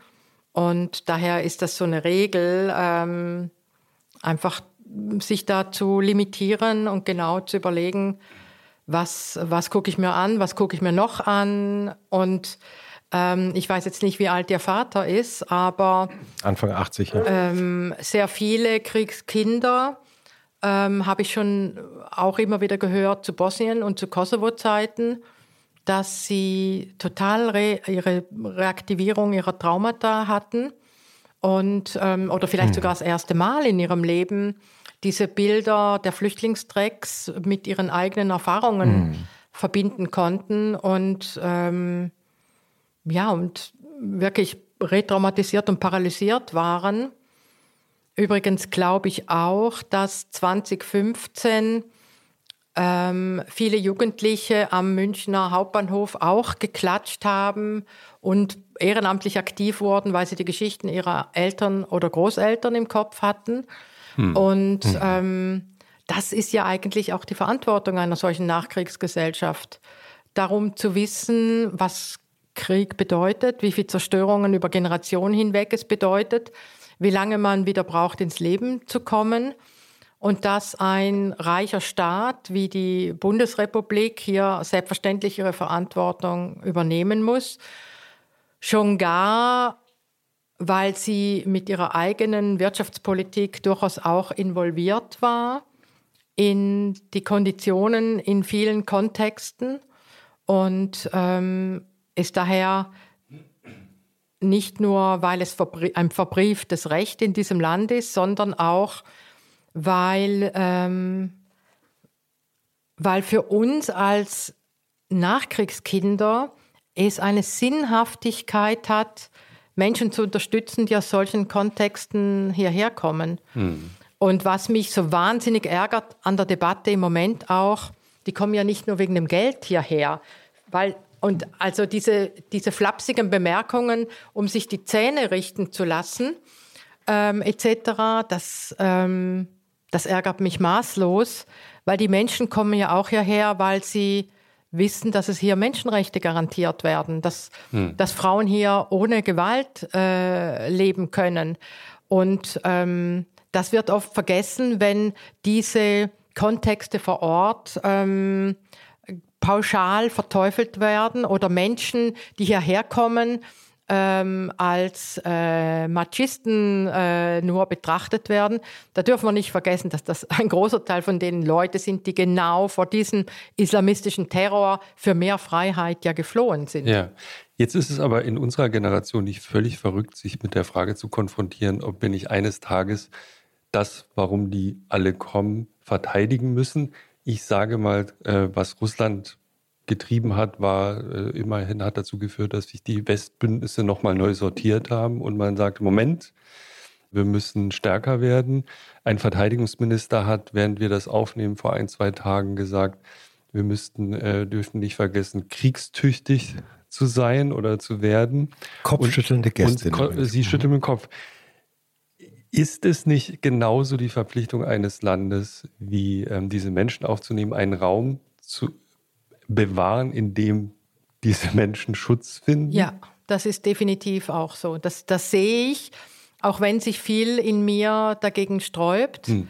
weil ich denke, dass die ganze Rüstungsproduktion auch aus Deutschland äh, in die Welt hinaus sehr viel äh, angerichtet hat und wir immer dagegen auch äh, gekämpft haben, indem wir aufgezeigt haben, dass das mit ein konfliktverschärfender Grund war. Mhm. Ähm, wir wollen ja Fluchtursachen bekämpfen. Wo ist das wirklich gemacht worden? Also indem Rüstung exportiert wird, ganz bestimmt nicht.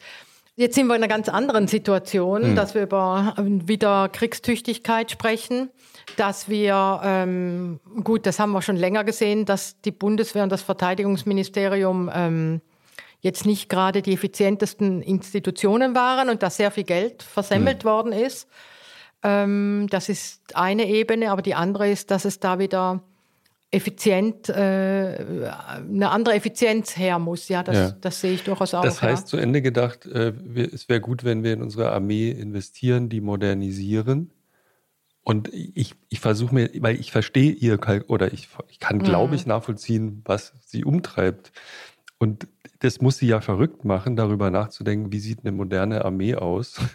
Weil das ist, glaube ich, das Schlimm gleichzeitig für Sie wahrscheinlich das schlimmste patriarchalische System, dem Sie je begegnet sind. Vor allem, wenn wir militarisierte Männlichkeit in dieser Armee haben, die mhm. kaum reflektiert wird. Mhm. Sie haben auch die Bundeswehr scharf kritisiert in ihrer Geschichte, sage ich jetzt mal. Äh, äh, dazu vielleicht gleich. Haben Sie eine Idee, und ich meine es jetzt eher kurzfristig, nicht was in 50 Jahren äh, realisiert ist, wie das gehen kann? Wie kann das gehen? Da bin ich nicht die Expertin für und ähm, ich denke, dass, äh, dass die Ausbildung ganz klar auch auf Menschenrechte orientiert sein muss, hm. was äh, ich denke immer noch zu wenig berücksichtigt wird. Aber ansonsten tut es mir wirklich sehr weh im Moment gerade über das, mhm. was Sie mich da fragen, mhm. nachzudenken. Mhm. mhm. Haben Sie eigentlich jemals überlegt, selbst in die Politik zu gehen? Nein. Das Dann haben wir ein, diesen Punkt behandelt. Das war jetzt eine sehr schnelle Antwort. ähm, sind Sie mal gefragt worden? Ja, ich bin gefragt worden, aber aus der Zivilgesellschaft heraus ähm, sehe ich ganz andere Möglichkeiten und ich glaube, die Politik, äh, und ich meine jetzt wirklich niemand, nicht einzelne Personen, ich weiß gar nicht, wie man da drin bestehen kann, ohne korrumpiert zu werden und seinen Idealen treu bleiben zu können. Gerade wenn ich auch über die jetzige Situation nachdenke. Also das glaube ich ist ein extrem schwieriges Unterfangen. Und, ähm, und schön wäre ja schon, wenn man sich jeden Tag noch im Spiegel anschauen kann. Ähm, ich glaube, das ist gerade sehr schwierig. Ja. Hm. Wer von den Grünen hat Sie gefragt? Wie, äh, was ist die nächste Frage? Ich hätte schon eine. Es gibt noch, ich, ich bin jetzt bei, Sie merken das vielleicht gleich, ich bin jetzt bei diesen Dilemmata, weil Sie offen genug antworten, was ich fantastisch finde. Sie sehen schon auch die, die anderen Standpunkte, das merke ich und das äh, begeistert mich. Deswegen würde ich an einer Stelle nochmal nachfragen. Es gibt, heute Nacht kam die Nachricht, ähm, dass äh, der US-Präsident dazu auffordert, ich, ich paraphrasiere das jetzt, beim äh, äh, Kampf in Gaza äh, auf die Krankenhäuser zu achten, wissend, dass wahrscheinlich diese Krankenhäuser, auch das zentrale Krankenhaus, äh, eine Art Schutzschild sind für die Kommandozentralen der Hamas. Das ist die, eine wirklich verrückte ethische Situation. Sie schütteln jetzt schon im Kopf. Es erinnert es ist alle, eine verrückte ethische eine Situation, ja. Ich wollte nur eine Sache ja. sagen. Mhm, alle, ich, ich, lese viel, nehme viel wahr, alle, viele haben so Meinungen. Ich bin völlig, wenn ich das offen sagen darf, völlig ratlos, was man als ethischer Mensch in so einer Situation tun soll. Und ähm, ich habe da tatsächlich keine Idee. Ich verstehe sehr gut, dass äh, eine Armee sagt, naja, ähm, wir müssen, was hier passiert ist, darf nicht nochmal passieren, wir müssen etwas tun, und zwar jetzt. Und wissend, dass das zynische Kalkül der Gegenseite mit einschließt, die letztlich ja die eigenen äh, Liebsten ähm, auf dem Silbertablett zu servieren. Das ist eine, eine Situation, die völlig verrückt ist. Ich äh, bin in einem, äh, in einem Format, das nennt sich äh, Global Peace Building Summit, ja. Global Peace Building Network von einem äh, Berliner Journalisten vor vielen Jahren initiiert, wo wir 30 äh, sogenannte Peace Builders aus aller Welt sich ähm, in Ostdeutschland treffen und über unsere Schwierigkeiten, über die Erfolge reden, wie können wir uns gegenseitig unterstützen, was sind Strategien etc. Da ist auch eine Kollegin aus, äh, eine palästinensische Kollegin, die die Leiterin einer Hilfsorganisation dort ist dabei und eine ganz herausragende Friedensaktivistin aus Israel. Und die beiden haben immer wieder dafür geworben, bei unseren Treffen die Situation zu schildern. Wie, wie ist die Situation gerade in den letzten Jahren? Und jetzt stelle ich fest, dass die beiden nicht miteinander kommunizieren können. Das ist dermaßen traurig und, und also es macht mich relativ sprachlos, als ich das festgestellt habe dass ähm, diese beiden Frauen, die so tolle gemeinsame Projekte auf die Beine gestellt haben, ähm, bei den Diskussionen immer sich so inspiriert haben, um dem Rest der Gruppe nahezubringen, was sich da Verrücktes abspielt in, in, äh, den, beiden, in den beiden Ländern. Und, ähm, und jetzt können die beiden nicht mehr miteinander reden. Das ist schon sehr, sehr schrecklich. Dann haben wir ähm, Kolleginnen im Nordirak, wo wir ja auch äh, ein Büro haben mhm. und seit vielen Jahren dort ähm, staatliches Gesundheitspersonal, kurdisches Gesundheitspersonal ausbilden in unseren Ansätzen, ähm, um eben traumatisierte Frauen dort zu unterstützen haben wir Kolleginnen äh, in unserem Büro dort, die palästinensischen Hintergrund haben es ist so schwer im Moment miteinander zu kommunizieren darüber und den Schmerz von allen zu sehen. Ich glaube, das ist das Wichtigste.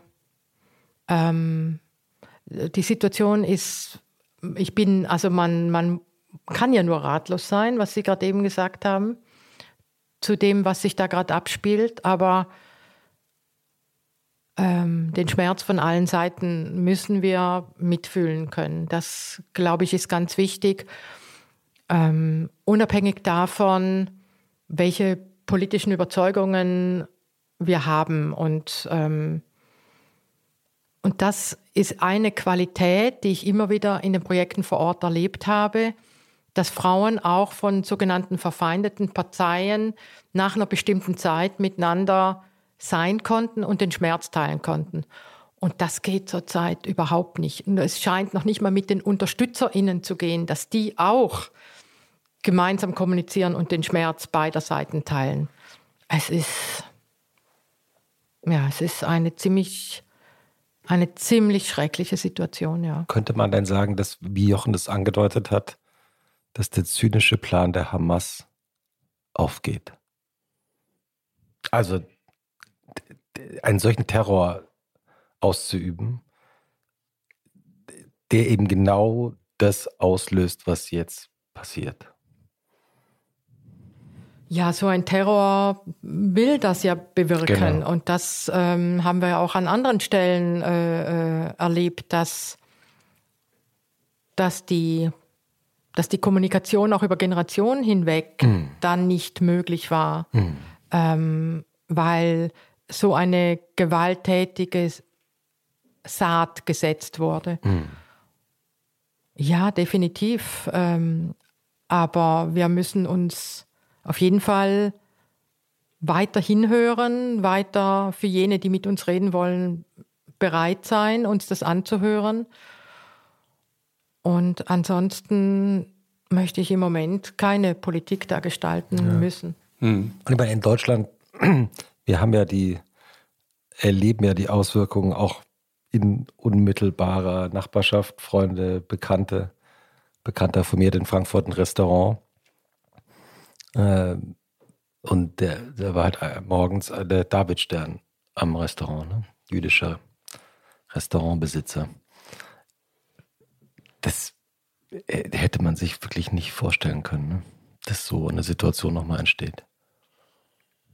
Ja, wenngleich ich denke, dass auch jetzt wieder ähm, gezündelt, also es wurde schon lange gezündelt und ähm, wir haben viel Rassismus und Antisemitismus in Deutschland und ähm, und Parteien instrumentalisieren das. Und ich denke auch, dass die, die, ähm, die Parteien hier viel massiver und früher hätten dagegen Klartext sprechen müssen. Und es werden Dinge in diesem Land, das war vor dem Anschlag schon, äh, sind bagatellisiert worden. Das ist ja alles, ähm, man denkt dann, das wäre normal, dass man wieder so über den Holocaust sprechen könnte. Und da hätte viel schärfer dagegen vorgegangen werden mhm. müssen. Und jetzt kommt natürlich nochmal extrem verschärfend diese Situation dazu, ja. Mhm. Darf ich eine Sache, da hat mir vor ein paar Minuten drüber gesprochen, aber ich kenne die Geschichte, aber Sie haben es, glaube ich, nicht erzählt. Als Sie damals in diesem Kibbutz waren, ist ja noch was passiert. Ne? Sie wollten, glaube ich, gar nicht Ärztin werden ursprünglich, wenn ich, also wenn man wenn ich das richtig im Kopf habe, jedenfalls war das nicht so klar. Mm, ich schwankte zwischen Jura und Medizin mhm. und war dann eben äh, in diesem freiwilligen Einsatz und habe in dem Kibbutz ähm, sehr prägende Erfahrungen gemacht. Eine war auch, wir, ich war zur Birnenernte eingeteilt und habe miterleben müssen, wie ein Mensch in, die, in, diese, äh, in diese Pflückmaschine viel, wo er dann auch so verletzt wurde, dass er verblutet ist und hm. das auszuhalten, da nichts machen zu können, das hm. hat mich sehr geprägt, hm. ja. Mhm. mhm. Das war die, also da haben Sie so. Das war so der letzte äh, Klick, dann zu sagen, ja, dann, also für mich ist Medizin das Richtige, aber es war von Anfang an eigentlich in Verbindung mit meinen feministischen Vorstellungen. Und ähm, in welchem Fach hätte ich das besser vereinen können als äh, in der Gynäkologie. Wie, wie, erleben Sie eigentlich die jungen Feministinnen von heute? Das würde ich auf keinen Fall so pauschalisieren. Da gibt's, äh, ich, ich gucke auf unsere Werkstudentinnen äh, mhm. bei Medica Mondiale, die ja auch zum Teil sehr jung sind und erfreue mich. Mein Herz freut sich, dass, äh, dass da so äh, klare Haltungen sind, dass sie auch äh, einen internationalistischen Geist haben, mhm. ähm, dass sie es super finden, für Medica zu arbeiten und eben auch für die, für die äh, Organisationen vor Ort. Da gibt es auch immer wieder heftige Diskussionen, weil die ganze Queer, Trans etc. Debatte, ähm, die muss geführt werden. Und ähm, da sehe ich dann schon auch manchmal so ein Generationenthema. Äh, und dann oh. Gibt es natürlich. Unsere Gästin hat gerade Jochen wieder vor einer Laptop-Katastrophe bewahrt. Essensunfall. Es ist eine Tradition in diesem Podcast, dass irgendwann Essen in meinen Laptop fällt. Ja, das lässt sich auch kaum verhindern. Ähm, Frau Hauser hat das Weinglas festgehalten, bevor ja, es auf deinen Laptop gefallen ist. Entschuldigung wollte auf keinen Fall unterbrechen. Und dann, ich, ich freue mich über Feministinnen, auch wenn sie einen anderen Feminismus pflegen als ich. Ich habe das gelernt. Es gibt sehr viele Feminismen und es geht darum, ähm, miteinander im Gespräch zu sein. Und dann gibt es aber natürlich auch Grenzen. Viel schwieriger finde ich, äh, dass diese ganze Heidi Klum Geschichten ähm, und Schönheitsideale ähm, einen so massiven Einfluss auf junge Frauen haben. Wir wissen, dass äh, Bulimie, Anorexie, sonstige ähm, Essstörungen äh, wirklich äh, ein großes Problem sind. Und ähm, Vorher haben wir darüber geredet, dass junge Frauen nicht einfach in Ruhe sich ausprobieren mhm. können. Hier steckt ja auch ein Druck dahinter, etwas ganz Bestimmtes zu verkörpern. Und, ähm, und das halte ich für äußerst schädlich. Und ähm, das, das macht mich auch besorgt, ja. Hm. Hm. Wie finden Sie denn eigentlich die Arbeit der Ampelregierung? Sie wollen mich jetzt ernsthaft auch das noch fragen? Nein, aber ist jetzt Klar. Aber Sie können erst noch Ihren Tee austrinken. Also, also über Außenpolitik haben wir ja schon ein bisschen. Ja, ja, naja. Also, also ich sage in Bezug auf Innenpolitik Folgendes. Wenn wir eine feministische Außenpolitik machen wollen, die glaubwürdig ist, müssen wir auch eine feministische Innenpolitik machen. Und da sind wir leider weit von entfernt. Frau Paus hat gestern, äh, habe ich das schon erwähnt, mhm. äh, die ja. neue Kampagne vorgestellt. Mhm. Zweimal im Jahr darf sie in, den Tagesschau, in der Tagesschau was sagen. Ähm, das ist aber jetzt böse, Wir müssten das doch, sagen. das liegt an, äh, auch an, an, der Tagesschau. Ähm, und es liegt daran, dass wir welches, welchen Wert, welche mhm. Wert, welchen Wert geben wir diesen Themen? Und mhm. ähm, es ist doch ein Skandal, eine Viertelmillion Frauen häusliche Gewalt jedes Jahr, 17.000 missbrauchte Kinder jedes Jahr, jeden zweiten bis dritten Tag ein Femizid, jeden Tag ein versuchter Femizid. Das sind doch unglaubliche Zahlen. Die Straflosigkeit in Deutschland ist gigantisch. Es werden, das hat Christian Pfeiffer äh, nachgewiesen, der Kriminologe, dass von 100 vergewaltigten Frauen nur eine einzige äh, ihren Täter verurteilt sieht. Also was ist mit diesem Land los im Punkto Gerechtigkeit für Frauen? Und ähm, also das, das, äh, da gibt es Instrumente wie die Istanbul-Konvention. Es wird einfach nicht konsequent umgesetzt. Und hier wünschte ich mir wirklich, ähm, dass dieses Thema priorisiert wird, weil es so viel Leid verursacht und eben auch in die nächste Generation hineinwirkt. Hm. Bei den vielen Projekten, die Sie ähm, mit Ihrer Organisation im Laufe der Jahrzehnte äh, durchgeführt haben, in vielen Ländern, in denen Sie gearbeitet haben, Gibt es denn eine Geschichte, auf die Sie besonders stolz sind, wo Sie heute merken, das hat gehalten gegen alle Probleme, alle Regierungswechsel, alle ja, Terrorakte? Dann möchte ich Ihnen die Geschichte einer Mutter mit ihrer Tochter erzählen, weil ob was erfolgreich ist, ob was gut hält, sieht man ja auch dann an Individuen. Mhm. Und natürlich an der Langfristigkeit unserer Organisationen. Das ist vielleicht so das Generelle, dass ähm, alle Organisationen, die wir aufgebaut haben, mit Ausnahme Afghanistans, aber das waren ja nun ganz andere Gründe, mhm. dass alle diese Organisationen noch aktiv sind, mhm. leben, sich mhm. vergrößert haben und auch, jetzt äh, mache ich auch eine Klammer, auch äh, die Partnerorganisationen, die wir vor Ort unterstützen. Sie haben ja vorher gefragt, wie wir arbeiten und mhm. ich habe die Länder beschrieben, in denen wir eigene Organisationen aufgebaut haben. Aber seit etlichen Jahren kooperieren wir ja mit schon bereits bestehenden Organisationen. Mhm. Frauenrechtsorganisationen, Grassroot-Organisationen, vor allem in der Region Große Seen, äh, super schwieriger Kontext, äh, Demokratische Republik Kongo, äh, Burundi. Uganda und, ähm, und haben so äh, große Kooperationen mhm. aufgebaut. Die Geschichte mit der Mutter und ja, der Tochter. Genau. ähm, ich sage den Namen, weil äh, sie selber auch ihre Geschichte immer wieder mal berichtet hat. Also mhm. Sabina ist eine 20-jährige junge Frau. Mhm in Senica, eine unserer ersten Klientinnen. Mhm. Sie ist vergewaltigt worden von einer Gruppe kroatischer Soldaten, war schwanger und wusste nicht, ob sie dieses Kind bekommen kann. Sie hatte natürlich große Sorgen, dann von ihrer Familie auch verstoßen zu werden. Und ähm, sie hat dann, sie hat den Weg zu Medica Senica gefunden, sie hat Beratung bekommen und hat sich schlussendlich für das Kind entschieden.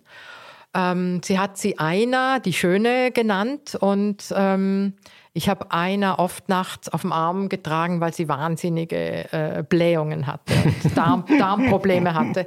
Hat man noch nie gehört von kleinen Kindern. Diese äh, Sabina habe ich nie aus den Augen verloren. Wenn ich in Bosnien war, haben wir uns getroffen und sie hat dadurch, dass sie so eine tolle Unterstützung auch langjährig durch Medica Senica bekommen hat, hat sie die Kraft gehabt, für sich einen guten Mann und für ihre Tochter einen guten Vater zu finden.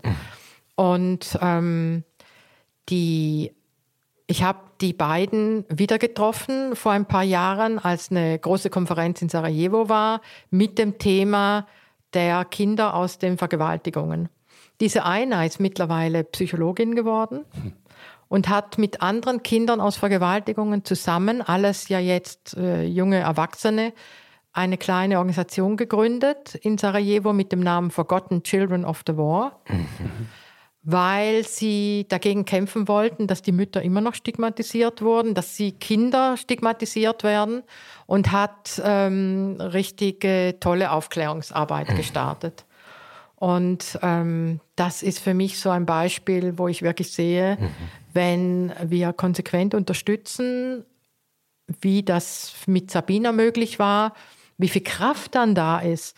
Und wir nennen das auch Personal Growth. Also das heißt, trotz schwerster Traumatisierung zu wachsen mhm. und mit dem Traumata nicht, die sind auf einmal nicht mehr da, sondern mit diesen Traumata ähm, sozusagen eine Kraft zu haben, womit dann wieder weitere politische Arbeit, Aufklärungsarbeit erfolgen kann gegen patriarchale Strukturen und was ganz Neues geschaffen wird. Und das ist so eine Geschichte für mich. Mhm.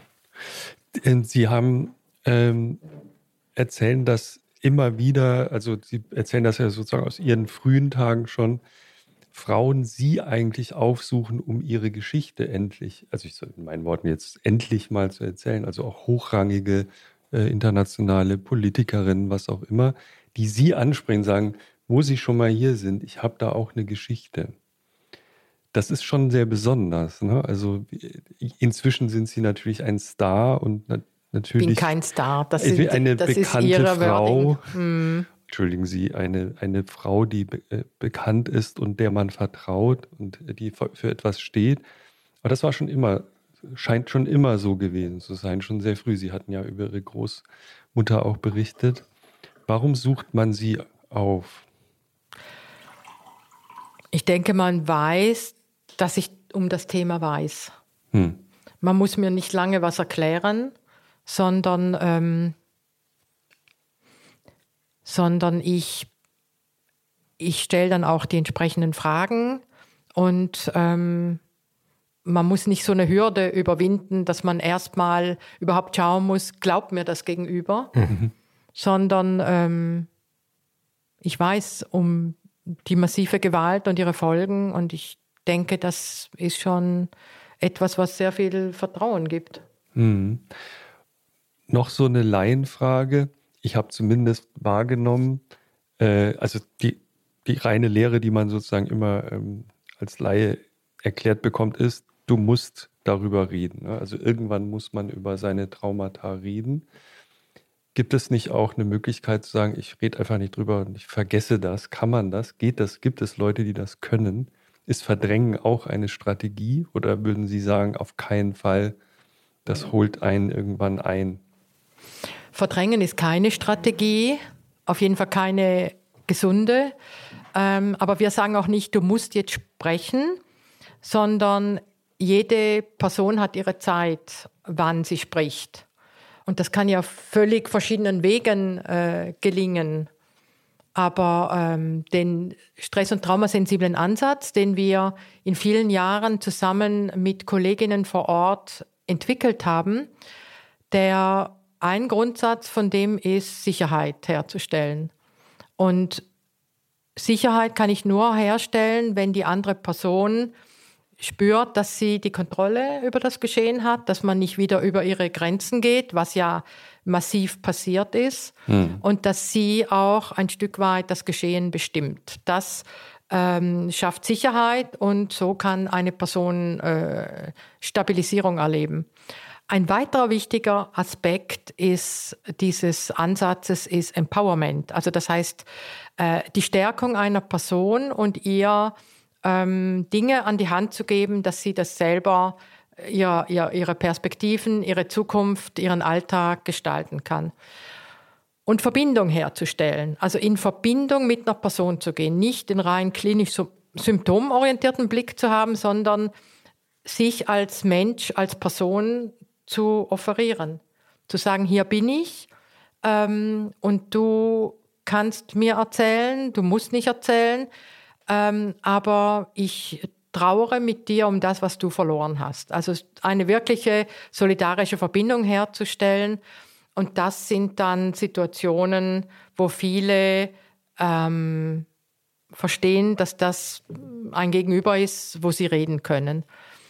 Aber dafür braucht es dann auch technisches Know-how, dass eine schwer traumatisierte Person lernt, wie sie mit ihren Traumatisierungen umgehen kann. Also zum Beispiel gibt es eine Methode, wenn diese überfallsartigen schlimmen Erinnerungen kommen, dass man die nur bis zu einem bestimmten Grad spürt und dann in den Schrank einschließt und den Schlüssel äh, in die Tasche legt. Mhm. Also man braucht Know-how, man braucht Methoden, wie man mit seinen eigenen schweren Verletzungen umgehen kann, um nicht immer wieder von ihnen überrollt zu werden. Das wäre nicht produktiv. Mhm. Ich meinte natürlich nicht, ähm, äh, nur damit kein Missverständnis mhm. entsteht, dass äh, Frauen zum Beispiel, die äh, solche Erlebnisse haben, mhm. nicht sofort darüber reden sollten, mhm. sondern mir ging es um die Verarbeitung mhm. viel, viel, später. Ich habe mir nur gemerkt, dass ihnen sogar ähm, viele Frauen schreiben, die im Zweiten Weltkrieg Erlebnisse mhm. hatten, weil sie offensichtlich jemand sind, wo man denkt, ach, das könnte ich mal probieren, der schreibe ich jetzt mal. Das ganz, ist schon faszinierend. Ja, ganz so ist es, so einfach ist es nicht. Wir haben eine Kampagne gemacht zu mhm. dem Thema, ja. sodass äh, diese Frauen noch wussten, äh, also man kann, kann sich warum, bei Ihnen melden. Warum sie sich an uns wenden sollen. Das war zum 60. Jahr nach Kriegsende. Da hat das Haus der Geschichte eine Ausstellung mhm. gemacht, äh, Flucht und Vertreibung. Und ähm, ich habe damals dem Kurator geschrieben, als ich das mitgekriegt habe, dass er diese Ausstellung plant, habe ich geschrieben, ähm, er darf auf keinen Fall die Frauen und die Vergewaltigungen, die im Zweiten Weltkrieg mhm. passiert sind, mhm. vergessen. Mhm. Und prompt ist das aber nicht als Thema vorgekommen. Mhm. Und ähm, wir haben da eine kleine Kampagne dagegen mhm. gemacht und haben den Kölner Stadtanzeiger und Bonner Generalanzeiger gewinnen können, die dann einen Aufruf gemacht haben und dann haben ältere Frauen, Dam damals noch nicht Hochaltrige, aber ältere Frauen, mhm. ihre Geschichte dahingeschrieben. Mhm. Und viele schrieben, ich bin in die Ausstellung gegangen und war erneut traumatisiert, weil ich gesehen habe, dass meine Geschichte schon wieder nicht vorkommt. Mhm. Und das ist ein Thema des Schweigens, äh, über das ich ja jetzt schon mhm. öfter geredet habe, was auch ein deutsches Nachkriegsthema mhm. ist. Dass man zwar was ahnte in den Familien, aber die Frauen konnten nicht berichten. Und die Männer sind von der Front zurückgekommen und haben die Frauen natürlich auch nicht gefragt, was hast du erlebt? Weil sie wollten auch nicht über ihre eigenen Geschichten Sie wollten auch nicht gefragt werden, was hast du denn gemacht? Mhm, genau. Und so hat sich ein völlig unheilvolles ähm, Konstrukt entwickelt, wo, ähm, wo Traumatisierungen sich verstetigt haben und wo was natürlich an die Kinder auch weitergegeben wurde. Und wir sind ja auch die Generation jetzt, die auch davon was abbekommen hat. Je nachdem, mhm. wir sind hier in Berlin, ich höre immer wieder viele Geschichten auch, die noch nie erzählt worden mhm. sind. Und die Frauen haben Gründe gehabt, warum sie nicht sprechen können. Eine Frau, äh, die in Leipzig mit ihrem Mann gelebt hat, hat äh, nach der Wende ihm erzählt, was nach der Wende ihm mhm. erzählt, mhm. was ihr im Krieg geschehen ist. Mhm. Und er hat gesagt, und sie hatten zusammen zwei Kinder und eine lange Ehe. Hätte ich das gewusst, hätte ich dich nie geheiratet. Mhm. Also das heißt, Frauen wussten, warum sie nicht sprechen können. Mhm. Zum einen auch, weil sie ihr Gegenüber schützen wollten, weil sie auch ein ma massiver Schmerz ist, mhm. aber eben auch, weil sie wussten, dass sie stigmatisiert, ausgegrenzt noch nach Jahrzehnten werden, ähm, ob dem, was sie erlebt haben. Mhm. Mhm. Deutschland ist ja ein, ein Flüchtlingsland. Mhm, ist es äh, ja. Äh, auch Generation unserer Eltern, Großeltern. Wie viele sind darunter Geflüchtete? Mhm, ja. Hm. Was glauben Sie, warum wir dann heute immer wieder in diesen Diskussionen auch sind? Ist es, hat es auch mit der eigenen Identität zu tun, also abgesehen von den wirtschaftlichen Fragen und Ängsten, die auch Menschen haben, Existenzängste. Wie erleben Sie das? Also sind wir uns selber darüber im Klaren, dass wir ein Flüchtlingsland waren? Ich meine, die Großeltern kamen natürlich nicht aus Syrien, sondern die kamen naja. aus Pommern mhm. und aus anderen Gebieten in Europa, aber kamen ja auch hierher. Ne? Und es vermischt sich ja immer die, Fra die, die, die Frage der Schuld und der Scham. Mhm. Und ich denke, dass es eine gigantische Scham gab, nicht, gar nicht sich mit diesen Themen beschäftigen zu können. Also jenseits dessen, dass die Amerikaner die AnwohnerInnen durch Dachau geführt haben, was ja wahrscheinlich kaum aushaltbar war aber in der Folge danach auch, dass viele wirklich es einfach komplett wegpacken mussten und weggepackt haben, aber natürlich auch die Politik der Zeit dazu passte. Ich lese gerade von Christian Geisler die Anfrage. Das mhm. ist sehr spannend, mhm. weil er hat dieses Buch 58 geschrieben mhm. und das Buch ist dann völlig untergegangen und jetzt vor kurzem im Verbrecherverlag äh, neu aufgelegt mhm. worden. Und sein Thema ist, wo sind die Väter, die so viel falsch gemacht haben, die auf, dies, auf solche Abwege gekommen sind, mhm. ähm, die so viel Unheil angerichtet haben. Wo sind die, die jetzt mit uns, also 1958, mhm. mit uns Jungen, das uns erzählen würden und mit uns das besprechen würden und dass wir gemeinsam schauen, was wir Neues aufbauen können. Hm. Wo sind diese Väter? Und das ist, ja, das war in der Zeit überhaupt nicht gewollt, dieses Buch. Also null. Es war, äh, er hat ja danach noch weitere Bücher veröffentlicht, aber dieses Buch musste verschwinden. Und, und er schreibt zum Beispiel auch über die Scham, sich zu schämen. Mhm. Also sehr interessante Gedanken in dem Buch, die es sich mhm. lohnt, weiter nachzudenken. Aber auf jeden Fall, ich habe gesagt, was ich äh, mir 2015 dachte, mhm. ähm, dass dieses Thema der Geschichten, der Narrative der Eltern und Großeltern sicher ein sehr lebendiges für viele war. Mhm. Und genau, wie Sie sagen, also wir hier ist die gelebte Realität dieser, dieser Nachkriegsgenerationen. Und warum haben wir so viel Rassismus, so viel Gewalt, so viel Ablehnung, so viel Abwehr? Und ähm, was äh, müssen da viele auch in sich abtöten, um überhaupt ähm, in so eine Abwehr gehen zu können?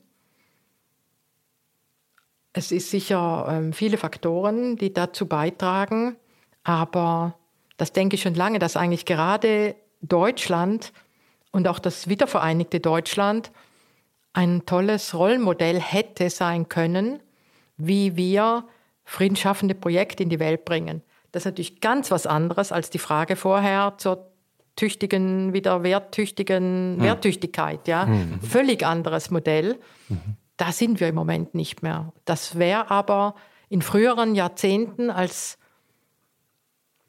als ähm, wir noch vor 9-11 waren. Ich denke, da wäre vieles möglich gewesen. Danach war es so eine ganz dramatische Spirale, die, wie ich schon gesagt habe, durch völlig verfehlte Politik ähm, sich perpetuiert hat bis zum heutigen Tag. Hat Ihnen Rudolf Scharping wirklich mal gesagt, Sie sollen nicht drüber reden? Äh, die, die nicht die deutsche äh, Armee kritisieren, sage ich jetzt mal vorsichtig.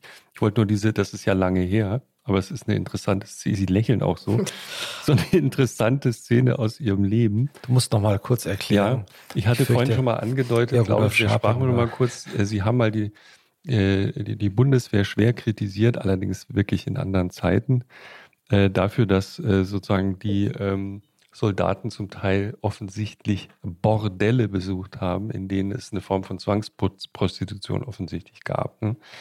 Und sie haben sehr kritisch darauf hingewiesen. Und der Verteidigungsminister war sich, wenn das stimmt, was Sie da erzählt haben, nicht zu schade zu sagen, man solle das doch unterlassen, um die Frauen und Freundinnen unserer Soldaten nicht zu verunsichern. Das fand ich jetzt eine äh, sehr witzige Argumentation. Genau so war das, ja. Hm. Mhm. Also das ist mir sozusagen die Verantwortung dafür zu übergeben. Ähm, das ist ja ein beliebtes, eine beliebte Methode, ja. Hm. Also hat sich da was getan? Ich denke schon in der, in der Art, wie wir über eine Armee nachdenken. Was macht sie da so sicher? Dass so eine Aussage von einem Verteidigungsminister heute, glaube ich, für mich nicht vorstellbar wäre, dass wir anders über die Bundeswehr sprechen und auch da, glaube ich, ein paar Schritte vorangekommen sind. Mhm. Ähm, das denke ich auch, dass so heute nicht mehr darüber geredet werden könnte. Aber wir haben immer ja wieder Beispiele, die bekannt werden mhm. aus bestimmten mhm. Kasernen mhm. mit rassistischen bis ja. extrem sexistischen Spielchen, mit äh, Initiationsriten, die wirklich menschenverachtend sind, etc. Die äh, alten Devotionalien, die noch in der Kammer hängen und keine konsequent, kein konsequentes Vorgehen der Leitung dagegen. Mhm. Mhm. Also dann zusammen mit der äh, mit dem wirklich Erstarken von rechten Parteien in Deutschland. Also ich wäre mir da nicht so sicher. Ich glaube, Unterwanderungen gibt es da immer noch aber ähm, sexistisches Gedankengut in Soldatenköpfen haben wir so, wie wir es im Durchschnitt generell in der Gesellschaft haben. Die legen das ja nicht ab, nur weil sie in die Kaserne reingehen. Hm. Also wir müssen da sehr gut aufpassen und ähm, das ist äh, ein großer Auftrag äh, an die Bundeswehr und die Verantwortlichen, das hier endlich anders aufzuziehen. Ich bin mir nicht sicher, dass es da zu endlich Ausbildungsmodule gibt, die nicht nur einfach Land und Leute heißen. Mhm. Das äh, wäre interessant zu hören, ähm, was da der aktuelle Stand ist, weiß ich im Moment gerade nicht. Aber ähm, es, ich denke, ein Herr Pistorius könnte über bestimmte Dinge nicht mehr so reden wie damals Herr Scharping das gemacht hat. Aber wie es in den Kasernen aussieht, ähm, würd, wüsste ich jetzt nicht zu belegen. Also wirklich verrückte Frage, aber wäre das nicht auch ein Ort, wo Ihre Arbeit wichtig wäre? Also mit, das machen Sie bestimmt. Also haben wir mit schon Soldaten gemacht. zu sprechen ist ja wahrscheinlich ein zentraler Bestandteil Ihres Berufs auf die eine oder andere Weise. Nein, zentral nicht, aber wir machen ja Ausbildung und Qualifizierung generell und haben das auch schon mit äh, Polizei, die dann in Krisengebiete entsendet wurde, als auch dann gelegentlich mit Bundeswehr gemacht. Also es ist etwas, was wir schon gemacht haben, aber mhm. kein zentrales Element ist. Mhm. Mhm. Aber es ist eigentlich eine gute Frage. Mhm. Also es könnte, also eine ähm, Bundeswehr ja. könnte ja eigentlich auf Sie zukommen. Aber also es gibt ja auch andere in Deutschland, die nicht auch noch die Arbeit vor Ort machen äh, wie, und, wie wir machen, und wir haben ja auch nur bestimmte Ressourcen, mhm. äh, sondern es gibt ja in Deutschland auch mittlerweile genügend Fachkreise, die genau mhm. für so etwas mhm. Qualifizierung machen. Die müssten unbedingt involviert werden. Da gebe ich hm. Ihnen völlig recht. Um mal kurz äh, einen harten Schnitt zu machen, auf Ihr Privatleben äh, zu sprechen zu kommen, spielen Sie wirklich Saxophon? Ah ja, das ist ein schmerzhaftes Was? Thema. Ich liebe ich lieb das und ich habe es so gern gespielt und irgendwann vor ein paar Jahren ähm, habe ich mal eine Phase gehabt, wo ich aufgehört habe und ich habe noch nicht wieder neu angefangen. Ähm, und ich äh, hoffe, dass es in meinem Leben nochmal ein Moment ist, wo ich wieder durchstarte. Das finde ich sehr schade, dass ich das nicht tue. Was ist das Tolle am Saxophonspielen? Oh, man verliert völlig den Bezug zum Alltag. Mhm. Man ist hin und weg, mhm. muss sich konzentrieren. Ähm, also es ist eine hochkonzentrierte Sache. Und also Musik zu machen selber, ich habe ja erst im höheren Alter damit begonnen, ist schon etwas ganz Wunderbares. Und haben Sie Lieblingssaxophon-Musik? Gibt es eine Saxophonistin, Saxophonisten, die ja, also Sie besonders Miles schätzen? Davis finde ich schon nach ja. wie vor toll, auch wenn es mittlerweile viele NachfolgerInnen gibt. Ja, es gibt ein, zwei Frauen, aber fallen mir die Namen jetzt gar Ja. nicht ein, ja. Wie viele Kilometer laufen Sie im Monat? Nein, also Sie sind ja ganz gemein. Wieso? Das ist das Nächste, wo ich zur, zur Zeit sehr, Volltreffer, Jochen. sehr schwach bin.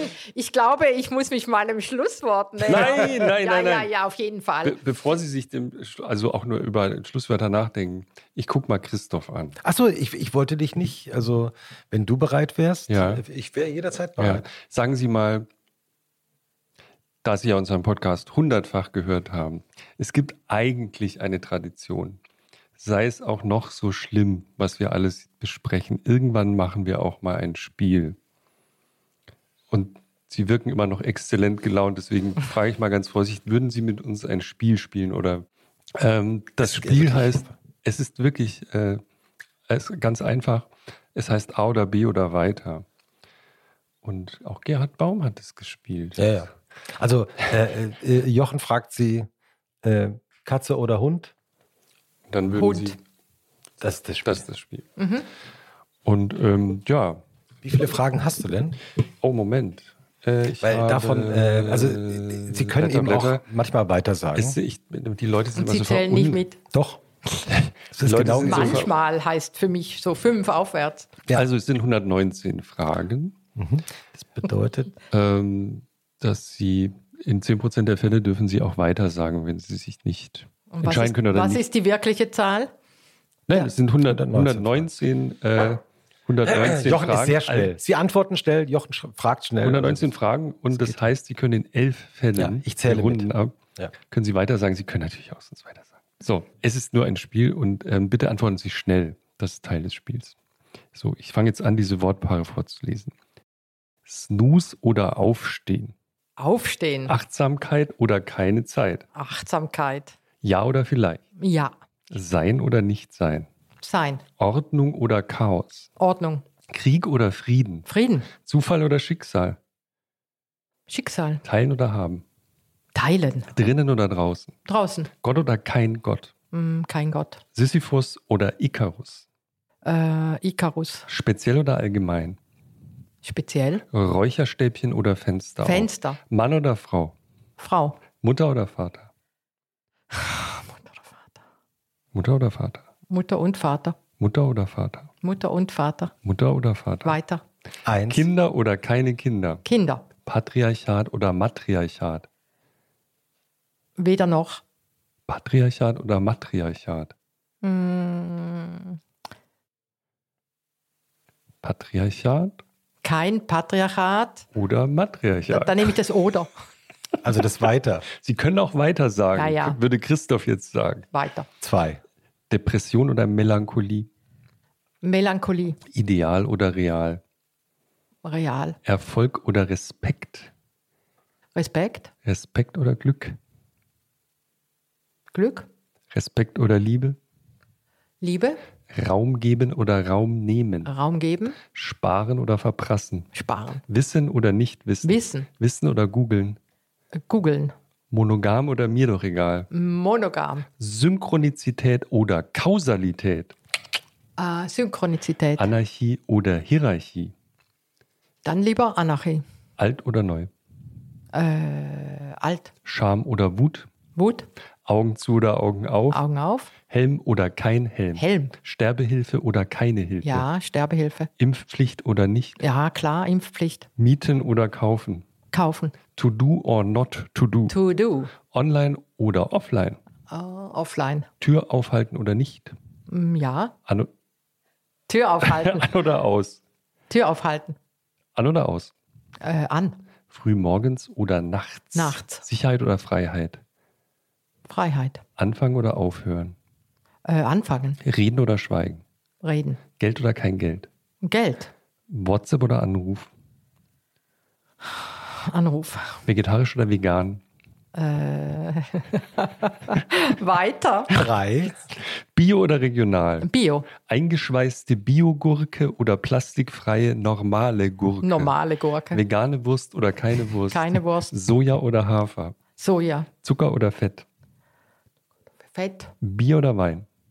Wein. 01 oder 02. 01. Spuma oder Cola? Spuma. Schüttelbrot oder Finchgauer? Schüttelbrot. Schlutzkrapfen oder Schupfnudeln? Äh, Schlutzkrapfen. Kommunismus oder Kapitalismus? Weiter. Bargeld Hier. oder Bitcoin? Bargeld oder Bitcoin? Bargeld. PayPal oder Western Union? Western Union. Globuli oder Aspirin? Globuli. Maske oder keine Maske? Maske. Waffel oder Becher? Äh, Becher.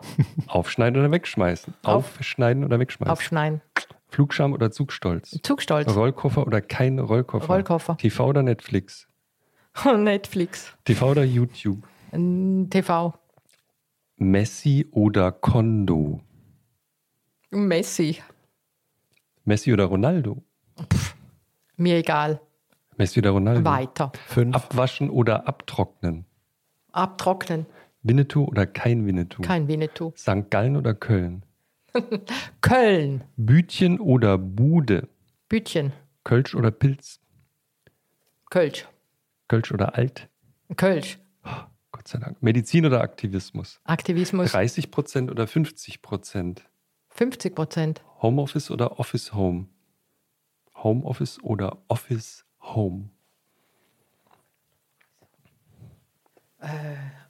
Homeoffice oder Office Home? Office Home. Egoismus oder Altruismus? Altruismus. Hedonismus oder Stoizismus? Hedonismus. Kapitalismus oder Sozialismus? Sozialismus. Dystopie oder Utopie? Utopie. Nach Namen oder nach Datum? Nach Namen. Nach Namen oder nach Farben? Nach Namen. Nach Namen oder nach Geschlecht? Nach Namen. Buch oder E-Reader? Buch. E-Reader oder gar nicht lesen? Äh, Gar nicht lesen. Genderneutrale Toilette oder keine Toilette? Ja, auf jeden Fall. Stern Gender-Toilette. Sternchen oder Doppelpunkt? Bitte? Sternchen oder Doppelpunkt. Doppelpunkt? Zeitung ohne Internet oder Internet ohne Zeitung? Ah, weiter. Berner Sechs. Sennenhund oder Golden Retriever? Ah, Australian Shepherd. Berner Sennenhund oder Golden Retriever? Australian Shepherd. Berner Sennenhund oder Golden Retriever? Berner Sennenhund. Pudel oder Dackel? Oh, Dackel. Luke oder Han? Luke oder Han? Weiß ich gar nicht, was das ist. Ich habe es zwar nachgeguckt, aber ich weiß trotzdem nicht, was ich sagen soll. Weiter. Sieben. Bei Rot oder bei Grün? Bei Hahn oder Luke? Bei Das ist auch gut. Das ist die beste. Würde ich sagen, das lassen wir durchgehen. Die historisch. ist so gut, die Antwort. Weiter. Ich bei, zähle nicht. Bei bleibt Rot sieben. oder bei Grün? Bei Grün. Rot oder Grün? Grün. Gelb oder Grün? Grün. Gelb oder schwarz? Schwarz. Simon oder Judith? Simon. Schwarzer oder, nee, Emma oder Missy Mac? Missy. A Room of One's Own oder Le Deuxième Sexe? Rooms of One Own. Michelle oder Barack? Michelle. Melania oder Donald? Weiter. Acht. Melinda oder Bill? Melinda oder Mm. Bill? Weiter. Neun. Hillary oder Bill? Hillary oder Bill? Hillary. Marie oder Pierre? Marie. Olympe de Gouges Ja. oder Sojourner Truth? Olympe de Gouges. Ah, danke. Respekt. Susan B. Anthony oder Clara Zetkin? Clara Zetkin. Bertha von Suttner oder Jane Addams? Bertha von Suttner. Emma Watson oder Angelina Jolie? Angelina Jolie. Sontag oder Tolentino? Ich Ja. liebe diese Frage. Sontag oder Tolentino? Weiter. Hm, Zehn. John Coltrane oder Charlie Parker? Oh, schwierig. John Coltrane. Stan Getz oder Sonny Rollins? Stan Getz. Habeck oder Baerbock? Baerbock. Merkel oder Scholz? Merkel. Jetzt sagen Sie jetzt nichts Falsches. L Merz oder Linda? Weiter. Elf. Trump oder Putin? Schrecklich. Weiter. Ja, Ja, das geht jetzt leider geht nicht. nicht mehr. Sie, Sie haben elf. Sie Sie haben haben gesagt wirklich elf oder Elf. mehr oder ein bisschen mehr. Haben Sie Ja, vorher gesagt? ich Ich, habe nicht. gehört. Der Das hat der Jochen wieder so ein gesagt. weiches Herz. Das hat der Jochen gesagt. abgemildert. Das ist Aber- so schrecklich, dieser Punkt. Äh, Ja, der, das ist, Sie kennen das Spiel. ja, ein bisschen. Sie haben es habe- perfekt und in hoher Geschwindigkeit Ich, gespielt. ich war überrascht äh, bei ein paar Sachen. Marie oder also Kondo, das kann niemand. Ja, ich weiß aber, wer das ist. Und ich habe das einmal gesehen. Marie, nee, wie heißt sie mit Vornamen? Marie, Ich habe das einmal gesehen und wusste, nee, hilft doch nicht. Also das Sie- hilft mir nicht, Sie was sie da die, macht. Äh, Ich habe auf Netflix mal ach so, die. eine, ja, ja. äh, eine Sendung gesehen. Ja. Und ich dachte mir, wie toll, dass das für sie wohl gut ist, aber ich kann das nicht. Das Lustige ist, ist, für sie ist es ja auch nicht mehr gut. Sie hat jetzt ein Kind oder zwei sogar, ich bin mir nicht ganz sicher. Jedenfalls, seit es die Kinder gibt, ist alles etwas in Unordnung geraten und sie ist so ein bisschen entspannter geworden, habe hab ich gelesen. Okay. Warum konnten Sie sich nicht zwischen Patriarchat und Matriarchat äh, entscheiden? Ja, ist weil doch wohl klar, was die Antwort ist. Ja, es hilft uns nichts, wenn wir es einfach nur in einem bestimmten Sinne umdrehen. Das hilft uns auch nicht weiter. Ich habe natürlich manchmal das Bedürfnis, komplett matriarchale Strukturen zu bilden, gar keine Frage. Aber das ist nicht die Vision, die wir haben. Die Vision muss äh, eine gemeinsame sein, wo Männer und Frauen gemeinsam eine Welt bauen, ähm, die wirklich frei ist von Gewalt, wo wir alle uns entfalten können.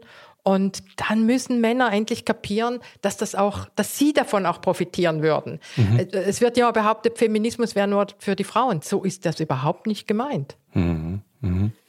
Sagen Sie, ähm, weil Alice Schwarzer kam da jetzt ja auch noch mal peinlicherweise öfter vor. Ist dir so reingerutscht einmal? Ist mir so reingerutscht. Die ist aber immer drin, in, in irgendeiner Stelle, soweit ich mich erinnere, haben wir, Mhm. Alice Schwarzer haben wir oft, nicht nur im Podcast, sondern als Frage. War auch eine tolle Gästin. Äh, toll, Gästin. Was ist das Problem mit Alice Schwarzer? Ich weiß, es ist vielleicht minimal rhetorische Frage, aber wir haben mit ihr darüber gesprochen, wir haben mit anderen Feministinnen darüber gesprochen. Unterschiedlichster, sagen wir mal, Ausrichtung und Historie. Und so richtig ähm, versteht man manchmal nicht, wie stark sie in der Kritik ist mittlerweile. Ne? Naja, in Bezug auf ihr Verhalten zum Ukraine-Krieg, das verstehe ich absolut. Das äh, sehe ich total kritisch. In Bezug auf die ganze Kopftuchdebatte, da sehen wir, das sehen wir auch anders. Aufgrund unserer Arbeit vor Ort haben wir da eine andere Einstellung. Äh, sie verteufelt das, das tun wir nicht. Das macht keinen Sinn, weil wir damit vielen, vielen Frauen überhaupt nicht in ihren Realitäten gerecht werden. Aber das ist ja das Ähm. eine zu sagen, wir, wir prangern das nicht an, wir sind vor Ort. Ja, und ich weiß, dass sehr viele Frauen sehr feministisch sind und gleichzeitig das Mhm. Das, Kopftuch ist, tragen. das wäre die Frage. Ne? und das, ähm, da sind wir wirklich völlig anderer Meinung und sind vielleicht auch näher an der Realität der Frauen vor Mhm. Ort dran. Also meine Hauptkritik bezieht sich auf jeden Fall ähm, auf die, diese letzte Geschichte mit dem Ukraine-Krieg. Mhm, Und dass eine Feministin, aber das habe ich schon gesagt vorher, ähm, hier die Gewalt gegen die Frauen ähm, auch nicht als ein Maßstab dafür mitnimmt, äh, wie diese Aggression gestaltet ist, das ist mir ein großes Rätsel.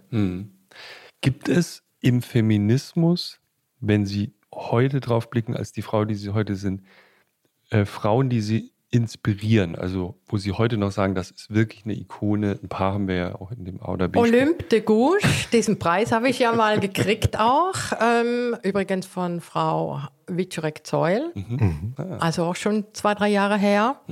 Die hat ja, die Olympe de Gouges hat ja in der französischen Revolution mitgekämpft und, ähm, und sollte dann, musste dann auf die Guillotine, weil sie ein paar Sachen gesagt hat, die nicht adäquat waren.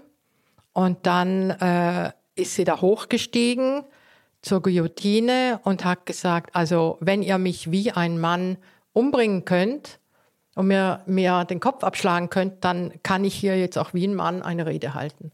Und hat eine Rede gehalten. Und das fand ich schon als junge Frau super inspirierend, ähm, ohne jetzt den zweiten Teil, aber dass Frauen sich auch einfach die Hälfte nehmen müssen. Und würden Sie für Ihr Leben sagen, dass Sie das gemacht haben? Das würde ich sagen, ja, dass ich das realisiert habe, was mir wichtig war. Und ich kann es nur nochmal sagen, einen Partner hatte, der mich darin unterstützt hat, dass das möglich war. Und immer Kolleginnen gefunden habe, die ihre Skills, ihre Qualitäten, ihre Kompetenzen ähm, mit meinen zusammengelegt haben und wir dadurch mh, gemeinsam in der Lage waren, wirklich unglaubliche Dinge zu bewegen. Und äh, können Sie sich ein Leben ohne Medica Mondiale vorstellen? So, jetzt kommen wir langsam zu den Altersfragen. Ähm, hm, nein, das kann ich nicht. Und ich werde sicherlich auch Vorträge halten, solche Dinge tun wie jetzt hier, auch noch im hohen Alter, solange ich ähm, äh, geistig dazu in der Lage bin, auch wenn ich vielleicht nicht mehr operativ bei dieser Organisation arbeite. Hm. Ich habe noch so eine Frage, äh, auch da möchte ich das closen, weil ich sonst vielleicht mehr Ärger kriege, als ich eh kriege. Ich finde die aber interessant wie privilegiert muss man eigentlich sein, um Feministin sein zu können? Man muss privilegiert sein, um eine Organisation aufbauen zu können und sich zu sagen, ich ziehe jetzt in den Krieg. Dafür muss man bestimmte Privilegien haben. Feministin sein zu können, dafür muss man nicht privilegiert sein. Ich habe mhm.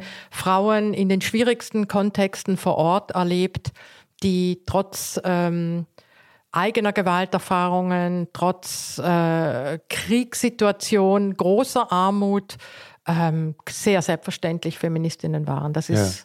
Keine Frage des Privilegs. Ja, das heißt, es ist auch, also zu Feminismus gehört nicht das nach außen treten, Reden halten und so weiter, sondern es ist auch eine Alltagsfähigkeit, die, Absolut. Die, die sich ständig äußern kann. Ich habe überall auf der Welt Feministinnen getroffen, auch wenn es hieß, da und da, da gibt es das gar nicht. Das war völliger Blödsinn. Das ist auch eine, eine Arroganz und Überheblichkeit, die uns allen nicht zusteht. Ähm, es gibt Frauen, die solidarisch sind mit anderen Frauen in den schwierigsten Kontexten und das habe ich immer wieder erlebt. Das ist ein Privileg für mich, mhm. das zu erleben.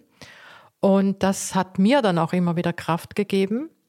Und ähm, ich glaube, das trägt auch unsere Organisation und das feministische Netzwerk weltweit, was wir mittlerweile aufgebaut haben, das trägt uns, dass wir gemeinsam wissen, dass wir an völlig verschiedenen Orten agieren, völlig unterschiedliche Rollen haben, sei es nach außen oder nach innen, aber uns dieser gemeinsame Veränderungswillen und die Stärkung für Frauen, dass uns das gemeinsam verbindet.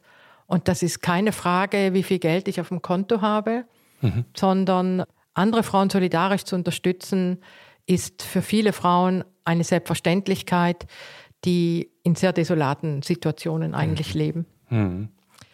Und jetzt glaube ich, dass ich zu meinem 80. Geburtstag muss.